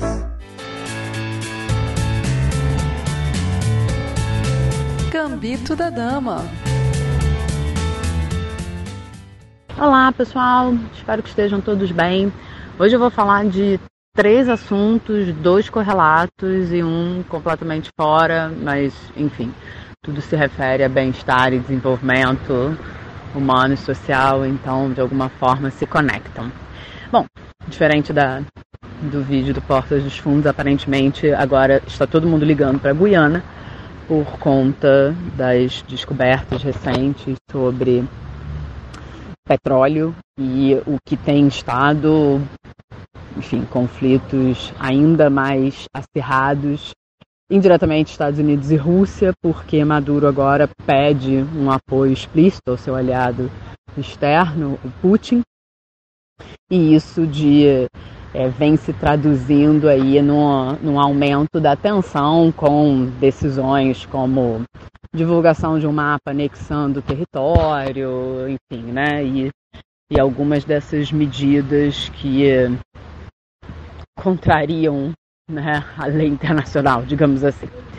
É, mas isso, isso, na verdade, é uma certa. é uma introdução para que a gente pense sobre dois aspectos. Assim. Primeiro, o impacto que a descoberta ainda de combustíveis fósseis ela é o epicentro das, das, disputas econômicas. Não sei se epicentro também pode ser exagerado, mas assim, ela ainda está ali bem é, no cerne de muitas das questões internacionais, muitos dos conflitos internacionais, porque ela ainda representa é, um poder econômico significativo. Né? O que aconteceu com a Guiana foi é, um aumento do PIB desproporcional à sua, ao seu tamanho e à sua, e à sua enfim, relevância no contexto mundial, a brincadeira que eu comecei né, fazendo inicialmente, que contrário ao que a, aquela música do vídeo do Porta dos Fundos, né? F é Guiana, agora está todo mundo se preocupando com ela por conta do petróleo. E isso também se conecta com outro assunto que eu queria falar, que é com relação ao a COP 28, né? Assim, a, a, a participação do Brasil, é claro, foi um outro tom, foi de uma outra forma, né? Muito diferente do que a gente tem acompanhado nos últimos quatro anos mas é, é importante sinalizar um pouco de como, de como a conferência, né, uma, uma das reportagens que eu vi para pesquisar aqui nosso assunto é sete lobistas para cada, é, é, cada representante de povos originários na COP28. E isso a gente vê até pela liderança né, da própria conferência, que é simplesmente CEO de uma empresa de petróleo, o que coloca o que a gente chama em economia do problema do agente principal, que é aquela ideia de que, olha, você tem um problema que você precisa resolver, você tem um agente capaz de resolver esse problema e você tem o principal interessado. O agente são os líderes internacionais, quaisquer que sejam as suas instâncias, e o principal somos nós, povo, né? É, população e pessoas que serão rapidamente afetadas pelo, pelas mudanças climáticas. E os interesses desses dois atores são divergentes. Né? Uma pessoa que trabalha numa empresa que objetiva lucro a partir é, da extração de combustíveis não renováveis não tem o mesmo interesse de uma população que clama e que pede por uma mudança de um sistema para mitigar os efeitos da, é, das mudanças climáticas, com todas as consequências que a gente vê o tempo inteiro, que a gente já falou nessa coluna, e que, enfim, e que em certo sentido a gente já está sentindo um pouco na pele. Né? Não sei se vocês repararam, o preço do azeite aumentou significativamente. Então, é, esse, essa, essa análise coloca aqui para gente um lembrete de que, por mais que as emissões, é, por mais que haja hajam compromissos né, de, com a redução das emissões, é, enfim, né, uma retórica de que é necessário que a gente trave um pouco esse, esse crescimento, porque as mudanças estão mais aceleradas do que a gente do que a gente poderia prever e isso já está trazendo consequências. Ao mesmo tempo, é, as lideranças e quem de alguma forma tem ali o poder da caneta de frear é, estão em outro sentido. Tá? Em outro sentido, não necessariamente no sentido contrário de parar as discussões sobre redução das emissões, mas no sentido de que está ali tentando aliar seus próprios interesses, né? Como eu retomei aqui a ideia do problema do agente principal.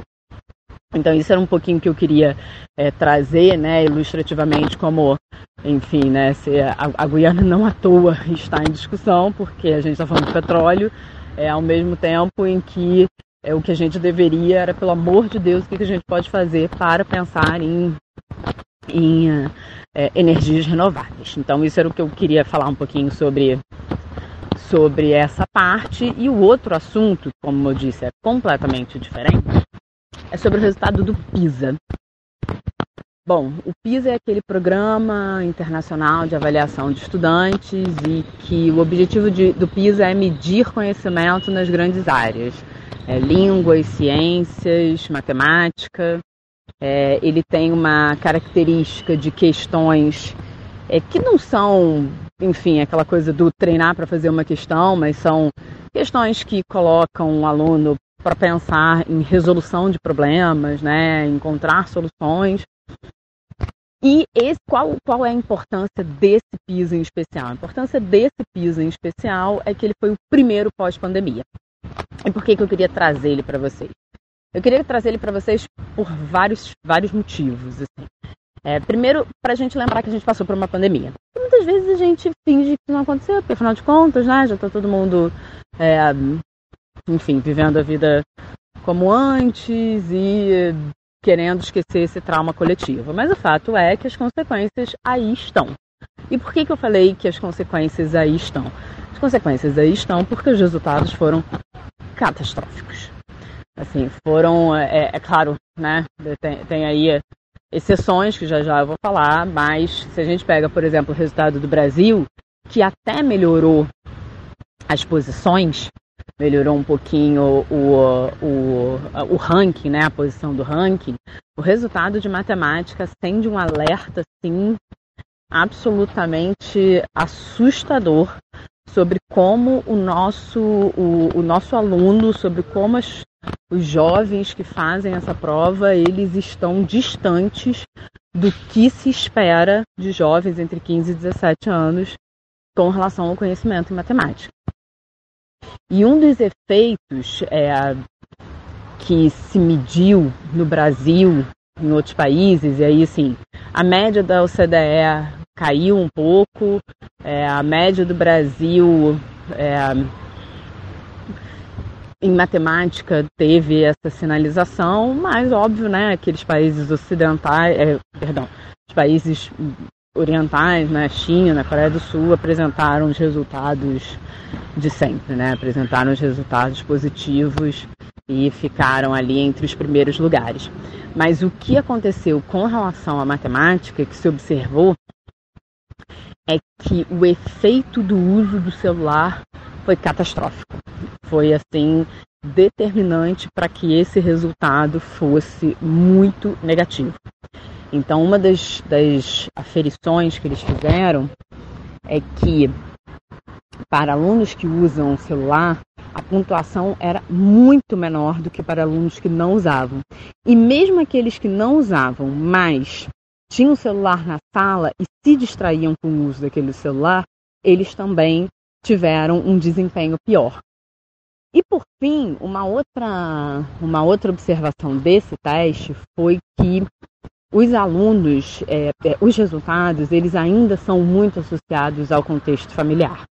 Então, aqui no Brasil, por exemplo, né, que é onde a gente tem mais resultado, os alunos que é, são filhos de pais mais escolarizados, pais com mais dinheiro, enfim, pessoas que tenham de alguma forma acesso a complementar a educação, tiveram um resultado melhor. Isso, isso tudo mostra algumas, é, algumas considerações importantes sobre é, a oferta de educação e sobre é, como que a gente deveria lidar de uma forma um pouquinho mais séria sobre esse assunto. É, primeiro, o quanto, o quanto a gente precisa é, compensar de alguma forma ausências eventuais que aconteçam é, nos, nos lares, ausências quaisquer que sejam os motivos, e aqui tem o menor julgamento de valor.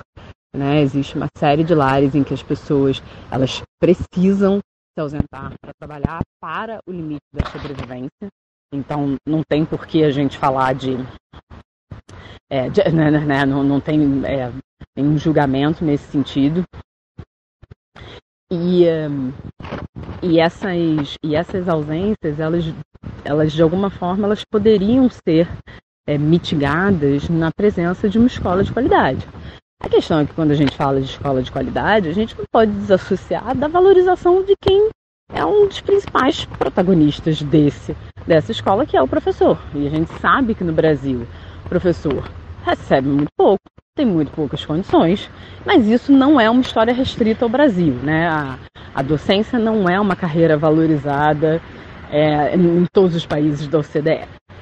Então esse é um ponto é, essencial. As distorções e as desigualdades eventuais, elas podem e devem ser mitigadas com a oferta de um ensino de maior qualidade. Ponto 1. Um. Segundo, e aí assim, é uma opinião, né? É, que a gente sabe que está gerando muitos debates. Regulação do uso das mídias sociais e da tecnologia urgentemente. Agora, mais do que nunca, está provado, né? Assim, dentre todas as outras milhares de evidências, mas está provado que o uso do celular ele é dramático para o desenvolvimento dos jovens, das crianças, e em certo sentido nosso mesmo, né? Assim, a, o, o, quanto isso impacta a nossa atenção, o nosso foco, a nossa continuidade de raciocínio. E assim, se eu percebo isso sendo uma adulta que já trilhei é, parte, né, uma grande parte do meu do meu é, ensino formal, que continuo estudando, que não fui criado em tecnologia, assim, isso se a gente coloca para o desenvolvimento das crianças, é óbvio que a gente tem aí um impacto é, sem precedentes e sem a gente entender ainda a consequência. Então, assim, é urgente a gente debater internacionalmente a regulação das mídias sociais para que a gente não tenha ainda mais das mídias sociais e do celular, né? Para que a gente não tenha ainda mais consequências com relação ao desenvolvimento social. Bom, pessoal, é isso. Tenham todos uma ótima semana e até semana que vem. Beijos. Passemos agora para o segundo bloco do Giro de Notícias.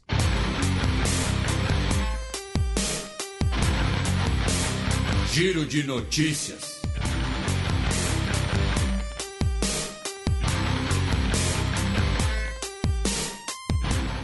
Notícia da segunda-feira passada, dia 4 de dezembro. Presidente de Guiné-Bissau dissolve parlamento após suposta tentativa de golpe. Nós tivemos na madrugada né, da última quinta, dia 30, para sexta-feira, dia 1, uma denunciada tentativa de golpe em Guiné-Bissau. Foi muito similar ao que a gente comentou em Serra Leoa na semana passada. Né? Nós tivemos um ataque de pessoas armadas a uma prisão e depois essas pessoas atacaram um quartel. Por que eles atacaram essa prisão? O que aconteceu? Tá? É, isso aqui o que eu vou mencionar agora foi parte da minha mais recente coluna lá na Gazeta, que se chama justamente Mais Duas Tentativas de Golpe de Estado na África Ocidental. Tá? Uh, na manhã do dia 30, o então ministro das Finanças de Guiné-Bissau, Suleiman Seidi, e o secretário do Tesouro, Antônio Monteiro, lembrando que Guiné-Bissau é um país da lusofonia, eles foram detidos por suspeita de corrupção e desvio de 10 milhões de dólares. Tá? A oposição, que é liderada pelo Partido Africano para a Independência da Guiné e Cabo Verde, que é o Partido Socialista Africanista, que quando era o Partido Comunista na década de 70, liderou o processo de independência, criticou a prisão, afirmando que, na verdade, era uma tentativa de esconder evidências de corrupção. O governo, no caso, né, uh, é do uh, Movimento pela Alternância Democrática, que é conhecido como G15, e que foi formado a partir de uma dissidência né, do Partido Africano pela Independência. E o presidente, o Umaro Sissoko Embalou, ele é um ex-militar e ele que havia supostamente ordenado a prisão do ministro, porque o procurador-geral do país é um aliado do presidente nomeado pelo presidente. Então, na madrugada, integrantes da Guarda Nacional, que é como se fosse a polícia militar do país, uh, invadiram a delegacia onde o ministro e o secretário do Tesouro estavam detidos e os libertaram. Tá? As tropas do Exército, né, especialmente da Guarda Presidencial, uh, foram em busca né, dos, dos dois libertados. Tivemos trocas de tiros. Os integrantes da Guarda Nacional se retiraram para um quartel. Tivemos mais trocas de tiros entre a Guarda Nacional e a Guarda Presidencial. O comandante da Guarda Nacional, Vitor Chongo, foi preso, tá? Uh, e o número de vítimas não foi divulgado. O presidente embalou, então, disse que era uma tentativa de golpe de Estado, tá? E ordenou a dissolução do parlamento. Lembrando que ano passado nós tivemos uma tentativa, né, uma denúncia de tentativa de golpe de Estado no país, que deixou 11 pessoas mortas. Tá? Desde a independência de Portugal, em 74, meu caro Matias, Guiné-Bissau teve uh, 10 tentativas ou golpes de Estado e só uma vez um presidente democraticamente eleito completou o seu mandato. Tá? Uh, o presidente alegou que os deputados da oposição que tramaram essa tentativa de golpe, só que a oposição e o judiciário criticaram a decisão, parte do judiciário, melhor dizendo, porque o parlamento foi eleito em junho de 2023, tá? ou seja, meses atrás. E, pela Constituição do país, o parlamento não pode ser dissolvido nos primeiros 12 meses pós uma eleição. Tá? Uh, então, é mais ou menos isso o que aconteceu no país. Tá? Uh, nessa suposta né, tentativa de golpe. Eh, por que eu digo suposta? Né? Porque não, não, não está claro ainda se foi uma ação de, isolada de membros da Guarda Nacional, se realmente tinha uma articulação golpista, ou se o presidente está usando essa situação para dissolver o parlamento né, e acumular poder em torno de si. Tá? Uh, um pouco mais ao sul, meu caro Matias, na Nigéria, no último dia 3 de setembro, nós tivemos pelo menos, pelo menos 88 pessoas mortas em um ataque aéreo tá, realizado com drones tá, uh, do exército nigeriano. E o ataque foi por acidente. Tá? Uh, o ataque foi contra a vila de Tudumbiri, que fica no estado de Kaduna, tá? que fica bem, bem no centro do país, tá? Uh, um pouco ao norte né, do Distrito Federal, onde fica Abuja. E a Força Aérea Nigeriana afirmou que uh, tinha informações de que se tratava de um grupo né, de bandidos, né, esses atos de banditismo que nós vemos na Nigéria, né, esses grandes grupos armados.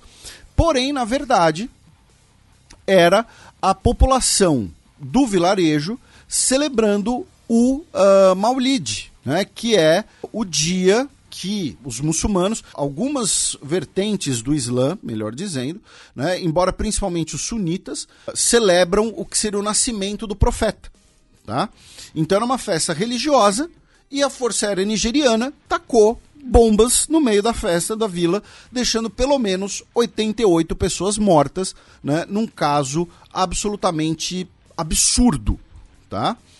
Uh, ainda no continente africano, meu caro Matias, indo agora para a região do Sahel, o Níger né, tomou mais um passo de distanciamento em relação à União Europeia né, uh, e, no último dia 4, anunciou que estava dissolvendo as últimas duas missões de cooperação militar com a União Europeia.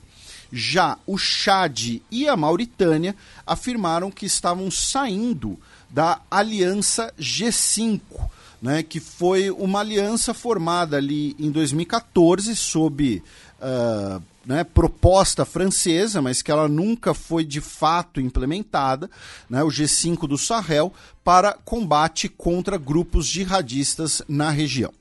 Notícia de ontem, quinta-feira, dia 7 de dezembro. Austrália e Papua Nova Guiné assinam um pacto de segurança histórico, entre aspas.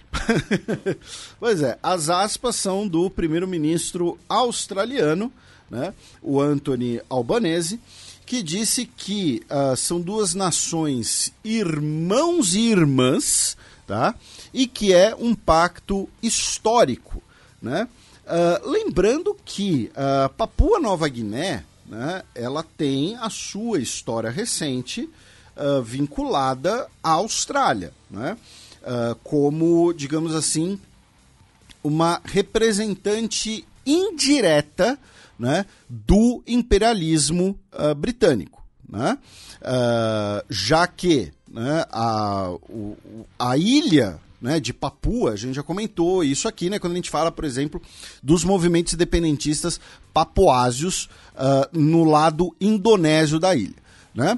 Mas uh, a ilha de, de Papua ela foi retalhada entre as potências europeias, né, com mais ou menos metade né, ficando uh, com os Países Baixos, que são a parte hoje da Indonésia, e a outra metade você tinha uma parte norte, que era uma posse alemã, e a parte sul, que era uma parte britânica no início do século, agora eu não vou lembrar, acho que foi em 1905, por aí, um pouco antes da Primeira Guerra Mundial, os britânicos transferiram o seu domínio para a Austrália. né, que era um, um, domínio, né, um reino independente, porém é parte do império de qualquer maneira.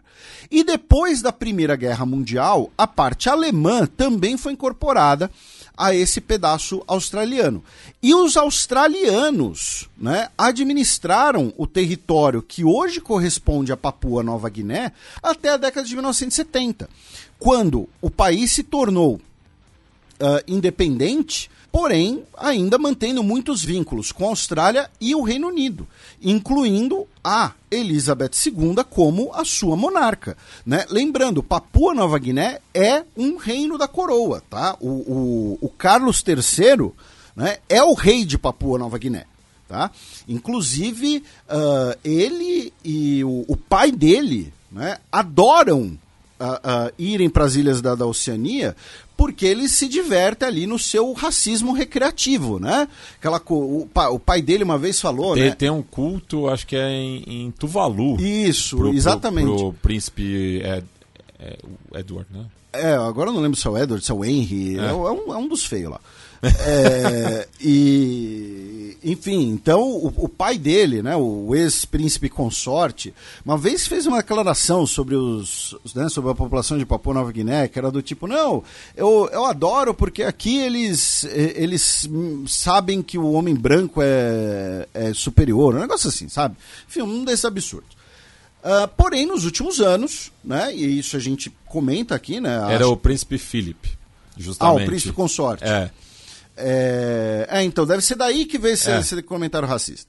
Uh, que no, tem um culto lá né, a ele. Nos últimos anos, como a gente sempre comenta aqui, a China tem se aproximado né, muito da Oceania, tanto na política quanto na economia. E a Austrália né, buscou intensificar então seus laços com Papua Nova Guiné, que até pouco tempo atrás eram, entre aspas, garantidos. Né? Agora ela tem uma concorrência. Tá? Uh, e isso agora vai significar né, um, uh, uma cooperação uh, em segurança, incluindo polícia e judiciário. Porém, também vai significar, pode significar, melhor dizendo, uma presença militar australiana na região tá? na região, digo, em Papua Nova Guiné, especialmente. E como parte dessa, desse, desse componente militar, para ter um componente ali simbólico, né, porque os símbolos sempre movimentam muito as pessoas, né, uh, o Albanese fez uma homenagem à população de Papua Nova Guiné pelo seu papel durante a Segunda Guerra Mundial. Né? Porque Papua Nova Guiné foi um, foi um campo de batalha durante a Segunda Guerra Mundial, incluindo presença de tropas australianas. Então, teremos aí, né, é, tivemos, melhor dizendo, a assinatura desse pacto de segurança. E perto ali, né, dos dois países, na Nova Zelândia, tá? Nessa semana, meu caro Matias, tivemos uma ótima notícia, já que os primeiros uh, filhotes, né, de kiwi, tá? Kiwi, o pássaro, não a fruta, tá? A fruta kiwi não dá filhote, tá? Ela dá, sei lá, frutos, né? brotos, germina, não sei.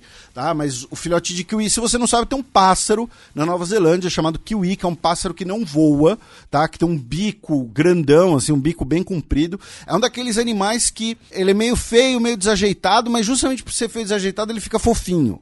Né? É que nem o cacapô que a gente já falou aqui. O, inclusive tinha uma ouvinte nossa que disse que ia mandar um cacapô de pelúcia pra gente. Eu, não, não recebemos, eu quero meu cacapô de pelúcia.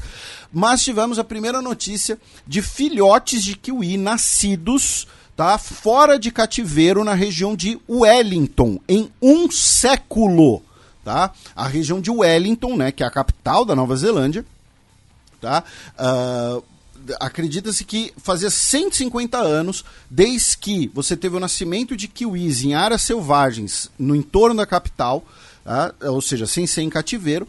E uh, os conservacionistas estimam que hoje tenham apenas 26 mil kiwis. Tá? Alguns dos nossos ouvintes podem falar, poxa, 26 mil é grande, mas se você pensar para uma população de pássaro, ela é relativamente pequena. Então, mais aí uma boa notícia vinda da Nova Zelândia. Abaixa o volume porque lá vem o Double Fucking Breaking News. Eu nunca lembro ao certo a, a ordem. Mortes em massa de elefantes marinhos são registradas enquanto a gripe aviária se espalha pela Antártica. Então, essa é, é, é, um, é um double fucking breaking news meio, meio mandrake, né? Porque assim, não é exatamente uma notícia de hoje, é uma matéria publicada hoje pelo Guardian, tá? De autoria da Phoebe Weston, tá? É, não sei se ela tem parentesco com a Phoebe Buffet.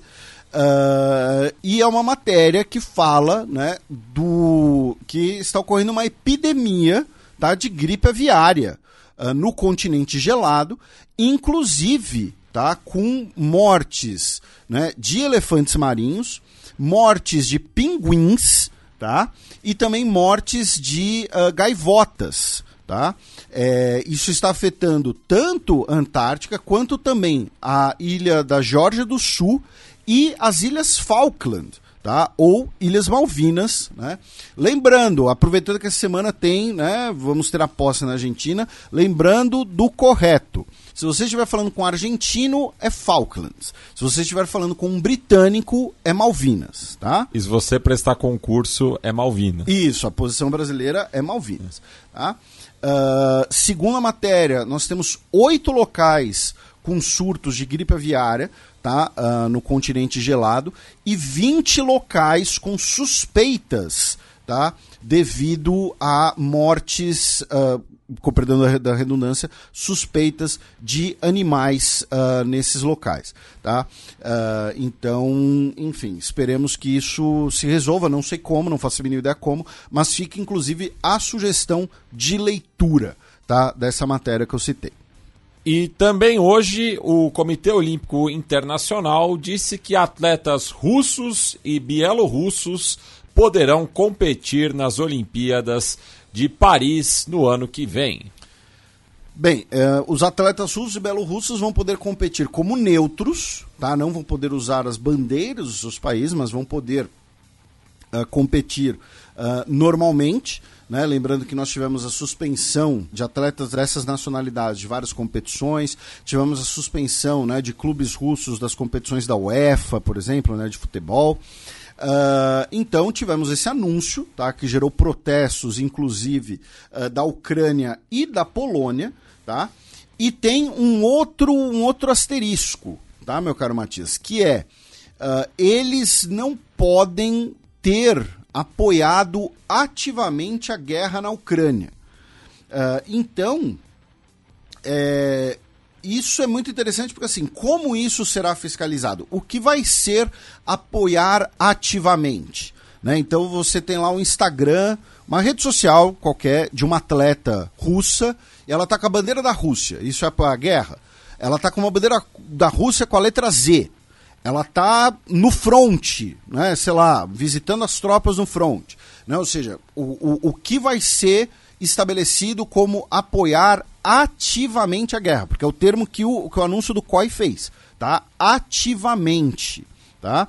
Uh, segundo as informações do COI, e aí tem uma outra questão, que é, segundo as informações do COI, dos 4.600 atletas que já se qualificaram para os Jogos Olímpicos de Paris, temos oito russos e três belorussos. Tá? Por quê? É um número muito pequeno. Né? Por quê? Porque vários deles não puderam competir, inclusive, nas uh, competições que classificavam, né? sejam eliminatórias, sejam etapas regionais, enfim, o que for. Então, é, isso daqui ainda vai dar muito pano para manga, porém, de qualquer maneira, é um exemplo tá, do que a gente tem falado uh, já tem alguns meses, né, especialmente desde o dia 7 de outubro, né, uh, quando nós tivemos os ataques do Hamas, né, e aí, consequentemente, os olhos do noticiário, os olhos do mundo se voltaram muito mais né, para Palestina e Israel do que para a guerra na Ucrânia, a guerra na Ucrânia está perdendo uh, uh, fôlego na opinião pública mundial. Né? Porque assim, quando a Ucrânia foi invadida pela Rússia em fevereiro de 2022, nós tivemos uma onda né, de ações uh, mirando quase tudo em relação à Rússia, né? Teve lá, por exemplo, aquelas coisas até do o drink o Mos... Kiev Mil. Isso, Moscow Mil virou Kiev Mil e tudo mais. Uh, agora, agora já né, isso está começando a perder fôlego, está começando a perder gases. Isso aqui é um ótimo exemplo né, do, do, do disso, né, um exemplo visível. E para registrar no mundo esportivo, no último dia 2 de dezembro, tivemos a cerimônia de encerramento dos Jogos do Pacífico. Né? A Nova Caledônia manteve-se em primeiro lugar, com 197 medalhas, sendo 82 de ouro. A gloriosa República de Vanuatu terminou em 15, com 19 medalhas no total, sendo delas 3 de ouro. Tá? É, então, é, se algum dos nossos ouvintes acompanhou alguma das modalidades, né, não sei nem como dava para fazer para acompanhar, né? Uh, enfim, mas a gente comentou aqui né, que para quem gostava de rugby ia ser divertido, porque ia ter três modalidades de rugby. Né? Uh, enfim, se você acompanhou aí alguma das modalidades, mande uma mensagem, manda um e-mail, manda um comentário, alguma coisa assim, e é isso. Bem, passemos agora para a premiação que não altera a cotação do rublo, mas a gente gosta de tirar onda mesmo assim.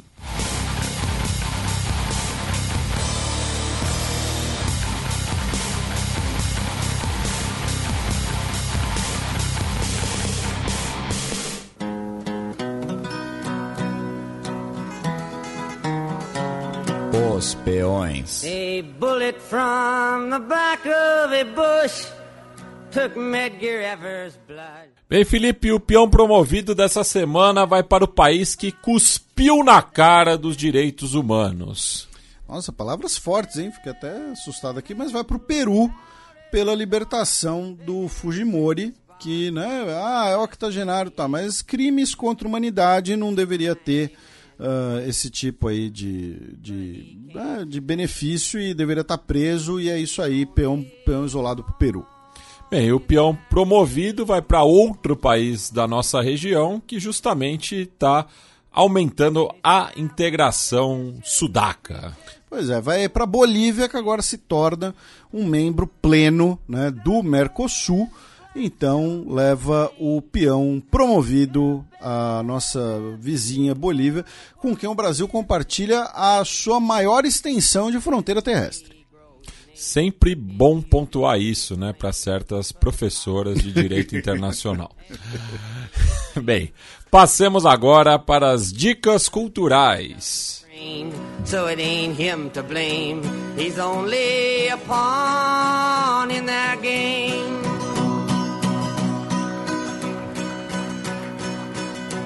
DJ Monster.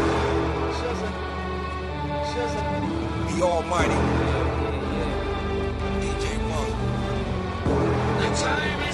Sétimo selo.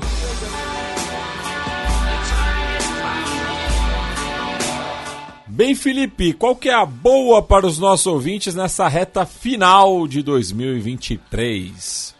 Uh, bem, novamente, você pergunta qual é a boa, venho com um obituário, né? Mas uh, faleceu né, hoje, uh, quer dizer, ontem já, né? Porque já estamos no dia 9, né? Mas faleceu o ator Ryan O'Neill, né? Que né, conhecido por diversos né, filmes, ele também foi indicado a prêmios né? Uh, está numa Ponte Longe Demais, né? um dos principais filmes de guerra ali dos anos 70. Porém, eu vou recomendar o clássico de Stanley Kubrick, Barry Lyndon, né? que trata ali né, do século XVIII na Inglaterra, né, as mudanças políticas do período da Guerra Civil e honra, duelos, romances proibidos e tal. Uh, eu, tem muito tempo que eu vi esse filme. O que eu lembro é que ele é bem longo, tá? E uh, se segundo tá, o Google, ele está na locadora do Jeff Bezos. Teve um ouvinte que uma vez falou: Poxa, tava no, no, no, na locadora do Jeff Bezos, mas tinha que pagar a mais para alugar tal. Se tiver que pagar mais para assistir, não, não é culpa minha, tá? Então, assim, assiste como você quiser, tá? Mas é a minha sugestão. Bem, a minha dica cultural, aproveitando a visita a Porto Alegre também, acabei lembrando de um livro muito interessante, né, de autoria do Moacir Clear, é, que é A Colina dos Suspiros, né, que trata aí de um clube de futebol numa cidade fictícia chamada Pau Seco e que tem uma relação com o cemitério da cidade, mas isso tem a ver com, com a própria torcida né, do, do Moacir, que era torcedor do Esporte Clube Cruzeiro de Porto Alegre, clube que vendeu o estádio da Montanha né, para a construção do cemitério ecumênico João 23. Então, é aí que entrou né, o, o, o lado ficcional, aproveitando uma história real. Então, um livro muito interessante, um romance envolvendo futebol, mas com uma dose do sobrenatural também. Então, essa é a minha indicação. É, o, o Moacir Scliar que escreveu Max e os Felinos, que depois virou o filme A Vida de Pi,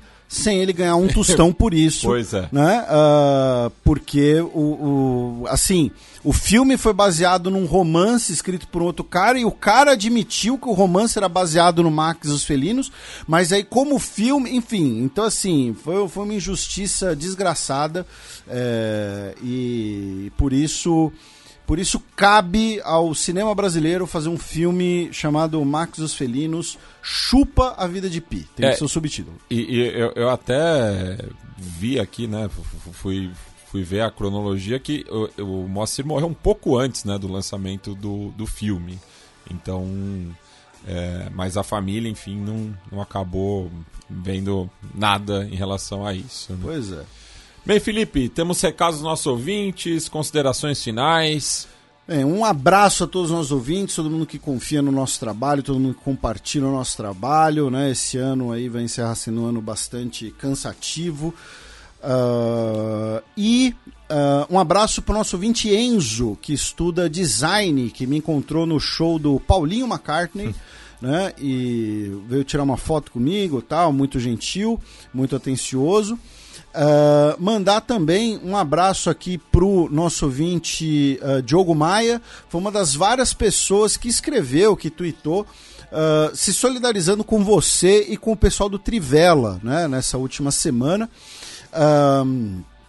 Um abraço para o Saulo Lopes, que lembrou que o Alberto da Costa e Silva era filho do poeta piauiense Antônio Francisco da Costa e Silva, que, além de ser um grande poeta, foi rejeitado pelo Barão do Rio Branco na carreira diplomática por ser, segundo o Barão do Rio Branco, muito feio e ele não, eu não quero gente feia no Itamaraty. né? Ah, um abraço para o nosso ouvinte Gabriel Alves, ah, um abraço para Calista Jubilee, um abraço para o Igor, para o Luiz Vieira, que perguntou para a gente falar de Guiné-Bissau, comentamos, né, de Guiné-Bissau. Um abraço para o Silvério Martins da Costa, né, ah, que elogiou nosso trabalho esse ano. E ele eh, recomenda, inclusive, meu caro Matias, ele disse que estava ouvindo você no História FM sobre, o Guerra das, sobre a Guerra das Malvinas, e ele recomenda o livro Los Piticiegos, de Rodolfo Fogwill, que narra o périplo de soldados argentinos desertores que se ocultam no interior de uma das ilhas. Um abraço para a nossa ouvinte Ana Regina, de Salvador.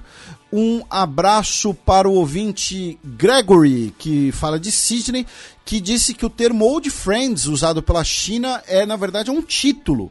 Né? E que apenas 600 pessoas receberam esse título né? de velhos, serem considerados velhos amigos da China. Então, um abraço pro uh, Gabriel Teles, pro Luciano Vieira, que pediu um beijo pra mãe dele, a Madalena, a Dona Biga, que é uma ouvinte passiva do podcast. tá? Um abraço para o Leonardo Porto, para a Camila Soares, a Camila Conká, que pediu um abraço, um beijo para a namorada dela, Thaís com Y. Eu acho que tem algo artístico aí, tá? Se fizer uma dupla, não sei, a Camila com K, Thaís com Y e um abração para as duas. Ah, um abraço para o Gustavo Gilberti, para o Christian Marcondes, que espera que o programa dessa semana tenha clubismo por parte do Felipe. Olha, dizer que o Palmeiras foi campeão brasileiro não é clubismo, é um fato. Clubismo, o, o clubismo que tem aqui nesse estúdio, ele na verdade ele se aplica à mudança de nome da geografia do estado de São Paulo, né? Porque agora nós vamos ter a rebaixada santista. Desculpa, gente, foi, foi, foi inevitável. E eu já falei pro Matias, tá? Esse papo que fica todo mundo, ah, time grande não cai, no Brasil, todo mundo vai morder a língua uma hora, tá? Todo mundo. Pode, pode Faltam zoar. dois. Pode zoar. Faltam dois. Então, tudo bem, pode zoar, pode curtir e tal, mas todo mundo vai morder a língua. É, inclusive, teoricamente, são três, né? Porque o Cuiabá Ah, nunca foi rebaixado. É, mas é. Ah, o Diego Tavares lembrou que o nome do, do que eu queria lembrar é termo circunstancial de ocorrência. E ah, um abraço ah, também para o Alexandre de Souza. Aproveitar e mandar um abraço aqui para Iana De Angelis, que acompanha o Xadrez Verbal desde 2020. Gostaria de agradecer o nosso ótimo trabalho. Ela fez prova para professora de geografia e todas as questões específicas eram sobre guerras, né? Rússia, Ucrânia, Armênia, Azerbaijão, Israel e Palestina. E ela gabaritou, né? Por ouvir toda noite o xadrez verbal, garantindo um emprego para o ano que vem. Então a culpa é nossa, nas palavras dela. Peço desculpas, mas ela também nos agradece de coração.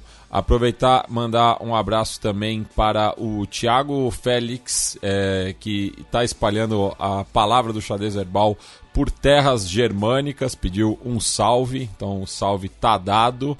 É, aproveitar também mandar um abraço para o Leandro Gomes, que nos escreve de Cabo Delgado, em Moçambique. Ele que está a trabalho, é sociólogo e acompanhou a situação é, da região pelo xadrez verbal em 2021.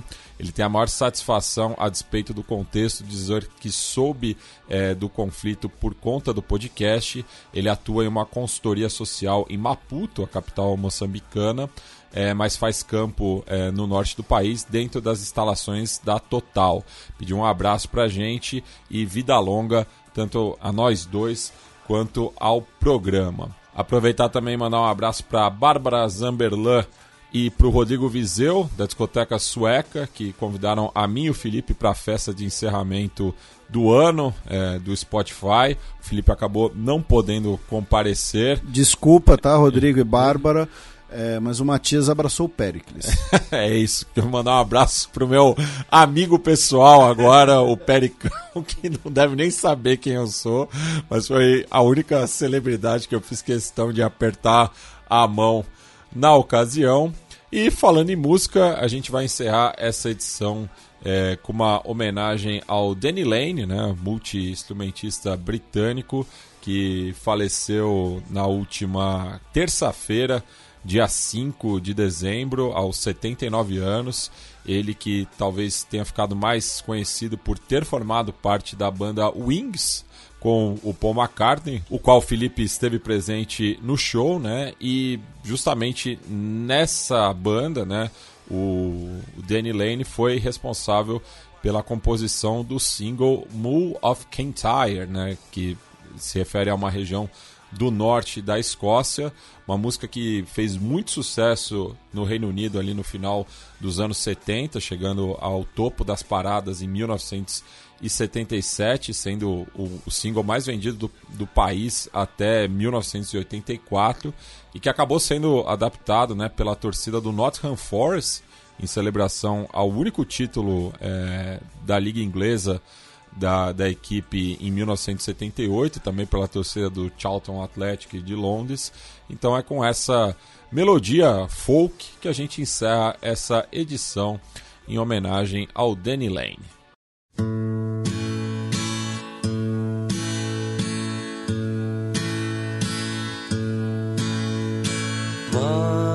Of Kintyre,